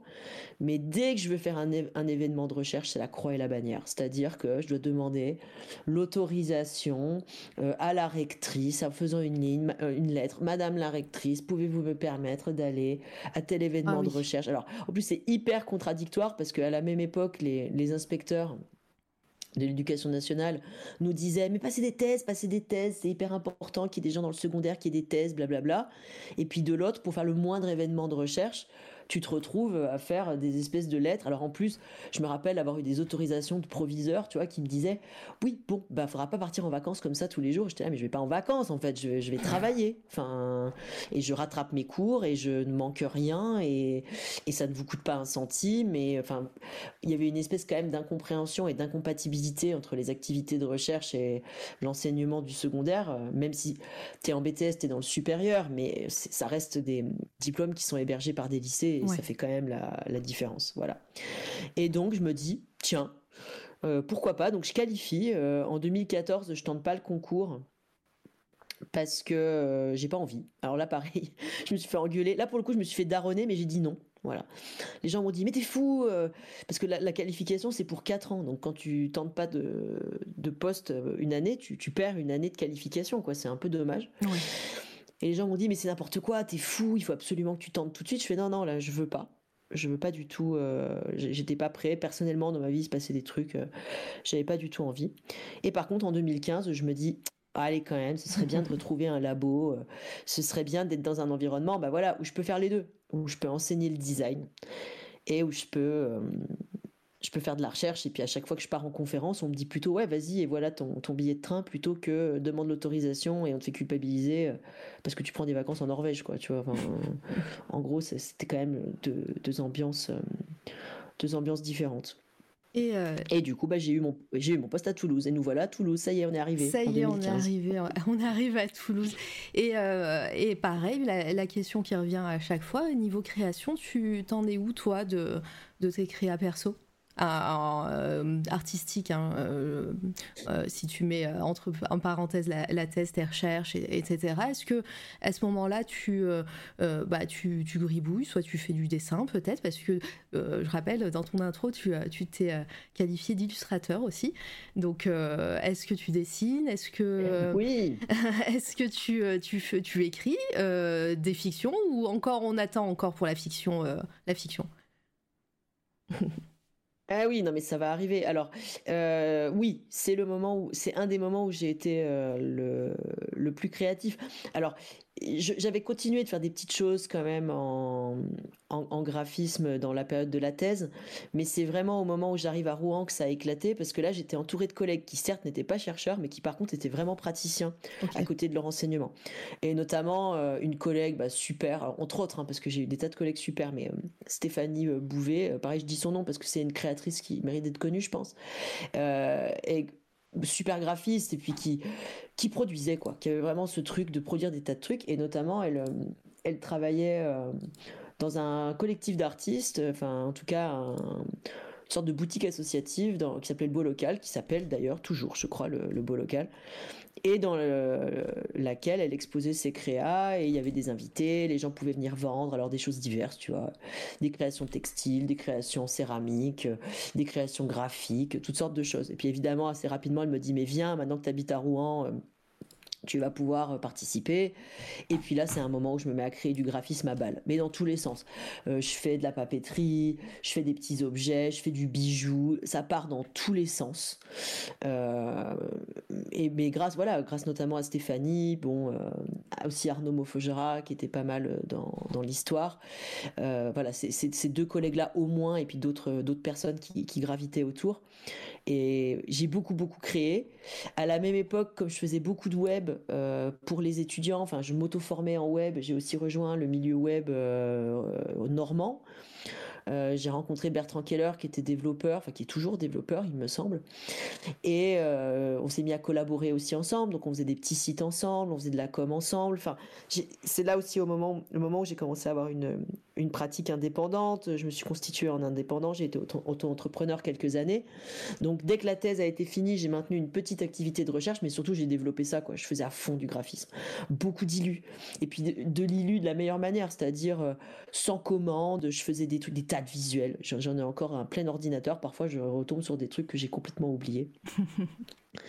et, euh, Et voilà, pour, pour le coup, la créa à ce moment-là, c'est principalement du visuel. Et avec une grosse envie de faire plein d'objets, de faire des jeux de cartes, de faire du tarot, de faire euh, des, des, récits, de, de, faire...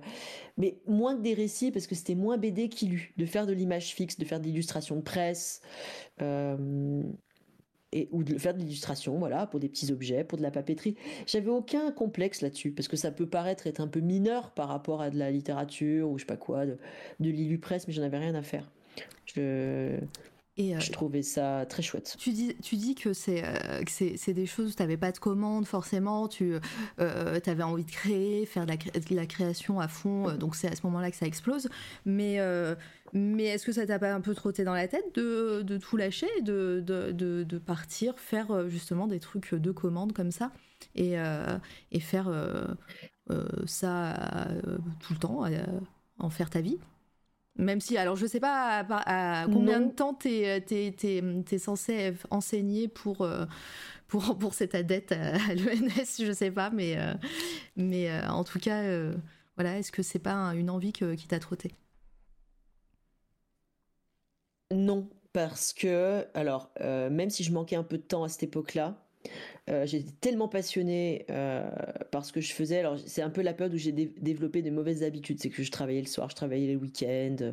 Euh, mais mais c'était pas souffrant à l'époque. Donc, mm. pour le coup, c'était des mauvaises habitudes qui, qui étaient bonnes à ce moment-là.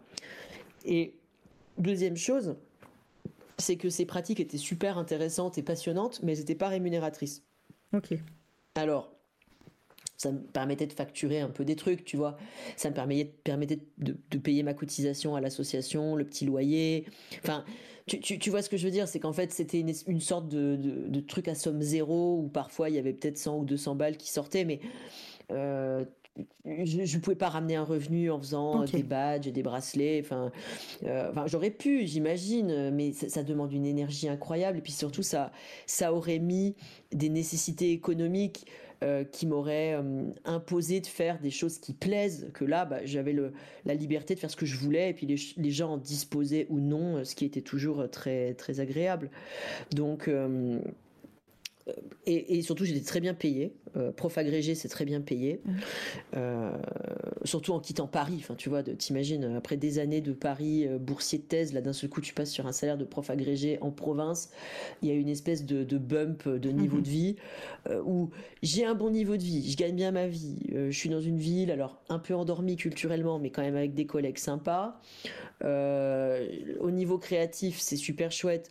J'ai pas d'obligation de rentabilité, je peux faire ce qui me plaît de manière totalement expérimentale, de manière hyper fun avec mes potes. Avec les étudiants, je m'éclate plutôt et en plus, ce que je fais de mon côté en pratique perso, ça nourrit mes cours. Euh, bah, c'était gagnant-gagnant. Ouais, c'était euh, vraiment.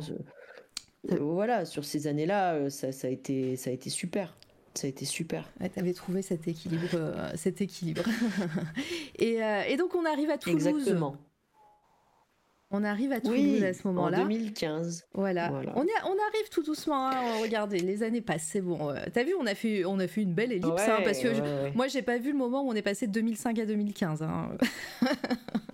C'est vrai. Non, ben non, mais quand même, il y a eu des trucs. C'est la thèse. Là, ça, c'est le côté thèse. Voilà, ça, ça, ça a effacé le temps. est-ce que, est-ce que tout va bien pour ouais, toi? Est-ce bah, que tu as besoin d'une pause, par exemple, là ou pas, ou, euh, ou, ou tout va bien? Ah, bah tiens, est-ce qu'on ferait pas la pause maintenant On peut vrai faire que la, la pause. pause. Toulouse, c'est pas mal comme ça. Euh, voilà, on est à un on point fait une de... petite pause pipi. Je, je vérifie. Euh, ouais, j'ai du, du, chargement au casque, c'est parfait. On est bien. Donc, euh... Ok. De toute façon, là, voilà. Ça on, me paraît on pas va, mal. on va pas battre le record. On est à 3h37 quand même, hein, mais bah, promis. Non. on est bien. mais vas-y, je t'en prie. Moi, je Comment on fait un pour petit peu. couper l'audio sur ce, sur ce business? Sur sur Discord, en bas. M'entendiez en- pas faire euh, uriner, c'est quand même c'est gênant. déjà arrivé, sache-le. Voilà, tu ne serais pas le premier. Mais Bah, bien sûr, c'est déjà arrivé. mais, euh, mais t'as un micro en bas à gauche euh, euh, à côté d'un casque. T'as l'engrenage, t'as un petit casque et t'as un micro. Mais moi, j'ai pas ça. Pourquoi j'ai pas ça? J'ai sous-titres, j'ai un clip. Oh là là, mon dieu, c'est. Ah, mais non, mais c'est sur Discord qu'il c'est faut que tu ailles. Là, pour le coup, c'est. C'est c'est sur Discord qu'il faut que tu ailles. Ah Mon dieu, oui. oui, Oh parce que là, tu vas, tu vas enlever le Et son dans tes Voilà, rendre voilà. muet. Voilà. Allez, à tout de suite. Voilà, bon. Eh ben écoute, à tout de suite. et, et moi, je vais faire une pause. On n'en veut plus. Oh, c'est trop gentil, doctrice. Euh, qu'est-ce que je peux vous dire? Donc, bienvenue tout le monde. N'hésitez pas à poser des questions à Saul hein, si, euh, si, vous en avez euh, au fur et à mesure. On va arriver de toute façon sur bientôt sur son actu, sur ses écrits, sur ses bouquins. mais, mais en tout cas, c'est passionnant, c'est trop bien. Je vais aller faire pipi aussi, donc j'arrive. je vous mets la scène. Je vous mets la scène de pause et, et on se retrouve d'ici deux minutes. Voilà. hop. Elle est où la scène de pause ici? Attendez, je la trouve plus. J'ai trop de. Ah voilà. Allez, à tout de suite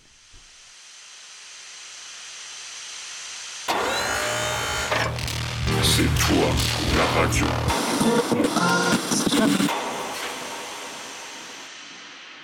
On est revenu en live, re tout le monde. Voilà. Elle est belle cette poulette de Oui, elle est, cool. C'est un, pigeon, c'est un pigeon. Euh, hop, petite sieste. Xudes, t'as eu le temps de faire une sieste, c'est ça? Euh, Du coup, euh, c'est bon, t'es revenu, hein, Sol. Hein, t'es là. Ouais, ouais, je, suis là. Je pense qu'on m'entend toujours bien. Euh, si mes réglages n'ont pas sauté euh, pendant la pause, on est bien. C'est beau, on t'entend bien. Euh, coucou Titi, et, deux deux tiers de ma vie est consacrée à la sieste. Euh, et re, bonjour euh, Coco Plasma, je, je, vu ton petit mot tout à l'heure euh, en haut et, j'ai pas eu le temps de te saluer. Re, coucou. donc n'hésitez pas, évidemment, à mettre un petit, une petite question sur le chat si vous en avez. On va continuer tranquillement le fil de ta vie. On va arriver, on va arriver à ton actu au fur et à mesure et, et ça va être chouette. On est bien parti. En plus, voilà il y a, du monde qui est arrivé, c'est très cool. Euh, du coup, Toulouse. Tu arrives à Toulouse, tu arrives de Rouen. Ouais. ouais, c'était c'était une aventure un peu déménagement coquin, voilà. Je je recommande pas. Enfin, c'est rigolo. Hein. N'accumulez pas trop de choses si vous voulez faire ça. N'essayez pas ça chez vous. en plus, tu nous as bien dit que tu avais euh, accumulé beaucoup de choses euh, au, fil de, au fil du temps, que tu gardais beaucoup de choses, que tu as fait un petit peu le tri, tu as dit, mais, euh, mais voilà, on imagine que que des grands voyages et des, et, des bouquins et, et, de la recherche, ça, ça fait du stock. Bah, beaucoup de, beaucoup de papier, hein, en mmh. réalité, euh, oui. Et puis même si je me suis débarrassée de certains bouquins, euh, oui, quand même, il y avait beaucoup de choses. Et puis, bah, gros, gros truc, quoi, parce que c'est vrai que je quittais, euh, enfin, voilà, je quittais un endroit où ça marchait bien. voilà, une équipe avec qui ça se passait quand même super bien, avec un peu ce truc de, bah, je, je quitte un truc qui marche, quoi. Et, et c'était pas évident. Et en même temps, j'étais assez persuadée d'avoir envie de refaire de la, de la recherche. Et j'arrive à Toulouse et euh, bah là c'est assez chouette en fait. Les débuts à Toulouse sont très très cool. Euh, déjà, donc, euh, je rencontre une équipe de design qui est très, très, ouais, très cool aussi. J'intègre à la fois une licence de design en tant que prof, un master de design en tant que prof. Donc, le master des TCT, donc avec les collègues Prise Genre, Fabienne Denoil, entre autres. Enfin, voilà, beaucoup de gens très chouettes. le laboratoire de recherche, c'était quand même aussi pour ça que je venais. Elle est la créatrice où là, je rencontre plein de gens géniaux. J'ai même pas le temps de tout les citer, mais, beaucoup, beaucoup de gens intéressants dans plein de disciplines. Et puis, euh, je rencontre aussi des gens avec qui je vais collaborer, euh, Irène Duniac, Carole Nozella, les, deux qui sont à l'époque euh, encore doctorantes, mais qui, vont devenir très vite euh, docteurs, à faire des projets ensemble. Donc c'est voilà, les, premières années ou même la première année à Toulouse est, est très très belle quoi. C'est plein de possibilités et je m'étais un peu donné un an peut-être pour voir, hein, voilà, pour me dire aussi est-ce que ça marche, est-ce que ça prend. Et puis en fait assez rapidement je me dis c'est ici que ça va se passer. Euh, avec la sensation que, euh, ouais, que je vais poser mes valises aussi. Voilà, que cette espèce de quête aussi euh, qui, a été, qui a été amorcée avec l'idée d'aller beaucoup aux États-Unis, peut-être mm. elle s'arrête ou en tout cas elle est mise en pause et je, je me dis, bon, allez, là je choisis d'être là. Certes pas à Paris et en même temps dans une plus grosse ville que Rouen, donc c'était un, un bon compromis. Puis ça m'a décalé, quoi. Toulouse, c'est c'est ailleurs en France quoi. À l'origine j'avais vraiment choisi pour ça parce que c'est pas une ville. Enfin, tu vois, Rouen, c'est à une heure de Paris, donc tu sens cette influence de Paris, y compris auprès des étudiants.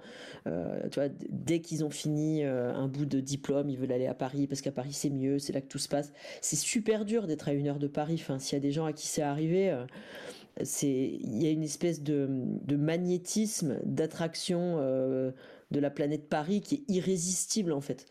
bon, quand tu es à Toulouse, déjà c'est à 4 heures de train, donc ça calme le truc un peu. Et ça m'a fait du bien de sortir de cette orbite-là un peu. Ouais. Très clairement. Euh, je, regarde, je fais deux trucs en même temps, je regarde le chat. Satellisation, ouais, que euh, euh, dit Katie.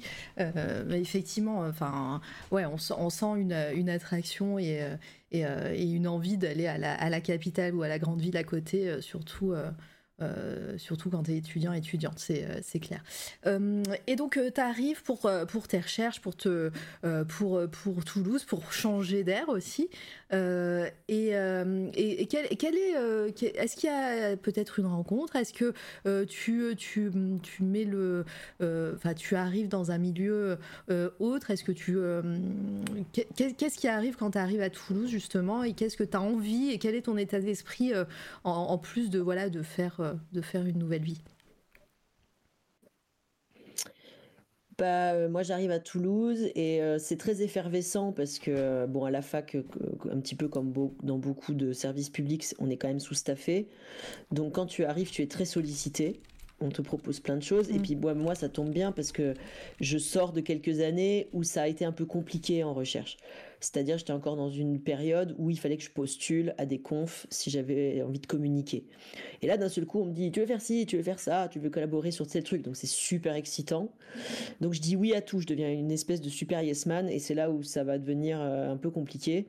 C'est que mes espèces d'habitudes de bah, je dis oui, puis il se passe ce qui se passe et je gère, euh, vont un peu. Euh, bah, ça va pas me coûter tout de suite, mais ça va finir par me coûter parce que je prends l'habitude de dire oui à tout. Je, mmh. je ne dis pas non je ne sais pas dire non, mais parce que j'ai jamais appris, jamais eu besoin en fait, parce que bah, jusque là on me sollicitait pas. Bon, voilà, c'est jusque là on me sollicite, mais je, je fais pas trop la différence. Et voilà, ça, je fais un petit euh, un petit spoiler presque, mais voilà, c'est vont se développer à ce moment-là des habitudes de travail, puis une usure Alors là, je veux pas faire pareil le daron à mon tour, mais je sais qu'il y a des, doctorants ou des jeunes docteurs dans le chat, ou peut-être qu'il y en a que je connais pas, mais euh, c'est traître aussi les, habitudes qu'on développe pendant la thèse ou qu'on développe dans l'immédiat après thèse, qui peuvent être des années euh, de surinvestissement parce que bah, il faut faire ses preuves, il faut qualifier, il faut même une fois qu'on est recruté, on veut continuer de montrer à ses collègues qu'ils ne sont pas trompés. Ça, euh, on se rend pas compte, hein, mais il n'y a pas que la validation institutionnelle, hein, il y a aussi euh, cet aspect social de ne mm. pas faire regretter le recrutement aux collègues. Donc il y a, vraiment euh, cette envie de faire ses preuves, en tout cas pour moi elle a été très forte.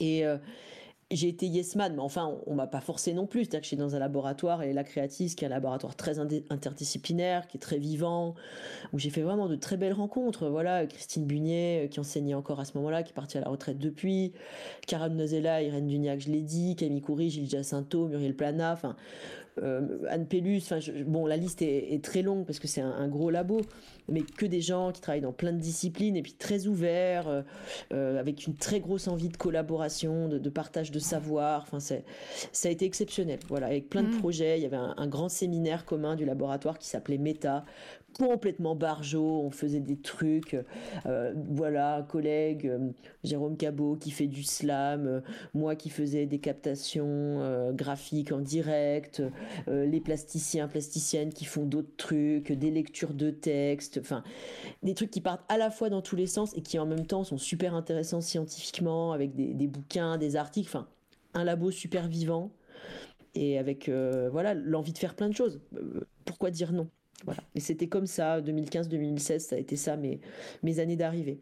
Après, bah, j'ai un peu validé mon installation dans le sens bah, où je me suis embourgeoisée littéralement. J'ai acheté un appart et j'ai vraiment pris cette décision que bah, j'allais euh, j'allais vivre à Toulouse. Et puis au même moment, euh, mon intérêt pour les questions de genre, euh, c'était quand même pas mal renforcé. Je cherchais un peu des nouveaux sujets.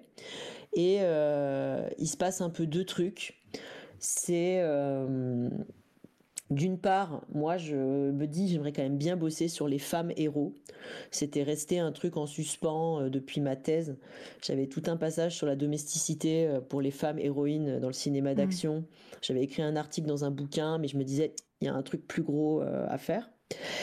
Et puis, euh, en même temps, Muriel Plana, euh, donc euh, chercheuse en études théâtrales, en art de la scène, me dit j'écris un livre sur le queer, est-ce que tu veux contribuer? Et je dis ouais, carrément. Depuis des années que je dis des trucs là-dessus, ça m'intéresse carrément. En plus, j'aimerais beaucoup faire un truc sur queer et design. Elle me dit mais vas-y, elle m'encourage à mort, elle est, super là-dessus. voilà, elle me dit, elle cherche pas à comprendre, elle me dit go, fonce. Et moi, je me dis, ben, en plus, je vais, je vais commencer à, à faire un cours là-dessus, euh, voilà. Puis à peu près dans ces eaux-là, euh, je lis le bouquin, voilà, Testo Junkie, Preciado, voilà, il se passe tous ces trucs-là. Je me rapproche des milieux queer à Toulouse, et puis bah. Euh, le moment d'implosion personnelle transidentitaire arrive à peu près à ce moment-là où voilà je suis bien dans ma vie j'ai enfin les, deux pieds dans le sol, euh, je suis à peu près stabilisé, bah, c'est le moment de tout envoyer péter quoi. Et du coup, bah, euh, la, crise euh, personnelle, je je veux pas m'étaler quoi, mais bon, qu'ont vécu plein de personnes trans, mmh. de où vais-je, qui suis-je, et ça, ça a rebattu énormément les cartes. Et en même temps, ça les a rebattus dans un moment de d'affolement scientifique personnel incroyable parce que bah, j'ai pas, j'ai jamais autant travaillé qu'entre 2016 euh, et, 2022, peut-être, je peux dire, quelque mhm. chose comme ça. Bah c'est ce que tu dis, c'est que bah, le, le, fait de, de, de, dire oui à, pardon, à un peu tout, euh, c'est parce que c'est des choses qui t'intéressent, c'est des choses sur lesquelles tu as envie de travailler, c'est des choses que, que, que, es, que qui t'animent. Et, euh, et, et, au final, est-ce que c'était pas trop c'était certainement trop, surtout qu'il y a deux choses. Mmh. C'est-à-dire que quand tu arrives à la fac, alors là pareil, hein, je, je m'adresse aux personnes qui pourraient être concernées. Euh, tu, arrives à l'université, on va te proposer plein de trucs de recherche, plein de trucs intéressants, mais on va aussi te proposer des tâches administratives. et euh, passer un certain point, c'est ce qui m'est arrivé, et j'ai dit oui, euh, je me suis sentie obligée, j'ai trop dit oui. bon, pareil, je m'étendrai pas parce que je pense qu'il y a aussi... Mmh peut-être des, des susceptibilités, ou je dirais même pas des susceptibilités d'ailleurs, c'est inexact, mais euh, peut-être même des choses que je veux pas remuer euh, en réalité, qui sont presque pour moi aujourd'hui de, de, l'histoire ancienne. Mm. Mais, euh, mais disons que pour faire court, j'ai dit oui à trop de choses en même temps. Il y a eu aussi des hasards historiques qui se sont multipliés, dont notamment la grosse grève de 2018 qui est arrivé à un moment euh, voilà au Mirail où moi je commençais sérieusement à être sur la jante euh, donc ces espèces de, de télescopage euh, entre des événements collectifs et des événements personnels ont fait que bah, j'ai cramé quoi. Je, peux dire que j'ai un peu explosé, un peu explosé en vol, même si ça a été une explosion. Bizarrement, ça a été une combustion assez lente, pas le pas le burn-out théâtral et spectaculaire comme plein de gens se le représentent et comme il est souvent médiatisé. Moi, j'ai eu une, voilà, je me suis lentement, longtemps consumé. Je, je, crois que ça fait pas longtemps que j'ai arrêté de cramer en fait. Voilà. Euh, et en plus, bien sûr, vivre une transition de genre avec tout ce que ça comporte euh, de challenges sociaux, médicaux, administratifs et j'en passe. Voilà, ça c'était le, c'était la, la, petite cerise sur le gâteau, tu vois. C'était euh, le, bonbon au-dessus aussi. Je, je vois Exactement, pour couronner le tout. je, je, vois bien. Et donc pour, bah, voilà, tu, on, on, rentre pas dans les détails, mais pour qu'est-ce qui s'est passé voilà qui a, qui a fait que ok t'as dit là maintenant c'est euh, c'était trop justement et, euh, et qui t'a fait peut-être passer à, autre chose? Euh, est-ce que est-ce que tu t'es réfugié dans un autre style d'art? Est-ce que tu est-ce que as rencontré d'autres gens qui t'ont qui t'ont daronné? Voilà, c'est maintenant vu que c'est le fil rouge, on va voir. Mais mais voilà, dis-nous un petit peu bah, comment s'est passée la suite et comment bah, maintenant on arrive un petit peu à ton à ton actualité de maintenant? Ben, euh, alors il y a eu plusieurs choses. Bon déjà, moi j'ai quand même euh, à un moment donné j'ai eu un psy. Alors ça c'est bien, hein, voilà. je, Dis pas, je, dis pas, ça juste parce qu'il y a des psys dans le chat. Mais, euh, voilà, alors sache que ça, ça revient, ça revient souvent dans les interviews et c'est souvent et c'est souvent cette phrase qui ah, bah revient. j'ai vu un psy et spoiler c'est bien. Voilà donc ça, ça, arrive souvent dans le, le point psy. Il y a, y a voilà le point conseiller d'orientation, le point Covid et maintenant on va peut-être ajouter le point psy aussi. dans les interviews de cette la radio. bah, le point Covid, euh, le point Covid, on y arrive. En fait, il y a trois choses qui m'ont fait arrêter. Bon, il y a la santé. Voilà. à un moment donné, le, corps a lâché et il y a quand même des soignants qui ont dit bon là quand même non, il faut arrêter, dont mon psy hein, qui fait partie des soignants évidemment, les soignantes. Euh, il y a ça, il y a les amis évidemment qui à un moment donné disent non mais enfin qu'est-ce que tu fais quoi? Enfin là euh, voilà euh, là pour le coup qui daronne a raison pour mhm. dire il faut, faut, faut que ça s'arrête. Et puis à ce moment-là, bon, je pense que la personne avec qui je, co-dirigeais le département, voilà, on, s'est regardé, on a dit bon, on arrête les frais aussi, on a, on a démissionné parce qu'il y a eu un moment où c'était quand même vraiment, enfin voilà, on voyait ce que ça nous coûtait personnellement. Il y avait un moment où les dommages psy quand même, ça commençait à bien faire. Et puis, euh, puis voilà. Et puis alors, on, a démissionné très peu de temps après. Bah, on a confiné en fait. Donc, euh, il y a eu une sorte de double arrêt. Un arrêt peut-être euh, à, la fois volontaire, mais qui a tardé à venir. pour bien faire, il aurait fallu démissionner plus tôt. après, j'ai démissionné d'autres tâches progressivement, et c'est aussi tous ces engagements progressifs qui m'ont fait revenir à une forme de santé mentale.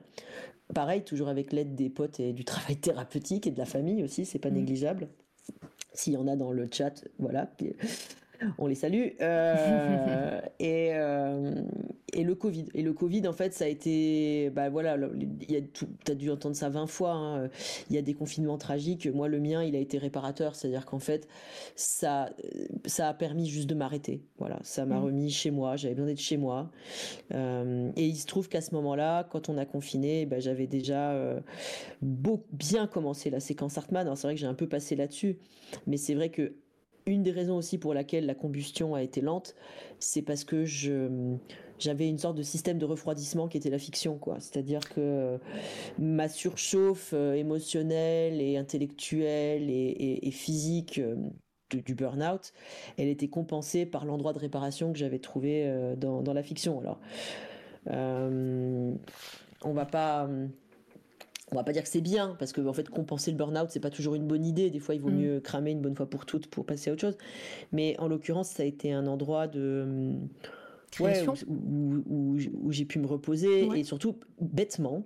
Et c'est là où la SF, c'est pas juste un autre monde symboliquement et narrativement est possible, mais c'est juste un autre monde personnellement pour moi était possible. Je pouvais être autre chose, quoi. J'étais pas condamnée à me consumer dans, dans ce rôle-là de, chercheur. Bah, certes que j'avais beaucoup voulu, mais c'était en train de me, de me, défoncer, quoi. Enfin, il y a un moment, ça, ça allait plus. Et donc, bah, on arrive au confinement et je me dis, bah voilà, euh, là, euh, tiens, j'ai plus mes 1h20 de transport en commun par jour. J'assure, hein, bien sûr, mes tâches auprès des étudiants et étudiantes, je fais plein de trucs autour de ça, mais par ailleurs, euh, je me dis, je vais finir mon roman. Ouais, et, bah, puis, euh, raconte-nous un peu, bah, c'est là où on arrive à, ta vie euh, d'auteur. Euh, raconte-nous, bah, tu, disais que tu avais déjà bien avancé euh, sur la séquence quand, le confinement est arrivé. Bah, raconte-nous un peu la genèse du projet et comment comment t'en es arrivé à écrire de la fiction? Parce que parce que depuis tout à l'heure tu nous parles de design, tu nous parles de dessin, tu nous parles de, de, cinéma, etc. Mais mais mais voilà le, le côté roman c'est arrivé comment? Et puis puis, ben, raconte-nous un peu de quoi ça parle, sans spoiler finalement. Ouais, bah alors la, séquence Hartman, c'est un livre, enfin une histoire même que j'avais en tête depuis assez longtemps.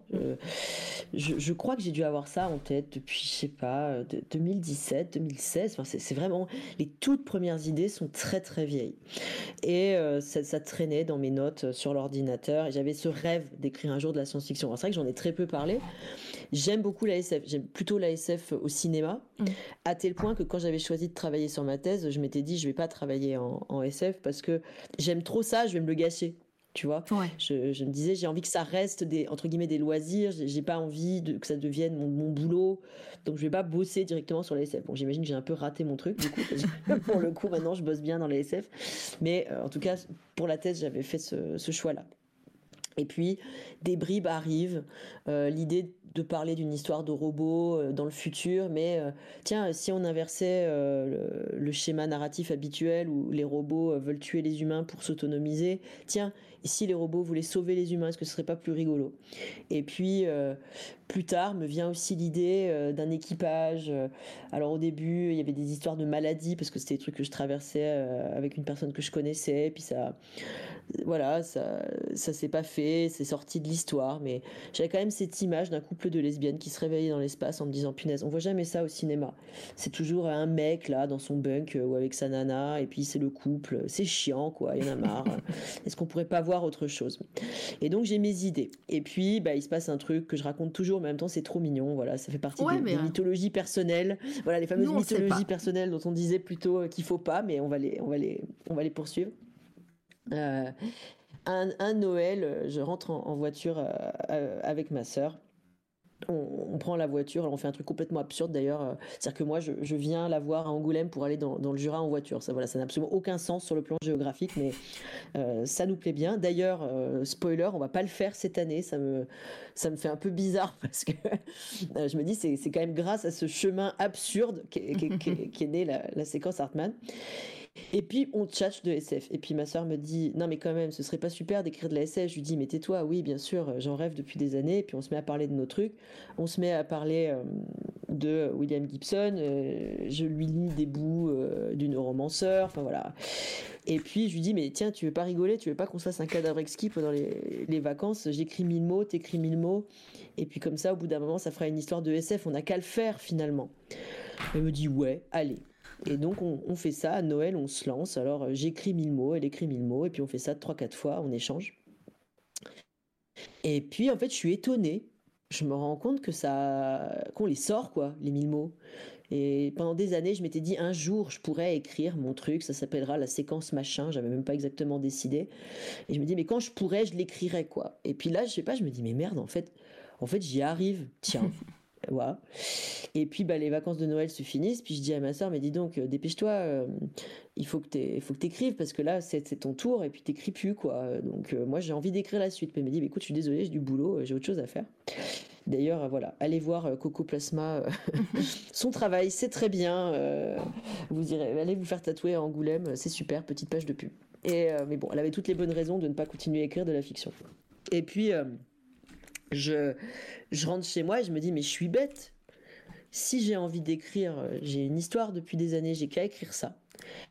Et euh, bah, le dimanche, euh, pendant voilà, quand je travaille pas, je, reprends mon souffle, je sors la tête de, la piscine de la de la fac là et je vais écrire mon truc et puis bah j'ai au début bah, j'écris mon histoire de robots qui veulent sauver les humains et bah ça devient la manière dont on rencontre Asha sur Terre dans la séquence Hartman et puis, bah, pareil, je reprends mon histoire des lesbiennes qui se réveillent dans l'espace, sauf qu'évidemment, euh, pour ajouter un peu de zeste, euh, c'est euh, un mec trans, et puis en fait, bah, il est plus en couple, et puis il a le cœur brisé, quoi. Sinon, c'est pas drôle. Et puis, bah voilà, la séquence Hartman, ça part sur ces deux actions. Une action sur une Terre qui est en train un peu de, un peu à l'agonie, mais pareil, qui se, qui se consume lentement, finalement, exactement comme moi dans mon burn-out. Et c'est action dans l'espace avec des gens euh, qui sont enfermés dans un système dysfonctionnel et qui essaient de le faire marcher à tout prix, un petit peu comme moi à la fac, quoi. Donc euh, ces deux espaces-là qui ont l'air très différents étaient en fait très jumeaux euh, dans les endroits que j'y ai versé. Et puis bah, les deux personnages sont trans parce qu'à l'époque, bah, moi j'avais besoin de, de, personnages trans, mais j'avais aussi besoin de personnages trans qui racontaient pas forcément comment ils transitionnaient, leurs opérations et je sais pas quoi. Enfin, j'ai rien contre les gens qui font ça, évidemment. J'ai adoré lire Paul Preciado, j'ai adoré lire Juliette Jacques. Sans ces gens, je serais rien, évidemment. Enfin, je veux dire, faut pas cracher dans la soupe. Mais euh, voilà, euh, j'avais la sensation en 2018-19, ok, le, moment confession intime, s'il vous plaît, est-ce qu'on peut le dépasser? Enfin, puis il n'est pas fini. Enfin, si des gens ont envie de faire leur confession intime de personnes trans, c'est super. Mais j'avais envie de lire d'autres trucs, quoi, de me dire des histoires avec des, des personnes trans dedans, mais d'autres choses, avec d'autres problèmes, d'autres rapports au corps, euh, des rapports amoureux, des rapports politiques, euh, des, rapports sociaux, et, et, on y va. Et puis assez rapidement, bah, voilà, on est dans un futur qui se passe en 2100, et j'ai une envie dingue de faire euh, un, world building très nourri, et surtout ça, ça faisait partie des idées que j'avais eues dès le début, hein, quand la séquence Hartman s'appelait juste la séquence et qu'il n'y avait pas encore tout à fait Hartman dedans. Et euh, je me dis, bah, faut que je raconte l'histoire des premiers langages, des langages qui s'écrivent tout seuls. Il faut que je raconte l'histoire de comment les robots ont chopé un corps. Il faut que je raconte comment ils ont gagné leur autonomie. Et petit à petit, tout ça, ça devient des interludes mm. qui rythment les histoires déjà entrelacées euh, de Rose et Acha. Euh, qui constituent, bah, je sais pas, je crois que ça fait 600 pages in fine, voilà, ah, dans le, bah, je l'ai devant moi, je l'ai devant moi. Je, te le dire exactement, ça fait, hop, après, c'est les remerciements. Hop, donc c'est 583 pages exactement. le Wall Street ouais, et 623 euh, pour la version la version poche chez ActuSF qui, qui est disponible. Ça y est, il est revenu. Ça y est, ouais, il était parti, il est revenu. il a disparu, il est revenu. Vous voilà. Avez un, cadeau pas cher. Oui, bah, moi je, je, conseille complètement hein, de toute façon de, de, vous procurer les ouvrages. Et attends, euh, je rappelle qu'il y a la commande. Euh, hop, J'aurais pu mettre le lien euh, chez euh, les libraires, mais euh, voilà, mais vous allez le trouver de toute façon. Vous, tapez tout ça sur internet et, et, vous allez trouver. comment comment s'est passé Donc ouais, quand tu quand tu disais que ouais, tu avais besoin de d'écrire tout ça, cette histoire, tu avais envie de voir de, de, lire autre chose tu, nous as parlé pendant toutes ces heures que, que bah, quand tu écrivais, c'était plus des trucs courts, que, que ce qui t'attirait, c'était euh, la presse, les magazines, etc. Et là, tu nous parles de world building, tu, euh, as de trucs hyper... Euh, euh, avec beaucoup de recherches et beaucoup de choses que tu veux intégrer dans le livre. Euh, au final, est-ce que, est que ça n'a pas fait une montagne euh, Ça n'a pas été trop difficile de, de pondre, de pondre la séquence avec, bah, avec ton bagage d'écriture que, que tu aimais? Écoute, j'ai écrit la séquence euh, entre 2019 et 2021, on va mhm. dire, pour les dernières euh, lectures à peu près. Après, c'est très dur, pas comme tout le monde. J'ai un peu une espèce de flou artistique sur 2020, 2021, je, ne sais jamais quand et quand. Euh, c'est aisément parmi les, les, années les plus difficiles de ma vie. Rien n'a été plus facile que d'écrire. Mhm. C'est le, le l'endroit de réparation et je dis pas ça, enfin je sais pas comment dire en disant c'est facile pour moi, c'est pas ça. C'est tout le reste était difficile. Donc, euh, y compris, euh, voilà, euh, vivre, être, voilà. Donc, les, gestes quotidiens, enfin, c'était compliqué. Et ça, écrire, aller dans mes cafés préférés, ouvrir l'ordi ou l'iPad et, et balancer du texte. Alors après, évidemment, parfois du texte très brut qu'il fallait réécrire, mais c'était pas dur. C'était mmh. très plaisant. Mais aussi parce que j'ai écrit la séquence de manière assez linéaire. Alors évidemment, quand même, j'ai fait du world building et du, de la structure narrative au bout d'un moment parce que bah, il fallait quand même savoir où j'allais. Puis plus j'écrivais, plus j'avais aussi des idées sur ce qui allait se passer ensuite. Mais euh, il y, avait des moments où j'écrivais pour savoir ce qui allait se passer. Mm. Et euh, c'était aussi une, une, histoire refuge, une manière de me raconter une histoire à moi-même, euh, une sorte de, je sais pas comment le dire, de conte un peu aussi intime à un moment donné qui me permettait de tenir et de, créer un autre espace euh, où exister euh, mentalement. C'était une soupape euh, de, sécurité. Voilà. Il y a, il y a Mott qui dit Sol écrire des trucs courts. Alors figure-toi que t'étais peut-être pas là au début, mais c'est que maintenant qu'on parle de trucs longs. Hein. Donc ma question, elle, ben est, elle est légitime. c'est justement. Ben voilà. Oui, pardon. J'ai, en fait, avant la, avant la séquence, j'écris que des trucs courts ou des fragments. Mais des fragments, en fait, la séquence, c'est pas un roman long. En fait, c'est beaucoup de choses courtes collées ensemble quand tu regardes bien. Euh, euh, et moi, je travaille beaucoup comme ça. Euh, c'est, c'est là où mon avis, mon écriture, elle vient directement de ma pratique du graphisme. Et pour revenir au tout début de ce Twitch qui me paraît avoir 4 siècles, tu vois, mm-hmm. l'apprentissage de la peinture, du placement des masses, de la composition. bon, certes, la composition picturale, c'est pas tout à fait comme la composition d'un roman, mais euh, en réalité, il y a des savoirs qu'on peut complètement réinvestir. Et moi, je, compose vraiment euh, l'écriture comme ça, enfin, je par collage. J'ai toujours été meilleure en collage qu'en dessin d'ailleurs, donc ça explique peut-être euh, des choses. Est-ce pardon, euh, pareil euh, quand on parle, on parle de texte long. Effectivement, tu as écrit une thèse avant ça, mais la manière d'écrire un roman et une thèse, c'est pas la même, j'imagine aussi.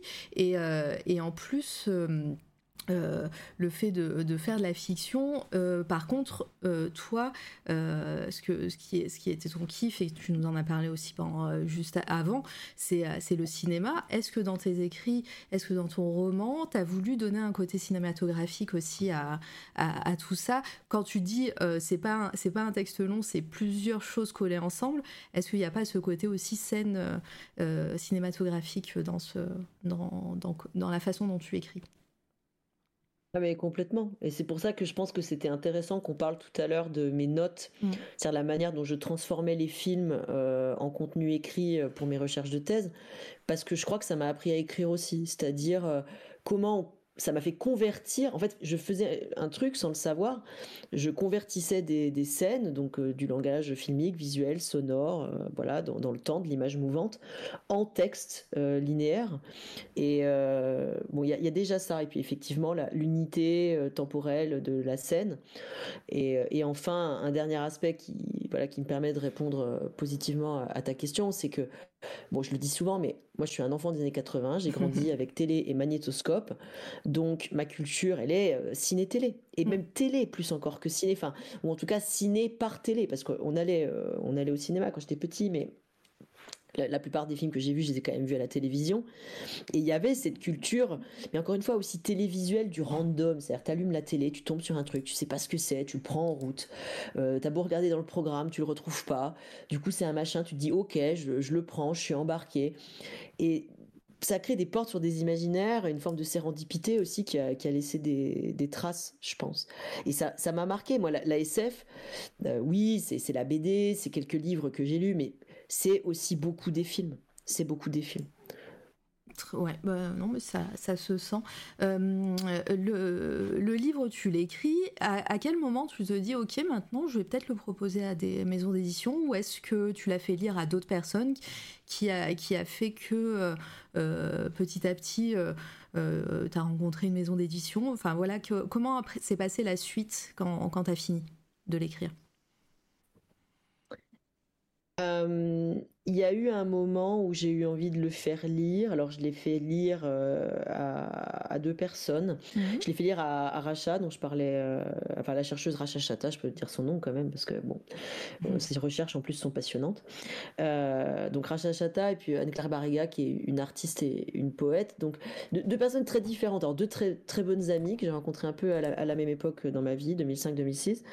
Et puis, qui me paraissaient avoir des regards différents. Peut-être Anne-Claire sur l'aspect littéraire, euh, voilà, c'est une des personnes que je connais qui écrit le mieux, hein, euh, vraiment, euh, enfin, bon, qui n'est pas publié malheureusement, mais à mon avis, c'est, on, va la découvrir on va se dire, mais qu'est-ce, qu'on a fichu toutes ces années, parce qu'elle écrit incroyablement bien. Et Racha qui m'a dit, mais enfin, pourquoi tu veux que je lise ça? Bon, voilà, la recherche, oui, elle, relisait depuis des années mes recherches en anglais, elle me corrigeait en anglais, mais elle me dit, voilà, SF, j'aime pas ça. Je dis, mais justement, c'est pour ça que je veux que tu me lises. Et je, leur ai fait lire aux deux un point d'étape, c'est-à-dire quand je suis arrivée à la moitié. Alors je, savais que j'étais à la moitié parce qu'il y a une rythmique dans la, dans la séquence qui est faite mm. en euh, deux chapitres de l'un, quatre chapitres de l'autre, deux chapitres du premier, un interlude et ainsi de suite pour comme une espèce de symphonie comme ça avec euh, des mineurs et des majeurs qui alternent euh, elles-mêmes séparées en grandes unités qui sont elles-mêmes séparées par des par des interludes.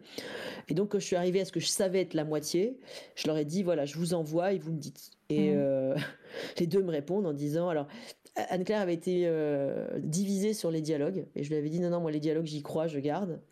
Et puis Racha m'avait dit mais c'est super la SF en fait. Et euh, bah du coup je lui dis bah alors t'as as des problèmes c'est quoi les problèmes? Elle dit bah le problème c'est que c'est pas fini. Donc vite envoie la suite. Et du coup ça m'a donné le, kick pour finir. Et puis à la fin mon, mon amie Irène mon amie Carole mon, relu enfin toutes ces personnes sont remerciées de toute façon à la fin de la séquence. Mm. Et, euh, et ça m'a donné l'envol pour terminer. Donc j'ai bouclé pendant le confinement. Et puis là, je me suis dit, bon, je vais essayer de le faire publier. Et puis, j'y croyais pas trop. Euh, je me dis, euh, donc je me fais un tableau. En plus, moi, je connaissais pas bien la SF francophone. Je j'en lisais pas plus ou. Ouais, tu faisais pas partie de l'univers de, enfin voilà, tu de l'univers SF en France avant avant d'écrire le bouquin. Du tout, du tout j'avais lu euh, Alain Damasio et euh, je savais que je voulais lire Katie Stewart, voilà. Parce que j'avais son nom sur mes listes depuis des années, voilà. Et puis euh, aussi, alors après, attends, j'oublie peut-être une ou deux personnes, tu vois. Ça se trouve, je vais, le live va se finir et je vais dire ah j'ai oublié machin, tu vois. Bon, c'est fort possible.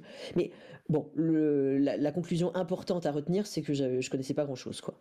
Et puis non, le fandom français, la SFFF, je connaissais pas du tout. Euh, en plus, j'avais fait un truc un peu radical, euh, qui était que euh, quand j'écrivais la, séquence Hartman, je savais que j'ai manqué de culture. Et je me suis dit, si je vois de la SF en même temps, je vais voir des choses qui vont ressembler à ce que j'écris, ça va mm. m'intimider, je vais pas finir. Et je vais me trouver des excuses de pas faire ce que j'ai à faire. Alors, il y a qu'un seul moyen de d'éviter ça. Et eh ben, je ferme le robinet et euh, je regarde plus de SF. Donc pendant un an et demi, j'ai en plus rien lu, rien vu quoi. Ah oui. À part euh, non, à part rien en fait, j'ai rien lu, rien vu. Peut-être la horde du contrevent parce que ça me paraissait assez éloigné euh, de, de, de la séquence Hartman, mais c'est à peu près tout. enfin, très peu de choses en tout cas. Et et je me dis, bon, allez, je, cherche les éditeurs. Alors évidemment, j'en avais quand même vu, hein, parce que j'étais curieux, j'allais voir les choses en librairie. Donc je me fais une liste, euh, j'envoie un premier éditeur, euh, voilà. Et puis j'allais envoyer à la Talente. Et puis là, j'ai un truc m'explose dans la tête. Je me dis, oh, mais il y avait ce super joli livre là, euh, il y a quelques années, la couverture était géniale. J'avais cité ça à mon père, justement, qui lui lisait de la BD. On revient au tout début de ce live aussi. Et comme mon père lit pas beaucoup, il aime pas lire des livres longs, enfin en tout cas à l'époque il lisait pas beaucoup de livre long, je m'étais dit, ah ben je vais lui offrir ce livre court avec une couverture un peu BD, ça va l'ambiancer. Et je me dis, mais comment ça s'appelait déjà? Donc je fais des recherches un peu au pif. Euh. Je, dois faire une recherche, je te dis, hein. dans Google, je dois taper couverture noire style Mebus. je, je, tape ça dans Google et là je tombe édition Guater. Oui, c'est ça, ok. Et là je me dis, je sais pas, j'ai un truc quoi. Je me dis mais j'adorerais. En fait, je trouve que ça cale. Je trouve que le et aussi voilà, c'est ma culture graphique. De, j'aurais pas pu envisager d'être publié chez, chez, des gens dont j'aime pas les couves et, toujours d'ailleurs. Je, je peux pas publier chez des gens si j'aime pas les objets livres qu'ils font quoi. C'est impensable.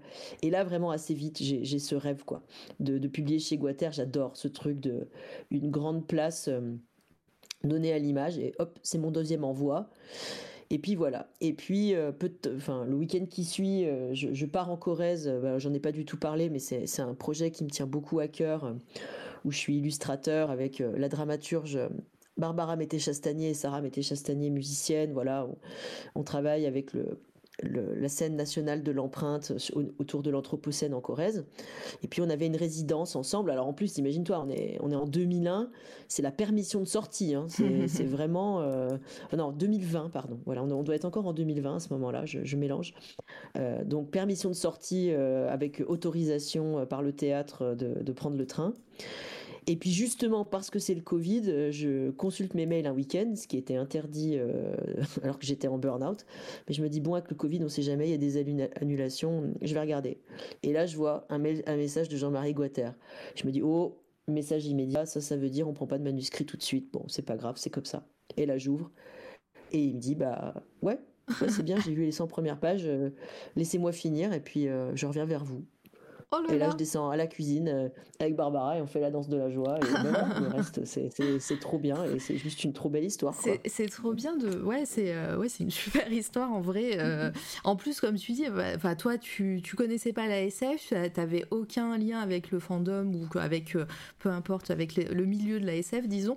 Donc, bah, t'arrives, t'es un illustre inconnu pour le milieu de l'édition et de, et de la SF en particulier. Donc avoir euh, envoyé, deux mails avec un manuscrit et avoir une réponse, euh, une réponse quasi positive, euh, je, je, lis le reste mais ok, c'est c'est hallucinant quand même. Enfin je sais pas, après moi je connais pas bah, trop, c'est peut-être peut-être pas si hallucinant que ça, mais moi je, je trouve ça ouf. rien ne m'avait préparé à ça, si tu veux, voire même euh, tout le contraire. Moi, on m'avait dit, oh là là, mais tu sais, c'est très compliqué d'être publié, bah et puis il va falloir que tu réécrives, attends-toi à envoyer à 40. Alors moi, du coup, je m'étais vraiment préparé psychologiquement à envoyer à beaucoup d'éditeurs. Et en même temps, je saurais pas te dire pourquoi. J'avais ce truc, une espèce de sentiment de, de, de c'est ça que je dois faire tu vois pas je le mérite pas euh, c'est super ce que j'ai écrit je sais pas quoi pas ça. Mais un truc de l'ordre de euh, j'y crois. J'y crois parce que il y avait une sorte d'alignement aussi. Euh, je sais pas j'étais bien avec ce manuscrit voilà. Après j'étais presque en phase avec le fait qu'on me le refuse parce que je me dis bah ça c'est le truc c'est quasiment le truc le plus sincère que j'ai fait de ma vie en mmh. fait. Donc après comme dirait mon collègue Brice Genre, avec l'art, c'est ça qui est bien par rapport au design tu poses quelque chose et les gens en disposent ou pas. Voilà.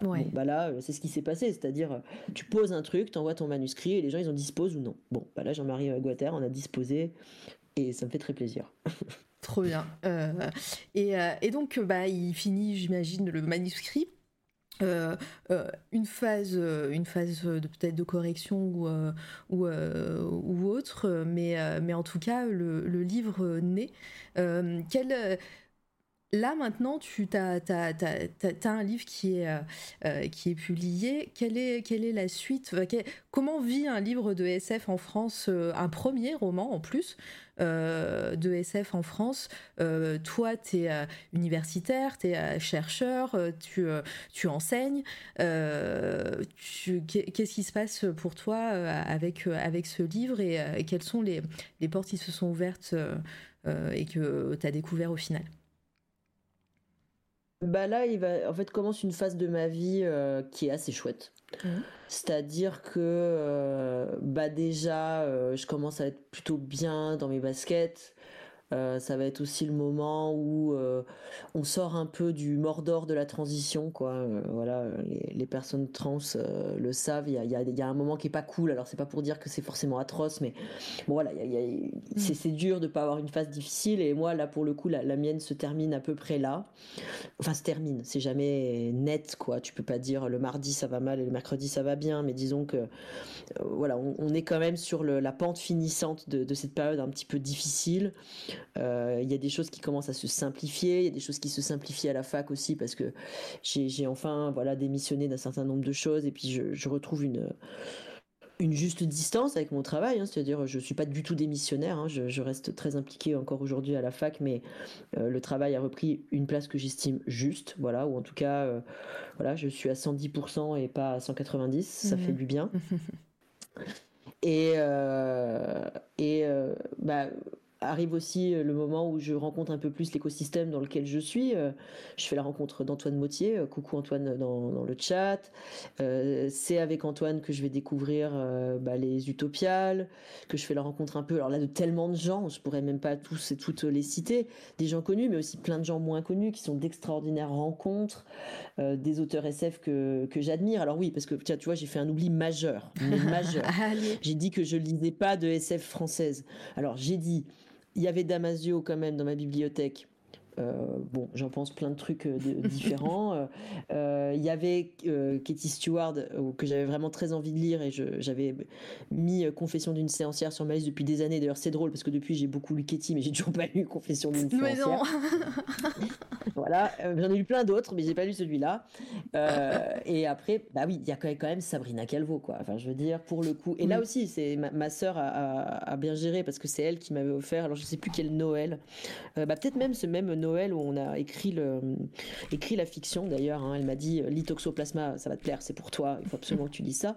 Et j'avais Sabrina, pareil, depuis des années, elle était un petit peu dormante euh, dans mes listes aux côtés de Katie. Euh, je savais que je voulais la lire, mais vraiment, mais depuis très longtemps. Là, pour le coup, je pense que c'est littéralement une personne qui a été dix ans dans ma liste de à lire, mais bon, j'étais tellement occupée là, à lire toute ma littérature anglophone, euh, de voilà, pas toujours bonne d'ailleurs, mais bon, voilà, c'est le, choix que j'avais fait.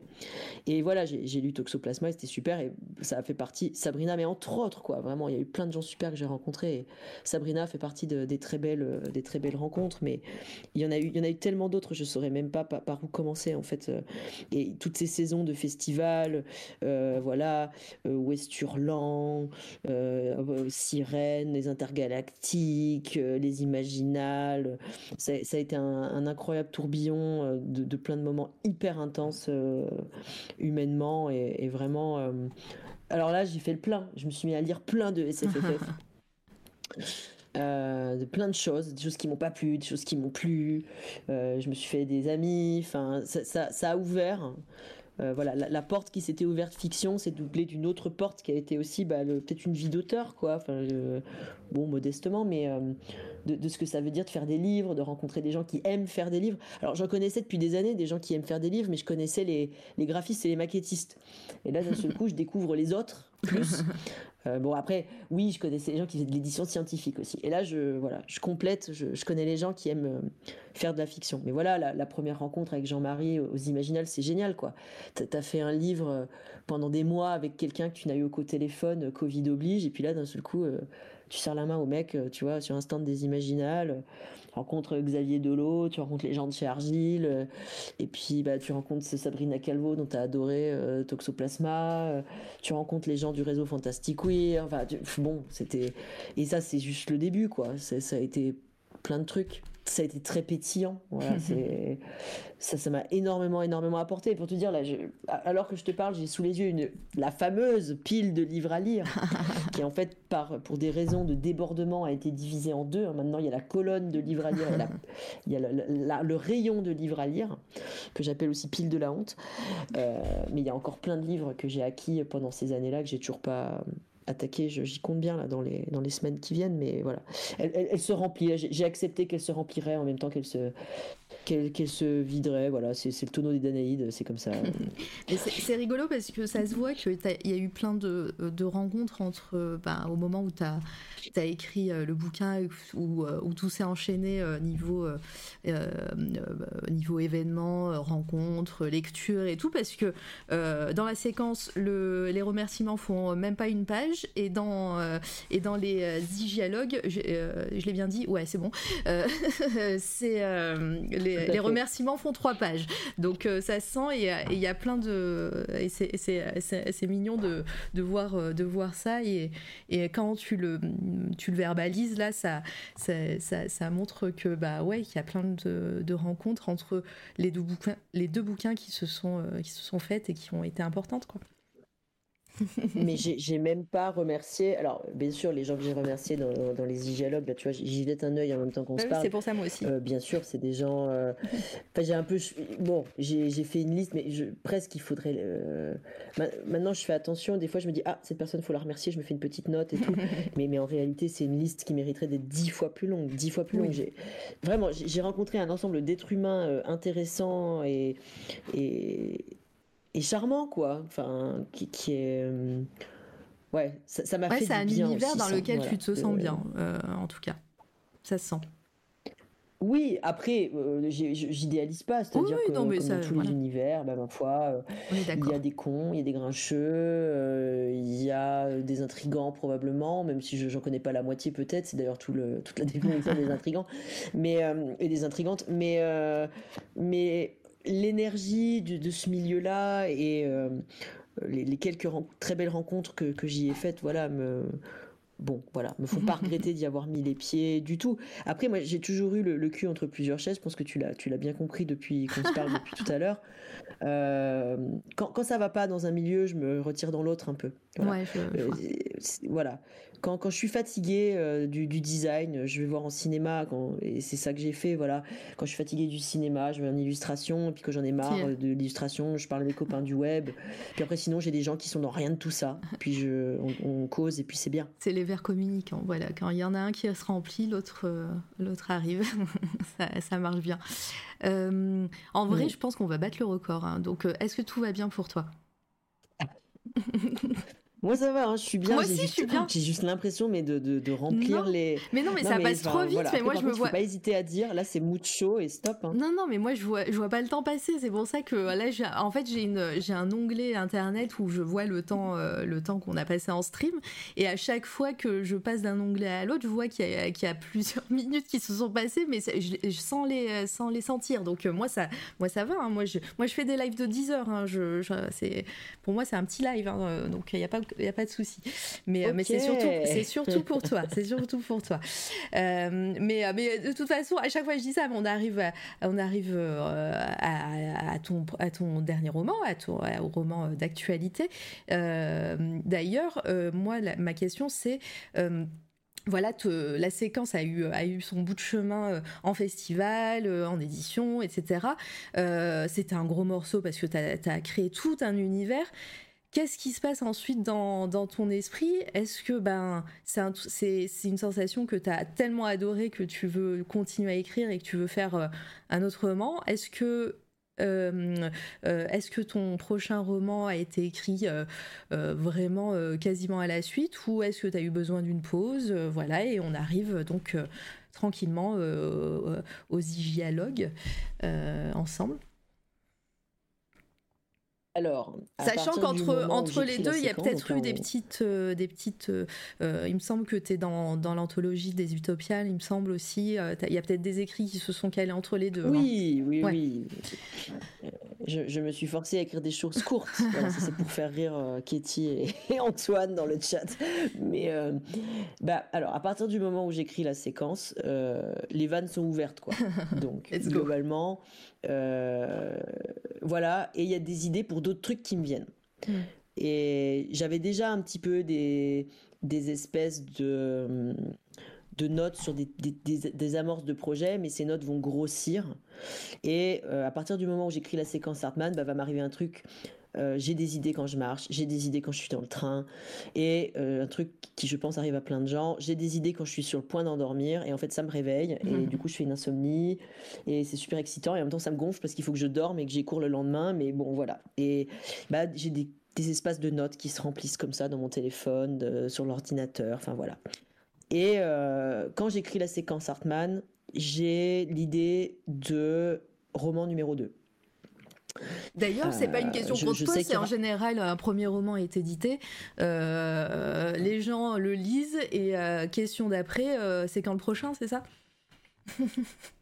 Oui, alors bah oui, assez rapidement. Euh, même si moi, en fait, de toute façon, c'est, enfin, je sais pas comment dire. Il y a quelque chose de, bah, en fait, c'est trop cool de faire ça. C'est vraiment beaucoup trop agréable. Enfin, c'est, c'est comme manger du gâteau au chocolat à l'infini. Donc pourquoi j'arrêterais de faire ça en fait? Donc je, oui, évidemment que je vais continuer à écrire. J'ai, trouvé mon truc. J'ai trouvé là où je suis bien. J'ai trouvé là où je me sens bien. Ou, voilà. Il y a pas de, il y a quasiment, quasiment pas de questions. Et même c'est décorrélé. Alors je dis ça, peut-être, je sais pas, maintenant que je suis publié, peut-être qu'il faudrait que je réévalue ça, mais euh, j'ai l'impression que même si demain plus personne veut me publier, il faudra que je continue d'écrire, sinon ça va très mal se passer. Là, tu vois, j'ai été bougon la dernière semaine, je me disais, oh, je suis bougon, qu'est-ce que j'ai, qu'est-ce qui va pas? Mais la réponse, elle est simple, j'ai pas écrit en fait. voilà, j'ai pas écrit, donc je suis, grognon euh, et euh, à un moment donné. Pourtant, j'ai vu que tu as gribouillé dans ton carnet, tu as fait des petits, des petits dessins, des croquis, des, des, petits, des petits trucs écrits. J'ai vu, hein, je surveille, hein, je vois tout. Oui, voilà. Alors ça, voilà. oui, mais non, mais ça, voilà, c'était très, c'était très agréable, mais j'ai pas eu mon, moment fiction. Alors donc, j'écris la séquence Hartman. En même temps, je commence à remplir mes notes pour roman numéro 2. J'espère que tu suis parce que les numéros ont changé. Pendant euh, le confinement, je finis la séquence Hartman. Je bois mon café dehors sur ma petite terrasse qui est mon micro bout d'extérieur dans ce temps de confinement. Et là, je suis percutée de plein fouet par une idée où je me dis ah non, c'est ça, roman numéro 2. En plus, c'est de la fantaisie. Donc, c'est très bien. Euh, ça me fera une pause. Je peux pas écrire de la SF juste après euh, la séquence Hartman. En tout cas, l'univers de roman numéro 2 est trop proche. Donc, roman numéro 2 devient numéro 3 SF. Et euh, la fantaisie devient du roman numéro 2. Et je me dis ça va être ça euh, qui, va se passer. Alors effectivement, il se passe des trucs où on me sollicite pour les anthologies des Utopiales, euh, la revue Géante Rouge avec une, bah d'ailleurs euh, pour un super dossier qui s'est très bien passé. Il y a la publication du Poche. on finit la nouvelle avec ma sœur, ça devient une nouvelle publiée par ActuSF. On publie l'interlude manquant aussi de la séquence Hartman. Enfin, il y a plein de petites, de petites choses qui sortent en plus. Et moi, je travaille euh, sur roman numéro 2. Et là, arrive un accident de parcours nommé Antoine Mautier, qui me dit, dis donc, euh, tu vois un peu comment ils sont faits les bouquins chez Guater, là, les premiers, les petits, euh, où il y a une novella, une interview, un essai. Tu veux pas faire ça avec moi chez Guater? Je dis bah bien sûr que si, mais il faut que j'ai une idée par contre. Il dit bah t'y penses et puis tu, tu me dis. Et puis en fait, bah, il, il avait planté sa graine, l'animal, et euh, du coup, il, il s'est allé très vite. Euh, peu de temps après, j'ai fait un rêve où j'ai eu les prémices euh, des hygialogues, et les idées se sont empilées. Et puis je l'appelle et je lui dis non mais c'est bon, j'ai un truc, c'est quoi la formule, c'est quoi le nombre de signes, c'est parti, on fait ce livre. Et donc je pense qu'on est à l'été 2022 quand je commence à écrire les hygialogues.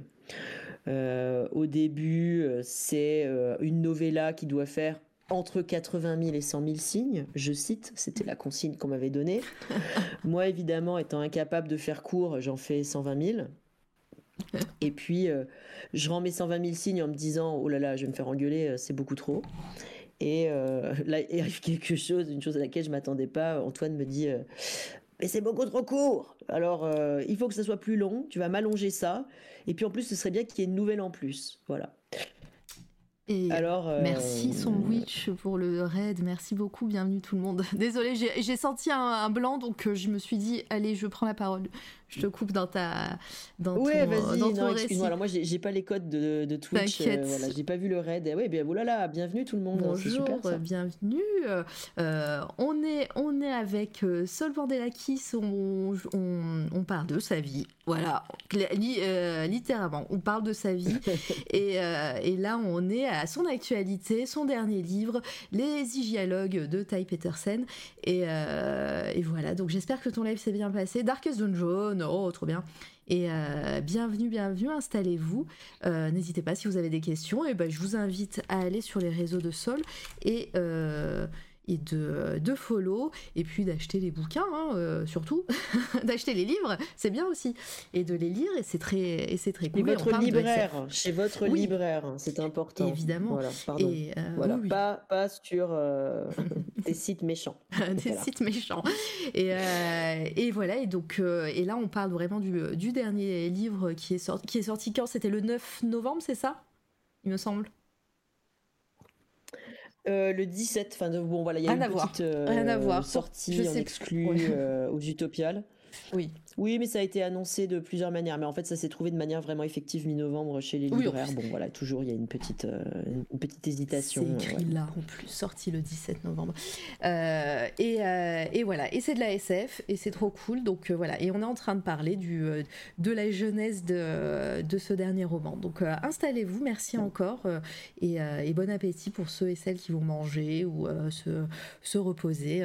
voilà, on est, on est sur une, une un dernier une, allez, j'ose pas dire le, un temps, un timing, mais on est sur la fin de, de l'interview. Alors, attention, attention à ce que tu dis. Non, je dis rien, je dis rien, non, non. Mais, euh, mais on va. Alors maintenant, ça y est, maintenant c'est, c'est on, on, bat le record ou rien. Hein. Je suis désolée, hein, mais maintenant on est parti. Hein. Donc. Euh, bah, j'espère bien. Voilà, maintenant on y va. Let's go. Euh, pardon. Alors du coup, je t'ai, je t'ai coupé sur sur la suite et sur les. Il faut que ça soit. C'était ça. C'était. t'as fait. C'était une novella à la base et, et Antoine, c'est ça. J'ai, j'ai bien j'ai bien le nom. Euh, oui. T'as demandé, il t'a dit, faut que ça soit plus long. Bah, oui, c'est-à-dire qu'en fait, à la base, on voulait faire un petit livre.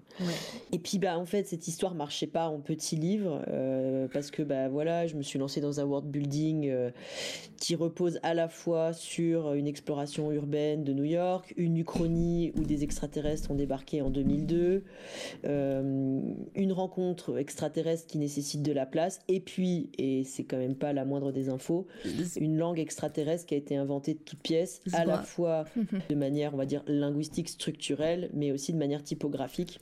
Voilà, documenté dans le, petit site web qui depuis a été, euh, a été réalisé euh, par Alexandre euh, Texier. Et c'est, comme je, te l'ai dit par message, c'est vraiment un terrier de lapin ce, ce, site web. Je vous invite vraiment à aller le consulter. Vous pouvez télécharger la typo de, du, de, de, la langue Sunjuz, c'est ça, je le prononce bien? Tout à fait, impeccablement, et j'en suis ravie. Il y a la petite note. Euh, et, euh, et donc voilà, euh, c'est c'est super cool, c'est super intéressant, c'est méga, méga documenté, méga bien, bien amené. Le site est super bien fait, donc vraiment très cool. Et, et, voilà, donc basé sur, sur une langue, et donc ouais, trop, trop d'infos, pas assez de place sur, sur un petit roman. C'est ça, enfin trop d'infos. Le but n'était pas de donner des infos ou de faire euh, un long discours euh, pontifiant sur voici cette langue. En fait, ça, comme tu dis, bah, c'est dans euh, le terrier de lapin mm. du site web qui est fait pour ça et pour être en fait de l'univers étendu avec lequel les, les gens peuvent s'amuser s'ils en ont l'envie. Mais c'est juste qu'à un moment donné, quand on a créé une langue et puis on a créé un espace de relation entre deux personnages comme Tai et Akarna Sassari, ben on a envie que ça dure, voilà, parce que les, ce qu'on appelle les hygialogues du titre, en fait, sont des endroits de rencontre où euh, Ty Peterson, qui est médiotrice, euh, est là pour étudier euh, la race extraterrestre des Sunjus, même si leur nom de Sunjus est, est, un peu usurpé, on en reparlera peut-être. Mm. Et euh, chaque dialogue, donc euh, dialogue ou dialogue hygiénique, hein, si on veut, euh, bah, est l'occasion pour elle de découvrir cette personne. Mais voilà, chaque personne est un monde, chaque conversation est un monde.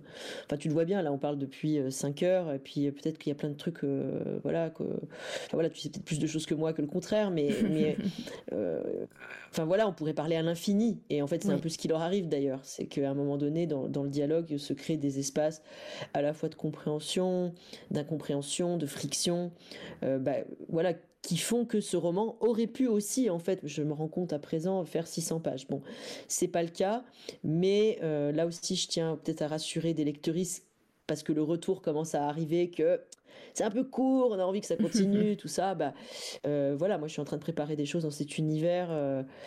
voilà, j'ai fait un univers tellement étendu que j'ai envie de m'y balader encore un peu. Donc je ne sais pas quelle sera la suite et quels seront les prolongements de ces dialogues, mais moi j'en ai sous la semelle, ça c'est sûr. Ouais. Et, euh, et bah, on va, on va, je pense que tu en as beaucoup parlé peut-être, je sais pas si tu as fait beaucoup d'interviews sur, euh, sur ton dernier euh, ouvrage, mais, mais voilà, par, parler de la langue, comment tu l'as créée, comment... Bah, pareil, tu pars sur un word building, mais là tu, tu, intègres, aussi, tu intègres aussi la langue. Comment, comment on fait? Parce que je sais pas, je sais pas du tout de, de, de, quoi tu es... Enfin, pardon, c'est la fatigue, d'où es parti euh, Est-ce que est-ce que tu avais euh, une envie par rapport à cette langue? Est-ce que tu avais des contraintes euh, que tu avais envie de te, donner par rapport aussi à cette langue? Parle-nous un petit peu comment, comment on crée une langue pour un ouvrage comme celui-ci. Je, ne pense pas m'être dit je vais créer une langue. Euh, ce qui s'est passé, c'est que j'ai eu donc ce fameux rêve qui a fait que j'ai pu dire oui à Antoine Mautier, ok, on fait un livre. Mhm. Et dans mon rêve, il y avait ce dispositif là du, face à face, et puis il y avait des phrases, voilà, qui me sont venues, qui qu'on retrouve et qui sont les phrases de description ou plutôt de non description d'Akarna Sassari dans le dans le deuxième chapitre. Et puis, assez rapidement, je me dis, bon, bah voilà, quelle est l'histoire? Bon, bah c'est l'histoire d'extraterrestres qui s'écrasent à New York. Alors, j'en raconte pas trop parce que j'ai envie que vous découvriez aussi, mais ils sont arrivés en 2002. Et puis, bah, euh, un centre euh, de contrôle s'est construit autour de leur vaisseau, et ce centre est une sorte d'interface architecturale euh, par laquelle des gens, qui sont en fait des chercheuses, hein, mm. vont accéder aux extraterrestres pour les étudier. Alors, c'est une relation qui est pas complètement verticale, mais pas horizontale non plus. Voilà, c'est-à-dire que euh, ce sont pas juste des sujets expérimentaux et, en même temps, on peut, on peut pas dire qu'ils soient ils aient complètement leur libre arbitre parce que bah, il reste des gens euh, plutôt quand même enfermés et contenus euh, dans, dans un dispositif duquel ils peuvent pas s'échapper. Et euh, l'intérêt, il est culturel, euh, mais il est aussi linguistique, bien sûr. C'est que en même temps qu'ils se découvrent, ils apprennent la, culture de, l'un l'autre euh, et le fait linguistique. Et je crois que ça vient d'un endroit de frustration qui m'était venu en regardant bon premier contact de Denis Villeneuve qui au demeurant est, un très bon film qui je crois est basé sur un très bon livre mais que je n'ai pas lu. Mm-hmm.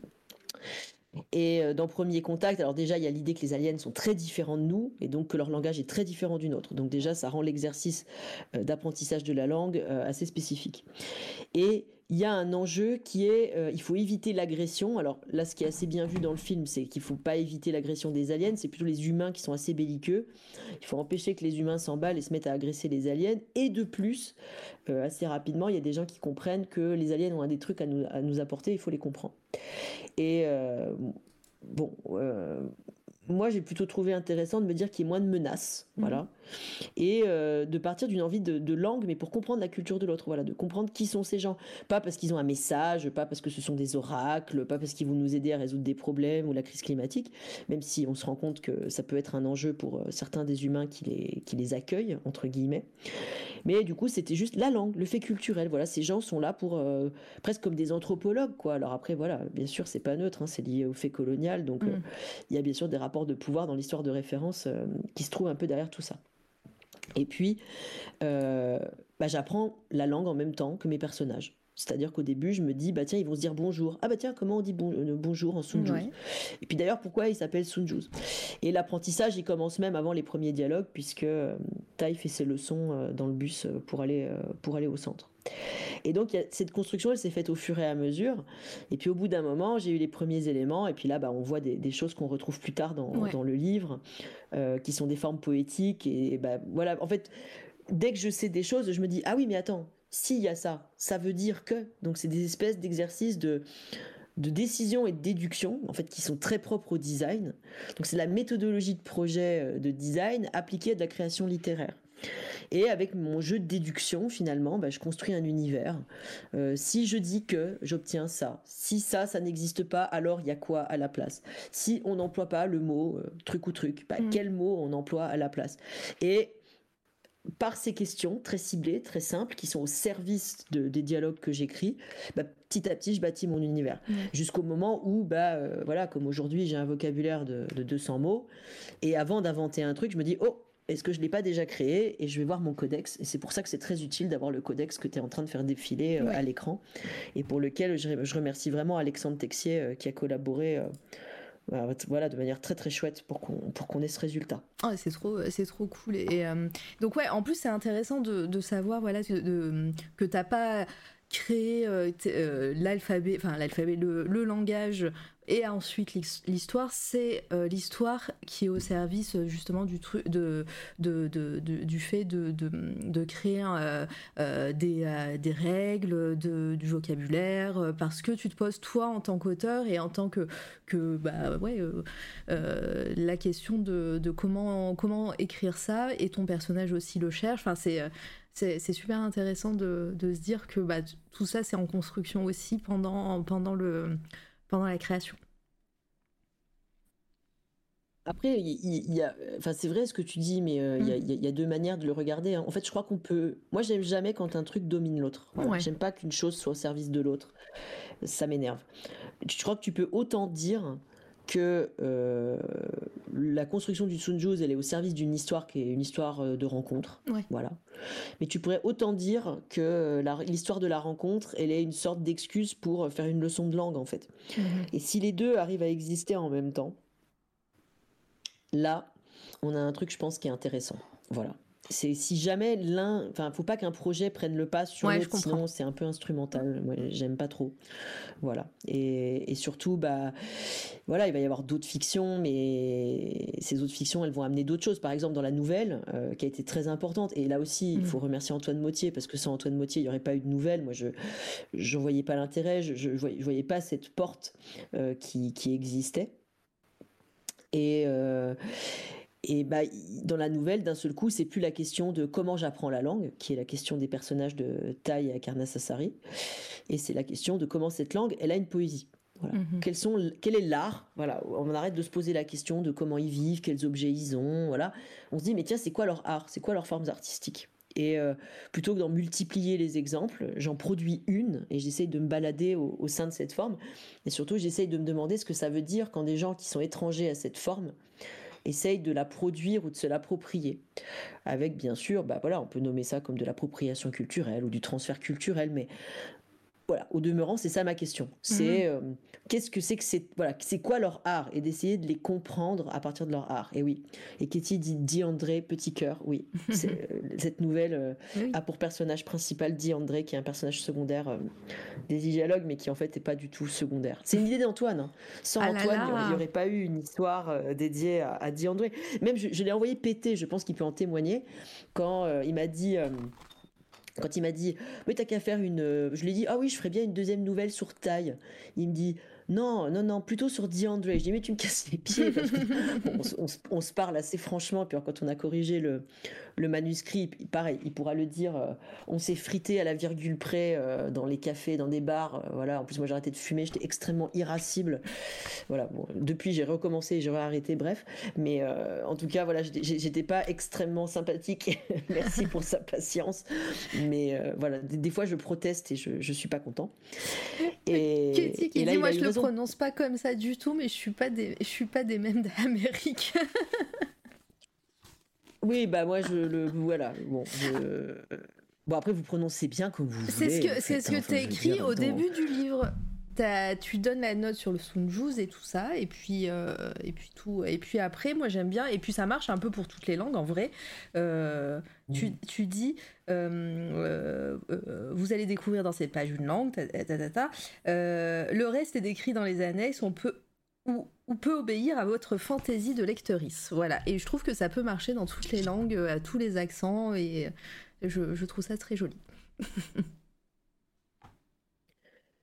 Mais écoute, oui. Oui, oui, non, mais je, écoute, je pense que c'est des libertés de. Non, mais écoute, non, mais écoute, oui. C'est enfin, c'est euh, c'est des libertés, euh, c'est des libertés de, de lectrice à un moment donné. Oui. Voilà. C'est-à-dire que moi j'aime bien qu'on dise Tsunjus, mais aussi parce que c'est un trait que je donne, c'est-à-dire que le je Mm. et une caractéristique de, la langue et c'est ce qui lui donne un peu son sel entre guillemets. Bon, après une fois qu'on dit Sunjuz, puis même finalement si les gens ont pas envie de dire Sunjuz, que dans leur tête ça marche mieux Sunjuz, euh, ça leur appartient. C'est voilà, c'est des libertés de lectrice vraiment. Enfin, je veux dire. Euh, mais, c'est marrant parce que ça, euh, ça, a réveillé en moi quand j'ai quand j'ai lu le livre, quand enfin la petite phrase vos, vos fantaisies de c'est c'est que c'est vrai autant euh, quand, je, quand je parle à voix haute, j'essaye de prononcer euh, le mieux que possible, ou en tout cas comme je, je, l'imagine, mais autant dans ma tête, ça ressemble pas du tout à, tout ce que j'ai. Et à aucun, dans les, tous les romans que je lis, euh, souvent les personnages, mais ça n'a rien à voir avec ce qui est écrit. voilà, je ne donnerai pas d'exemple, j'en ai pas en tête, mais à chaque fois, ça devient n'importe quoi. Hein. Mais, mais voilà, c'est rigolo. Ouais, mais il faut que ça soit votre musique. Mm, mm. Enfin, de toute façon, c'est c'est tout l'intérêt d'une langue fictive. C'est, je veux dire, c'est que pour le coup, comme il n'y a pas un enjeu immédiat de, communication, bah justement, elle peut être pour le coup, elle peut se balader poétiquement dans dans nos esprits. Enfin, et voilà, elle est créée, elle est créée pour ça. Mm. Donc moi, ce que j'espère aussi, c'est la voir croître. Et puis là, tu, as passé tout à l'heure, je sais pas si tu peut-être, toi, tu peux revenir sur l'alphabet. Euh, peut-être qu'on parle peut-être de ça aussi, parce que comme ça, on verra le, aussi le, beau travail de Vivien, dont j'ai pas du tout parlé, alors que c'est absolument décisif, euh, voilà, sur la langue. Donc déjà, il y, a la prononciation sur les caractères. Hein, si tu mm. cliques dessus, euh, tu peux écouter la prononciation dans les petits menus. Oui, c'est vrai. Ah, attendez, écoutez. hop, normalement, ça devrait être bon. Ah. Ah ouais, c'est le A, lui. Donc, bah, attends. On va le refaire, attends. J'augmente. Vas-y, on va faire celui-là. Hmm. Hmm. oh. Vous entendez les gens? Et très... en plus, c'est ta voix, non? J'ai l'impression de la reconnaître ou pas oui, oui, bien sûr. Oui, c'est moi, ouais. Et euh, oui, vas-y, euh, euh, continue.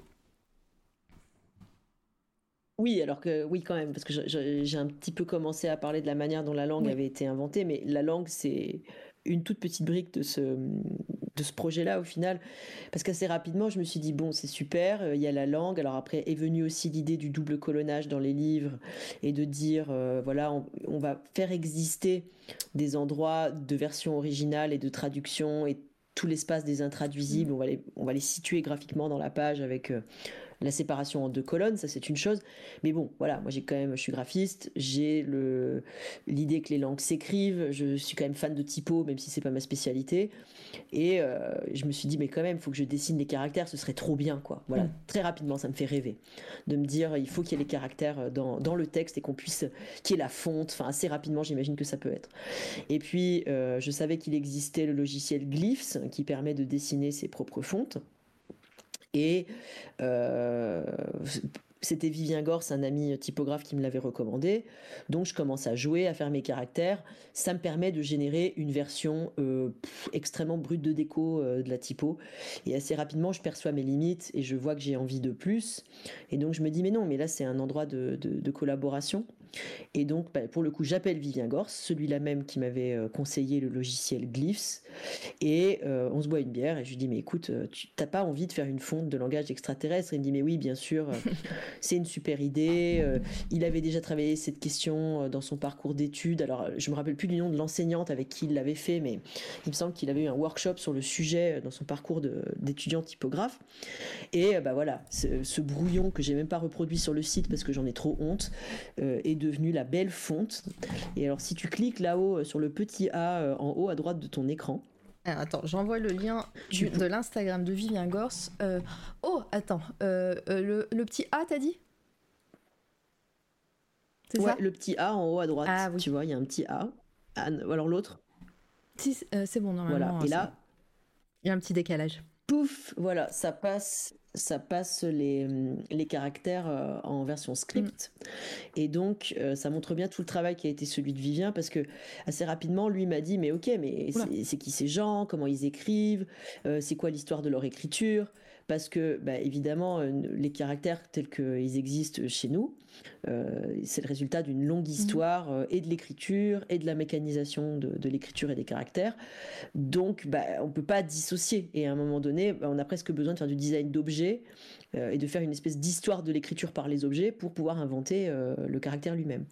Et ça a été tout l'effort de, de Vivien qui a fait le voilà alors il en parle mieux que moi parce que lui connaît bien tout, son processus euh, graphique mais il a redessiné tous mes caractères avant ensuite d'imaginer ce qu'aurait pu être une rationalisation des caractères par la mécanisation comme on le voit dans la version bah voilà la version mécanisée qui est celle plus reproduite dans l'ouvrage même s'il y, a aussi la script qui, qui est présente.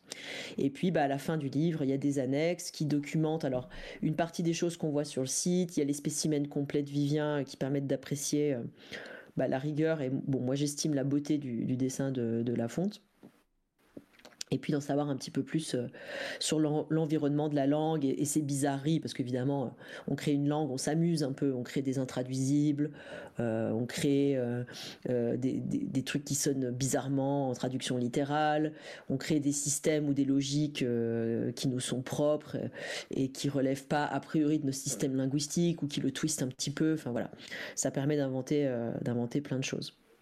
C'est, euh, euh, je sais plus comment tu as dit ça, mais euh, quand je t'ai, dit, ouais, il est trop bien le site, et tu m'as dit, oui, j'ai un peu craqué, ou je sais plus comment tu m'as sorti ça sur, par message, ça m'a fait rire, et, effectivement, on sent que, bah, c'est. En plus, tu as trouvé une personne avec qui, avec qui ça match au niveau, bah, le, design du site, de la typo et tout ça, donc, bah, on sent que, que tu n'en as pas fini avec cet univers, non?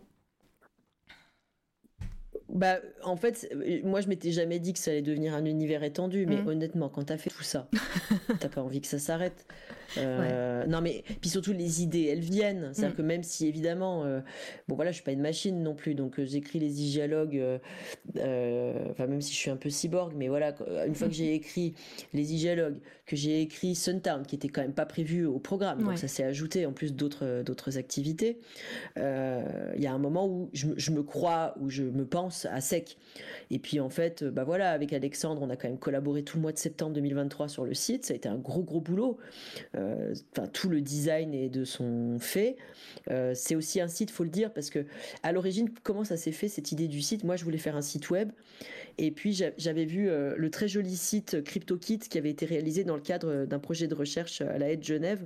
Alors CryptoKit, c'est un, site, enfin un site non, c'est un, jeu de glyphes qui est destiné à expliquer euh, les crypto-monnaies. Voilà, j'explique très mal, mais euh, le, pitch très simplifié, c'est ça. Et c'est déjà Alexandre Texier qui a designé le site pour CryptoKit. Et je vais voir le site CryptoKit, Anthony Mazur qui a piloté le projet m'en parle, et je vois écrit en petit en bas de page que c'est un projet open source. Alors ça, autant te dire que c'est pas tombé. Euh, enfin, tu vois, voilà, je me suis dit, oh, Là, ça fallait, fallait pas me le dire deux fois. C'est marrant euh, parce que, dit, parce que c'est, euh, t'as dit les mots crypto-monnaie et open source, j'avais pas, je, je pensais pas que ça soit possible euh, dans la même phrase. Ouais, alors bah, pour le coup, je recommande vraiment d'aller voir le site, enfin le projet CryptoKit et aussi de pas, enfin d'aller lire d'autres gens que des crypto bros sur le sujet des crypto-monnaies. Parce que en l'occurrence, c'est pour ça que c'est pour ça que je me suis dit waouh. Et, voilà, je pense qu'il y, a des choses qui ont, été faites qui, sont peut-être un peu confidentielles dans l'univers très prépondérant des, des crypto bros, mais il y a des trucs qui sont, intéressants. Et du coup, en l'occurrence, donc le site de CryptoKit était open source, et je dis, bah si c'est open source, on peut reprendre. Donc à l'origine, comme je code un peu, je m'étais dit, bon, je vais, je vais demander son code à Alexandre. Puis en fait, Alexandre, qui est aussi graphiste, et qui en plus est de Rennes, exactement comme mon éditeur, ça c'est un, hasard rigolo, m'a dit, euh, mais bien sûr que, que j'ai envie de faire ça, c'est trop marrant, on collabore, et il m'a gentiment donné de son temps, euh, voilà.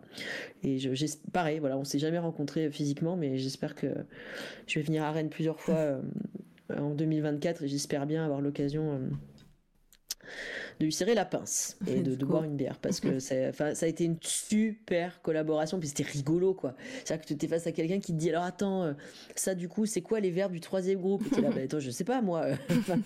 Laisse-moi laisse réfléchir attends Et bon, Alexandre m'a aussi mis face à un truc qu'il va falloir que je résolve. Je, je, l'évite soigneusement, mais malheureusement, il a raison. Il m'a dit, mais dis donc, t'es gentil là, tu, tu, crées un jeu de caractère, mais ils sont où les chiffres là-dedans? Euh, Ces extraterrestres, ils ont bien des mathématiques. je oh, punaise. Alors là, il faut que j'engage une autre collab avec un mathématicien, une mathématicienne, petite annonce. Mais euh, pareil, bah moi bah je suis pas mathématicien, je peux pas le faire. Je peux pas le faire tout seul. Euh, S'il y en a dans le chat, euh, n'hésitez pas à contacter Saul sur ses réseaux. est-ce qu'il y aurait un petit rêve qu'un jour il compte il compte en base 15. Je sais même pas ce que ça veut dire ça. Et pas du tout. et non, et ça c'est dit. Par contre, hey, Antoine, tu as mal relu le manuscrit parce que ah. c'est écrit qui compte en base 10. Voilà. Ah, et c'est écrit noir sur blanc. Donc, euh, d'ailleurs, on peut même, même si on peut inverser le, blanc sur noir euh, sur le site, euh, le site Sunjus, mais dans le livre c'est écrit compte en base 10 parce qu'ils ont 10 doigts, tout simplement. Euh, euh, je sais plus ma question, elle est partie. Ah non, si. Est-ce que alors attends, euh, on est dans un monde de SF, tu fais des festivals, il y, a y, a des gens qui lisent tes livres. Est-ce que la petite satisfaction, ça serait pas qu'un jour quelqu'un arrive à une dédicace et qu'il te sorte un paragraphe entier en Sunjus bah, qui, me, qui me parle en Sunjus ouais. ça serait le petit, le petit côté euh, comme dans les, les, conventions euh, Star Trek où, euh, où tout le monde se parle en Klingon et tout ça, même si, voilà, ou en tout cas dire, dire un petit truc. Bah moi le truc c'est que je la je la parle pas en fait. je la parle pas, je l'écris pas, j'ai besoin de mes supports. Mais non mais j'ai besoin de mes supports parce, mais, en fait parce que je fais pas ça tous les jours. Ouais, mais si, je faisais ça tous les jours et si vraiment j'avais tout un univers. Euh... Ah non je dis pas que tu lui répondes, mais, en général les euh, gens et les fandoms euh, en général ils aiment bien ils aiment bien diguer les choses et, euh, et apprendre des trucs et des fois et beaucoup de beaucoup d'œuvres échappent à, leur, à leur créatrice et, et finissent certains fans connaissent plus l'univers que les les presque. Ah bah ce serait quand même euh, d'une euh, d'une intensité euh, particulière. Les geeks. Non, non, ce serait super. ce serait super. Non, non, moi, moi, en fait, mon vrai rêve, alors je vais te dire, mon vrai rêve, non, j'ai pas de vrai rêve, mais en fait, un rêve matérialisé que j'ai pour cette fiction-là. Ouais. bon, pareil, je fais, un, je fais un mini spoil, mais qui en est pas un, parce que ça révèle rien de majeur sur l'histoire. C'est que dans, le, dans la fiction, donc les extraterrestres débarquent à New York, mais pas seulement. En fait, au mm. même moment, ils débarquent à New York, ils débarquent en Chine et ils débarquent en Afrique du Sud. Et euh, je sais plus qui m'avait posé la question d'ailleurs. Euh, euh, je crois que c'était pas au Médusal la semaine dernière où on mmh. m'a demandé mais tu vas écrire ce qui se passe en Afrique du Sud et en Chine. Et bah, j'aimerais beaucoup. Seulement, je suis pas africain du Sud, je suis pas chinois. Et là, je pense que j'y suis même jamais allé. Et donc là, je pense que je raconterais des bêtises et ce, ce serait pas très malin. Mmh. Par contre, punaise, si un jour un ou une auteurice chinoise, africain, africaine du Sud voulait s'emparer de ça et écrire euh, ce qui s'est passé euh, pour les Sunjus euh, voilà, dans, dans ces deux pays, ça, voilà, ça, ça m'exciterait énormément. Et de, de construire, du coup, non seulement l'Uchronie, mais des Uchronies avec des géographies différentes. Parce que moi, pour le moment, mon Uchronie, elle est surtout centrée à New York. Euh, mm. Vous allez voir que l'Uchronie va se déplacer un petit peu en Europe après, j'en dis pas plus dans les, dans les récits à venir. Euh, mais voilà, je, à un moment donné, bon, on peut sortir de soi-même. Moi, je, défends plutôt l'idée euh, de d'écrire des choses qu'on ne connaît pas. mais, mais voilà, il y a des limites quand même. Parce que sinon, au bout d'un moment, on raconte des grosses bêtises. Et, et Katie demande si elle a le droit de faire référence à l'arrivée en Afrique du Sud pour un texte en cours. Alors tu peux, il faut juste vérifier avec moi que ça contredit rien dans l'univers. Voilà. En gros, euh, si tu affirmes ou si tu inventes des trucs, faut juste checker que ça va pas euh, foutre le bordel dans la continuité parce que sinon ça va être comme dans les machins euh, du type Marvel ou DC, on va se retrouver avec les bêta univers à n'en plus finir et les, et les versions reboot. Voilà. Mais sinon, à part, ouais, bien sûr, bien ça sûr, rentre dans, plaisir, le c'est génial. J'adorerais, mais ce serait, oh, ce serait ouf. voilà, regarde, ça s'est fait en direct euh, après 5 heures de live. On a battu le record. Euh, je sais pas si on a battu le record, en tout cas, je, je sais plus si c'était 5 heures pile ou 4 heures et quelques ou, ou 5 heures et quelques. Donc euh, voilà, mais on, on arrive vers la fin. Ça serait hyper court et un narrateur pas fiable. c'est qui le narrateur pas fiable? Oui, bah alors dans ce cas, euh, si le narrateur est pas fiable, on peut considérer qu'il se trompe et euh, voilà. ça, ça, va. Oui. Non, mais après, super. Euh, non, mais ça serait, ça serait cool. Ça serait très, ça serait génial. Euh, euh, ouais, bah, tu nous en parleras quand tu viendras, Katie. je spoil, moi, je, on n'a pas du tout choisi de date et tout, mais j'ai son accord de principe que Katie sera ici. et il y a un record de 5 heures d'interview à battre, voilà. Waouh Mais là, on a vraiment battu, ça y est, c'est fait, c'est battu. Ouais, je pense que là, on va, on va arriver sur la fin. Euh, euh, j'ai encore une, une, ou deux questions. On va parler de nos coups de cœur et on va arriver à un peu plus de 5 heures, donc c'est sûr qu'on va le battre. euh, mais oh mais my non. God. Je pense que ouais, je pense qu'on est vraiment pas loin. Mais euh, mais c'était c'était passionnant. Hein. Euh, faut pas faut pas le culpabiliser. C'est moi aussi qui t'ai gardé tout ce temps. Hein. Faut pas faut pas l'oublier. Je t'ai pas coupé la parole. Je t'ai je t'ai laissé parler et c'était super cool. Donc euh, vraiment, si pour toi c'était pas trop long de parler ou d'être ici, moi tout me va. Hein. Vraiment, c'était c'était un, ah non, moi j'adore. J'ai juste peur d'ennuyer les gens, mais bah à part ça, bah non, non, les gens, ça tout va bien. les gens dans le chat ne semblent pas ennuyés. Et, euh, voilà, c'est trop, c'est trop cool. Euh, et euh, bon courage les gens du futur qui écouteront ça en, en, rediffusion. Si vous êtes arrivés ici, vous êtes bientôt à la fin, promis. non, c'est très intéressant. Tu vois, Exudes qui est là depuis le début. Hein.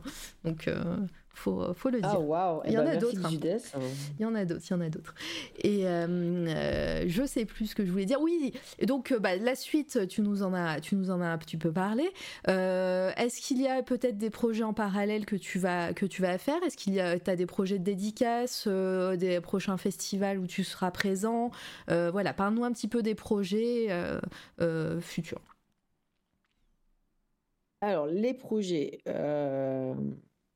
On va commencer par euh, les déplacements. Ouais, vas-y. Euh, bah déjà, je continue la promo des, des dialogues. Euh, parce que bah, comme c'est sorti en novembre, alors certes en exclu aux Utopiales c'était super, mais voilà ça a été une sortie peut-être un petit peu tardive par rapport à la séquence qui était sortie en, septembre pour la rentrée littéraire. Mmh il n'y a pas eu beaucoup de temps de faire de promo parce que les libraires sont rentrés dans le, tunnel de Noël. Euh, donc, bah, je serai à Paris au mot à la bouche le 26 janvier. Après, euh, je rejoins Katie Stewart euh, au festival des Uchronautes à Marmande. Ça va être bien rigolo. Oh, mais Marmande, attends, Marmande, c'est où? C'est chez moi, ça Enfin, c'est chez moi. C'est vers chez moi. Eh bien. Oui, Ou alors il y a un village. Début février, alors trop pas trop. Voilà. Attends, ouais. Ouais, ouais, bah, je pense qu'il n'y en a pas 30 des Marmandes. Moi, je sais pas. après, on est en France. Attends, je vais vérifier quand même. Marmande, commune de France, ou je confonds peut-être. Hein. Les Uchronautes, j'envoie dans le chat les Uchronautes pour les gens qui veulent regarder. Et vu qu'il y aura Katie, il faut absolument. Eh ben, figure-toi que non, c'est pas chez moi.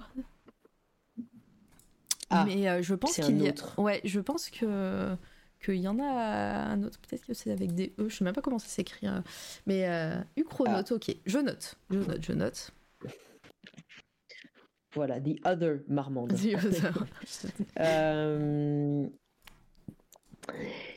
Après, où est-ce que je serai? Bah, Je présente les dialogues à Toulouse euh, le 8 février, voilà, euh, à Terra Nova, ma petite euh, librairie, enfin petite, pas si petite d'ailleurs, de, de cœur, enfin où je suis quand même assez habituée et je collabore sur pas mal de présentations. Il y aura le festival Nouveau Futur aussi en février, bah, aussi où Katie peut-être sera présente. Voilà, je dis pas trop, je sais pas si c'est trop annoncé, donc je me prononce pas. c'est pas grave. Petit teaser, je sais pas, je sais pas si on a le droit de faire un teaser officiel. Puis après, voilà, Sirène à Rennes. Je serai à Ombre Blanche à Toulouse en mars, des Intergalactiques en avril à Lyon, et de nouveau euh, à Rennes, Ouest-Hurlan. Et puis peut-être ailleurs si d'autres choses se, dessinent. J'espère ne rien, ne rien oublier, mais euh, voilà. Et puis. Euh, après, bah, l'écriture, j'ai fini une nouvelle. Pour un appel à texte. Alors, je, j'en parle pas trop parce que j'ai toujours l'impression de jinxer les trucs quand j'en parle. Mais en tout cas, je suis, voilà, je, suis heureux de ma nouvelle. Donc, je me dis que si, si les éditeurs en veulent pas, bah, peut-être ça ira ailleurs, je sais pas. Voilà. Mais en tout cas, ça m'a fait plaisir de l'écrire. Donc, euh, voilà. Et puis, sinon, bah, il y a toujours roman numéro 2. Voilà. Bah euh, qui, du coup, qui est plus roman numéro 2 maintenant parce que les dialogues ont pris la place et c'est roman numéro 2. Et donc, bah, j'ai trois idées de romans dans les cartons là, euh, qui avancent euh, comme elles peuvent. Et ma foi, euh, en fonction de ce que j'arrive aussi à faire, on va dire au niveau de ma vie personnelle aussi, pour trouver du temps d'écriture, bah, ça sortira, je sais pas. 2024, ça paraît un peu ambitieux quand même. Je, je sais pas trop s'il y aura une sortie roman en 2024, je pense pas. voilà, on va essayer peut-être de sortir quelque chose en, 2025, je sais pas. Après, voilà. on va les écrire. Puis après, on imaginera les, les sortir. Voilà. en tout cas, bah, c'est euh, euh, des chouettes projets et euh, moi j'ai hâte de voir tout ça. Et de toute façon, je pense qu'on se verra dans plusieurs dates que tu as mentionnées là. Donc en tout cas, moi ça, ça, me frappe très plaisir. Et, et, et, tout ça pour dire aussi que les deux bouquins, alors moi je, je lis très très lentement et sache que j'ai dévoré les deux livres et ils sont vraiment très cool. voilà, ah. maintenant que tu, maintenant que je suis euh, je, je, le dis, on n'a pas spoilé dans le chat, mais euh, faites-moi confiance. Vous savez à quel point des fois je peux être influenceuse et tout ça. Euh, de toute façon, Zelda de Doctrice, elle est VRP numéro 1 hein, de ça, donc si elle vous en a, en a pas parlé, bah moi je vais le faire aussi, mais mais euh, voilà, faites-moi faites confiance, euh, lisez, euh, lisez les deux romans de Saul et ils sont vraiment très cool, ça se super bien. C'est si vous aimez la SF et si vous aimez des, des trucs qu'on n'a pas l'habitude de lire, voilà, tout simplement. Tu en as parlé tout à l'heure, c'était des trucs que, que tu voulais lire et que, tu avais l'impression que, que, ça n'existait pas. Et donc, moi, je, je, suis ok, je suis d'accord avec toi et c'est vraiment très chouette, euh, très chouette à lire et, les personnages sont trop cool à chaque fois, ils sont méga, méga stylés. Voilà. Mais j'allais te poser la question. Bon, déjà, merci pour tes mots euh, absolument adorables. Mais c'est pas du tout pour jouer les prolongations, mais j'ai quand même envie que tu me dises ton personnage préféré. Pardon, c'est une question d'auteur, mais on a envie de savoir. Ah, alors, euh, ah, bah, en plus, moi, je suis pas. Je, je attends. Attends, je réfléchis parce que moi je suis pas, je suis pas du genre à avoir des gens préférés dans, dans les œuvres. J'aime beaucoup euh, euh, tous les personnages. Euh, après, après j'aime beaucoup Asha dans dans la séquence. je, franchement, c'est trop dur. Vraiment, c'est trop dur. Est-ce que toi, tu as un personnage préféré, toi? André, ouais. qui s'excite. Ouais, j'avoue, j'avoue. Est-ce que toi, tu as un personnage préféré? Est-ce que c'est, ben, est-ce qu'on a le droit de demander ça au, au, au, euh, géniteur, j'allais dire, d'un, roman? Est-ce qu'on a le droit de demander euh, quel est ton bébé préféré? En fait, je pense que ça change en fonction de avec qui tu écris. Voilà. Et euh, je pense que. Allez, je vais teaser, mais j'en ai pas fini avec Akarna Sassari, donc euh, voilà, il est ah un peu chouchou quand même. Ouais, bah rien que son nom. Rien que son nom. qui aime pas les gens. Bon, J'aime pas les gens, donc les persos. Bah oui, avec un nom aussi compliqué. non, mais déjà, déjà le nom, j'étais.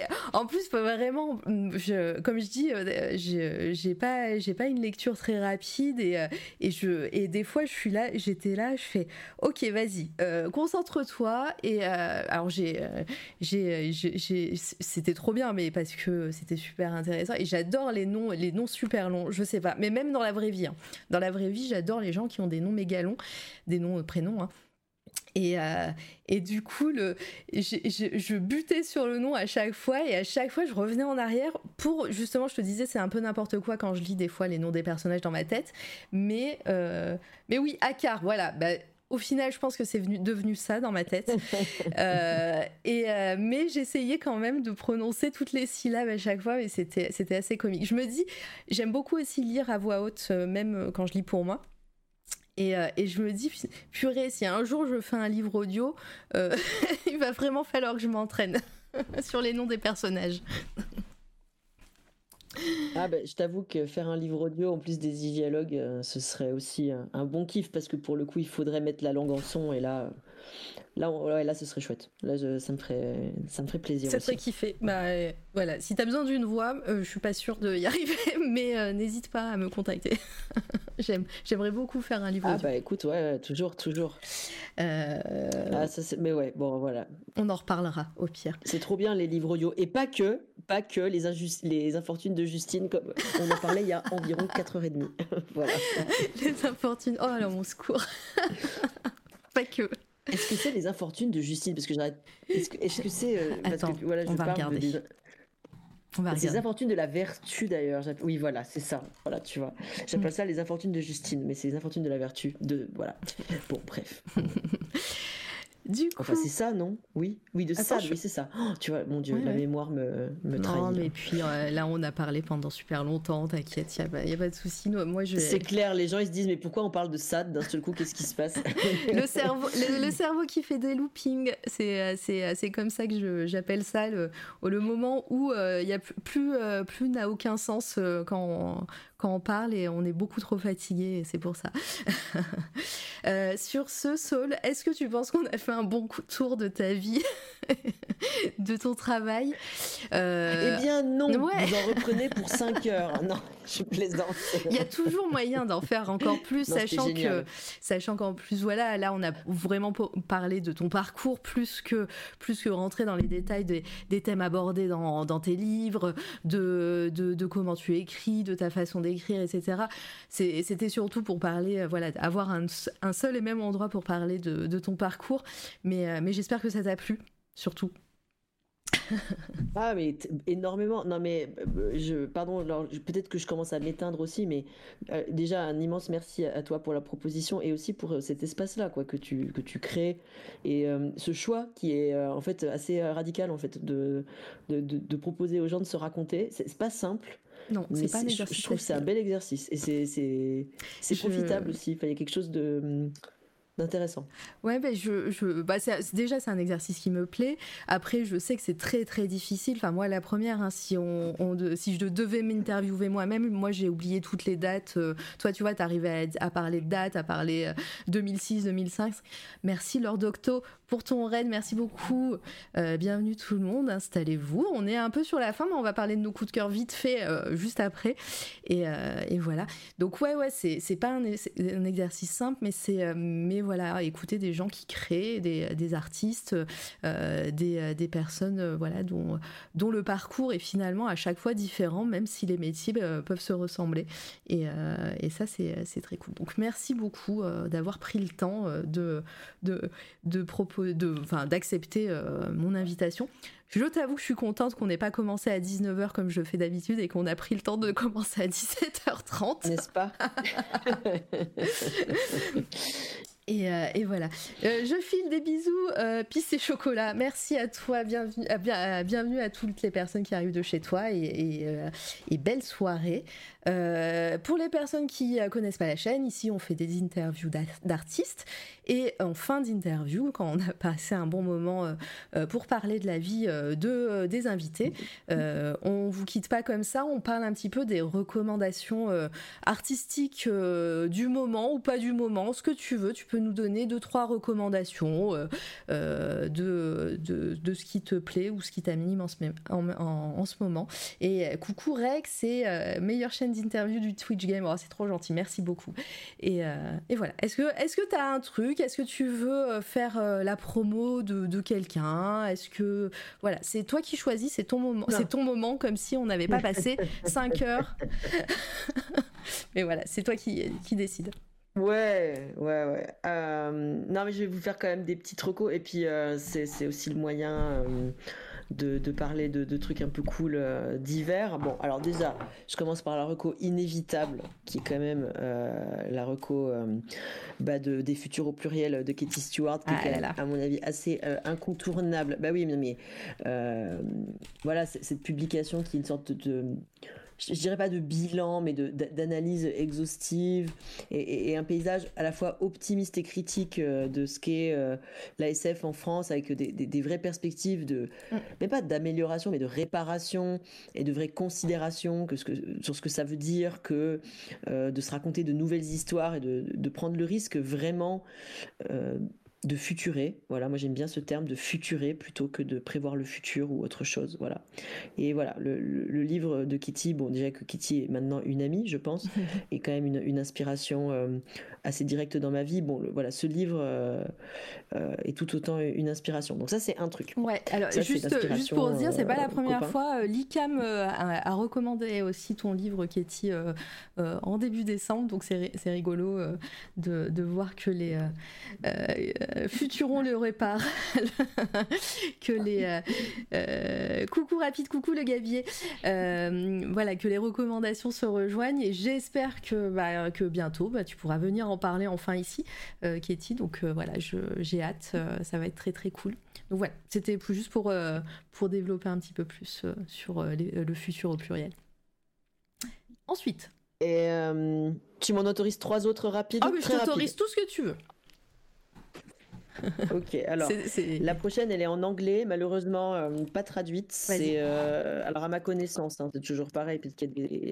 C'est Pedro Neves Marquez qui a écrit euh, Iwi, Searching for a Character Between East and West. Donc en gros, Iwi à la recherche d'un d'un personnage entre l'est et l'ouest. Et en gros, c'est tout un travail. Alors on parle beaucoup de on va dire de l'afrofuturisme en ce moment, mais il y a aussi euh, toute la question euh, du futurisme ou des futurités ou de la science-fiction indigène.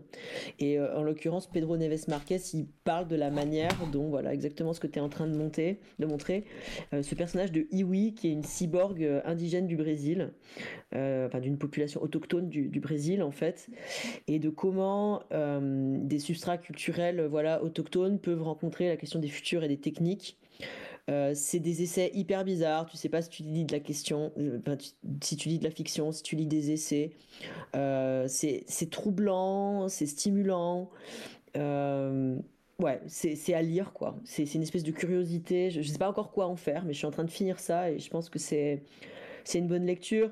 Et peut-être aussi que bah voilà l'afrofuturisme a beaucoup occupé euh, les débats ce qui est bien. Enfin je veux dire c'est un champ et un, mm. genre intéressant.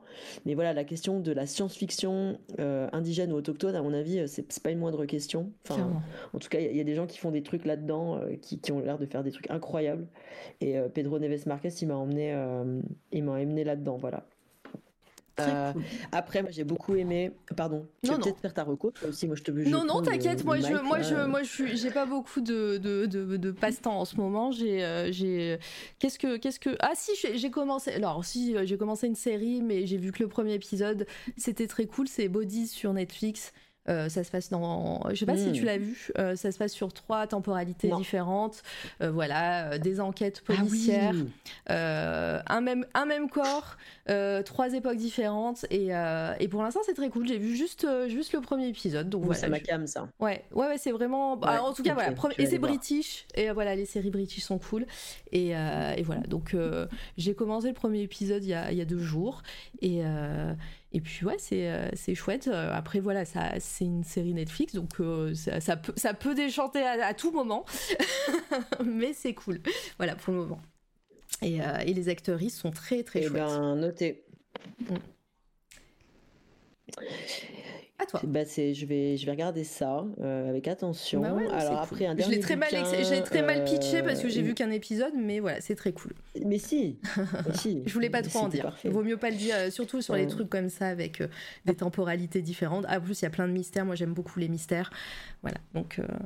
c'est, c'est très chouette. Ah, mais attends, mystère, un seul corps, mm. enquête british, tu l'avais dès le début. Allez, c'est bon. C'est bien. Let's go. Euh, après, sur le, le, dernier bouquin, donc une autrice super que j'ai rencontrée aux Utopias, mais dont j'ai lu le bouquin aussi, donc c'est Nina McLaughlin. Euh, j'espère ne pas avoir écorché son nom non plus. Ah, Sirène debout à la Volte. Ah oui, j'ai ouais, super traduction de. Non mais vraiment, mais euh, je ne taris pas d'éloges sur ce livre, vraiment. Ah, enfin, vraiment. T'avais une petite coquille. Ah, non, c'est en, en un seul mot, je crois. Ouais, c'est que c'est que t'avais mis un ah, espace. oui, le Mac des fois et mm. ah oui, voilà.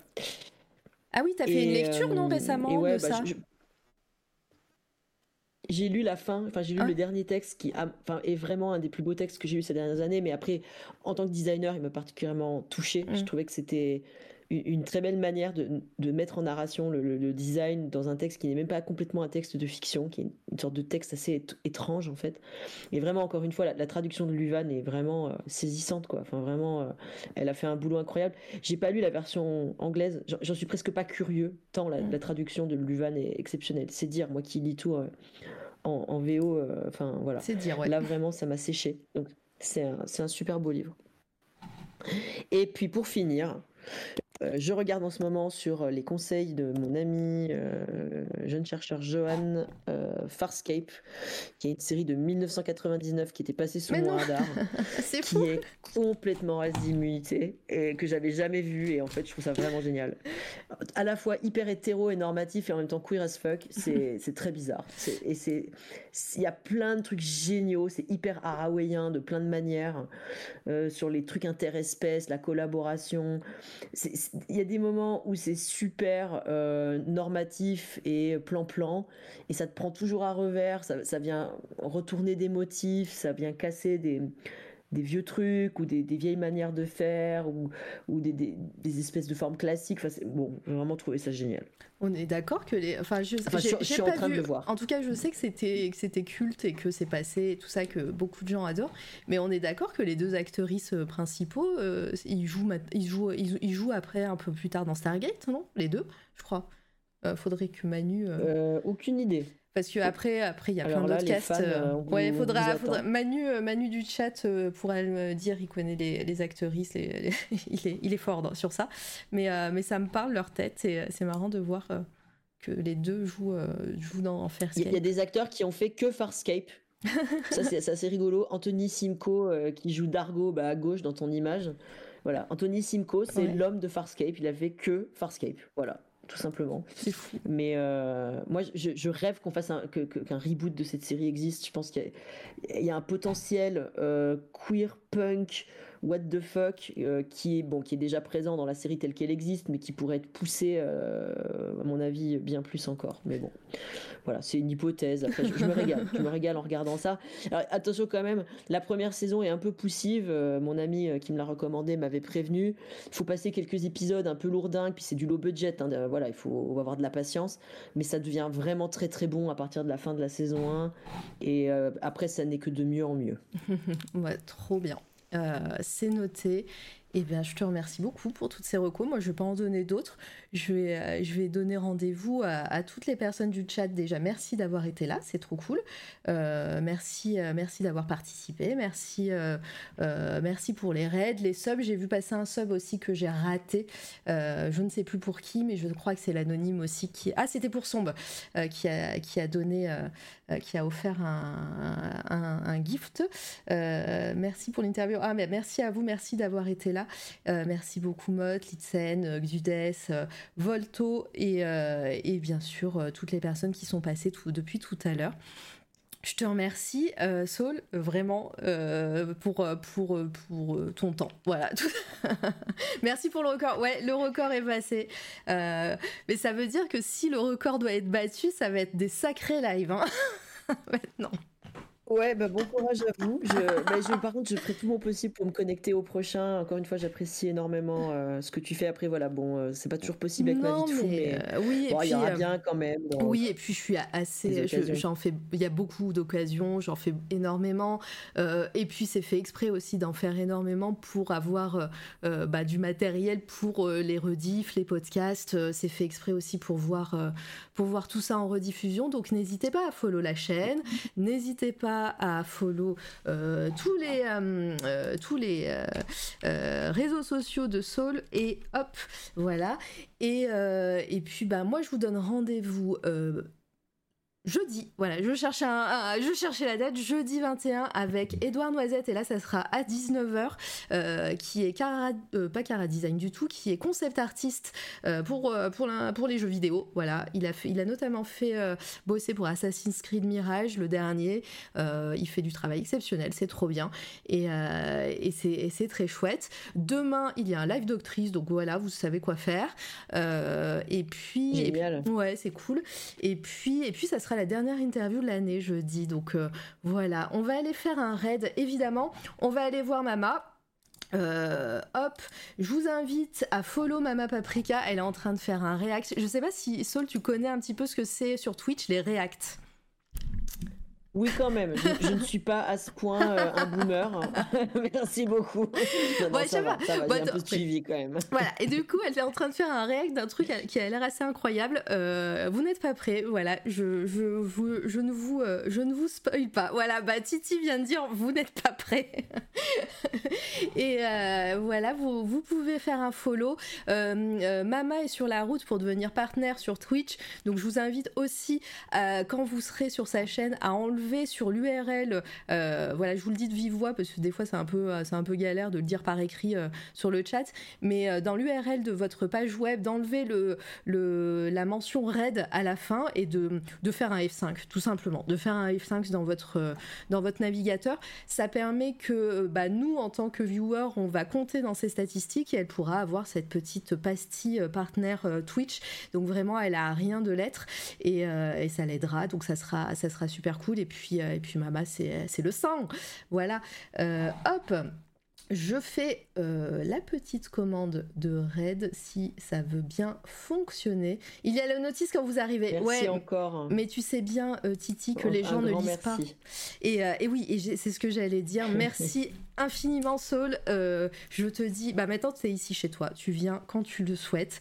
Et, et, bah, avec plaisir. Et voilà. Donc, et puis j'espère te revoir très vite. Voilà. Et puis reste là puisque je vais te dire au revoir de, comme il se doit. À bah, bientôt. bien sûr. bye bye.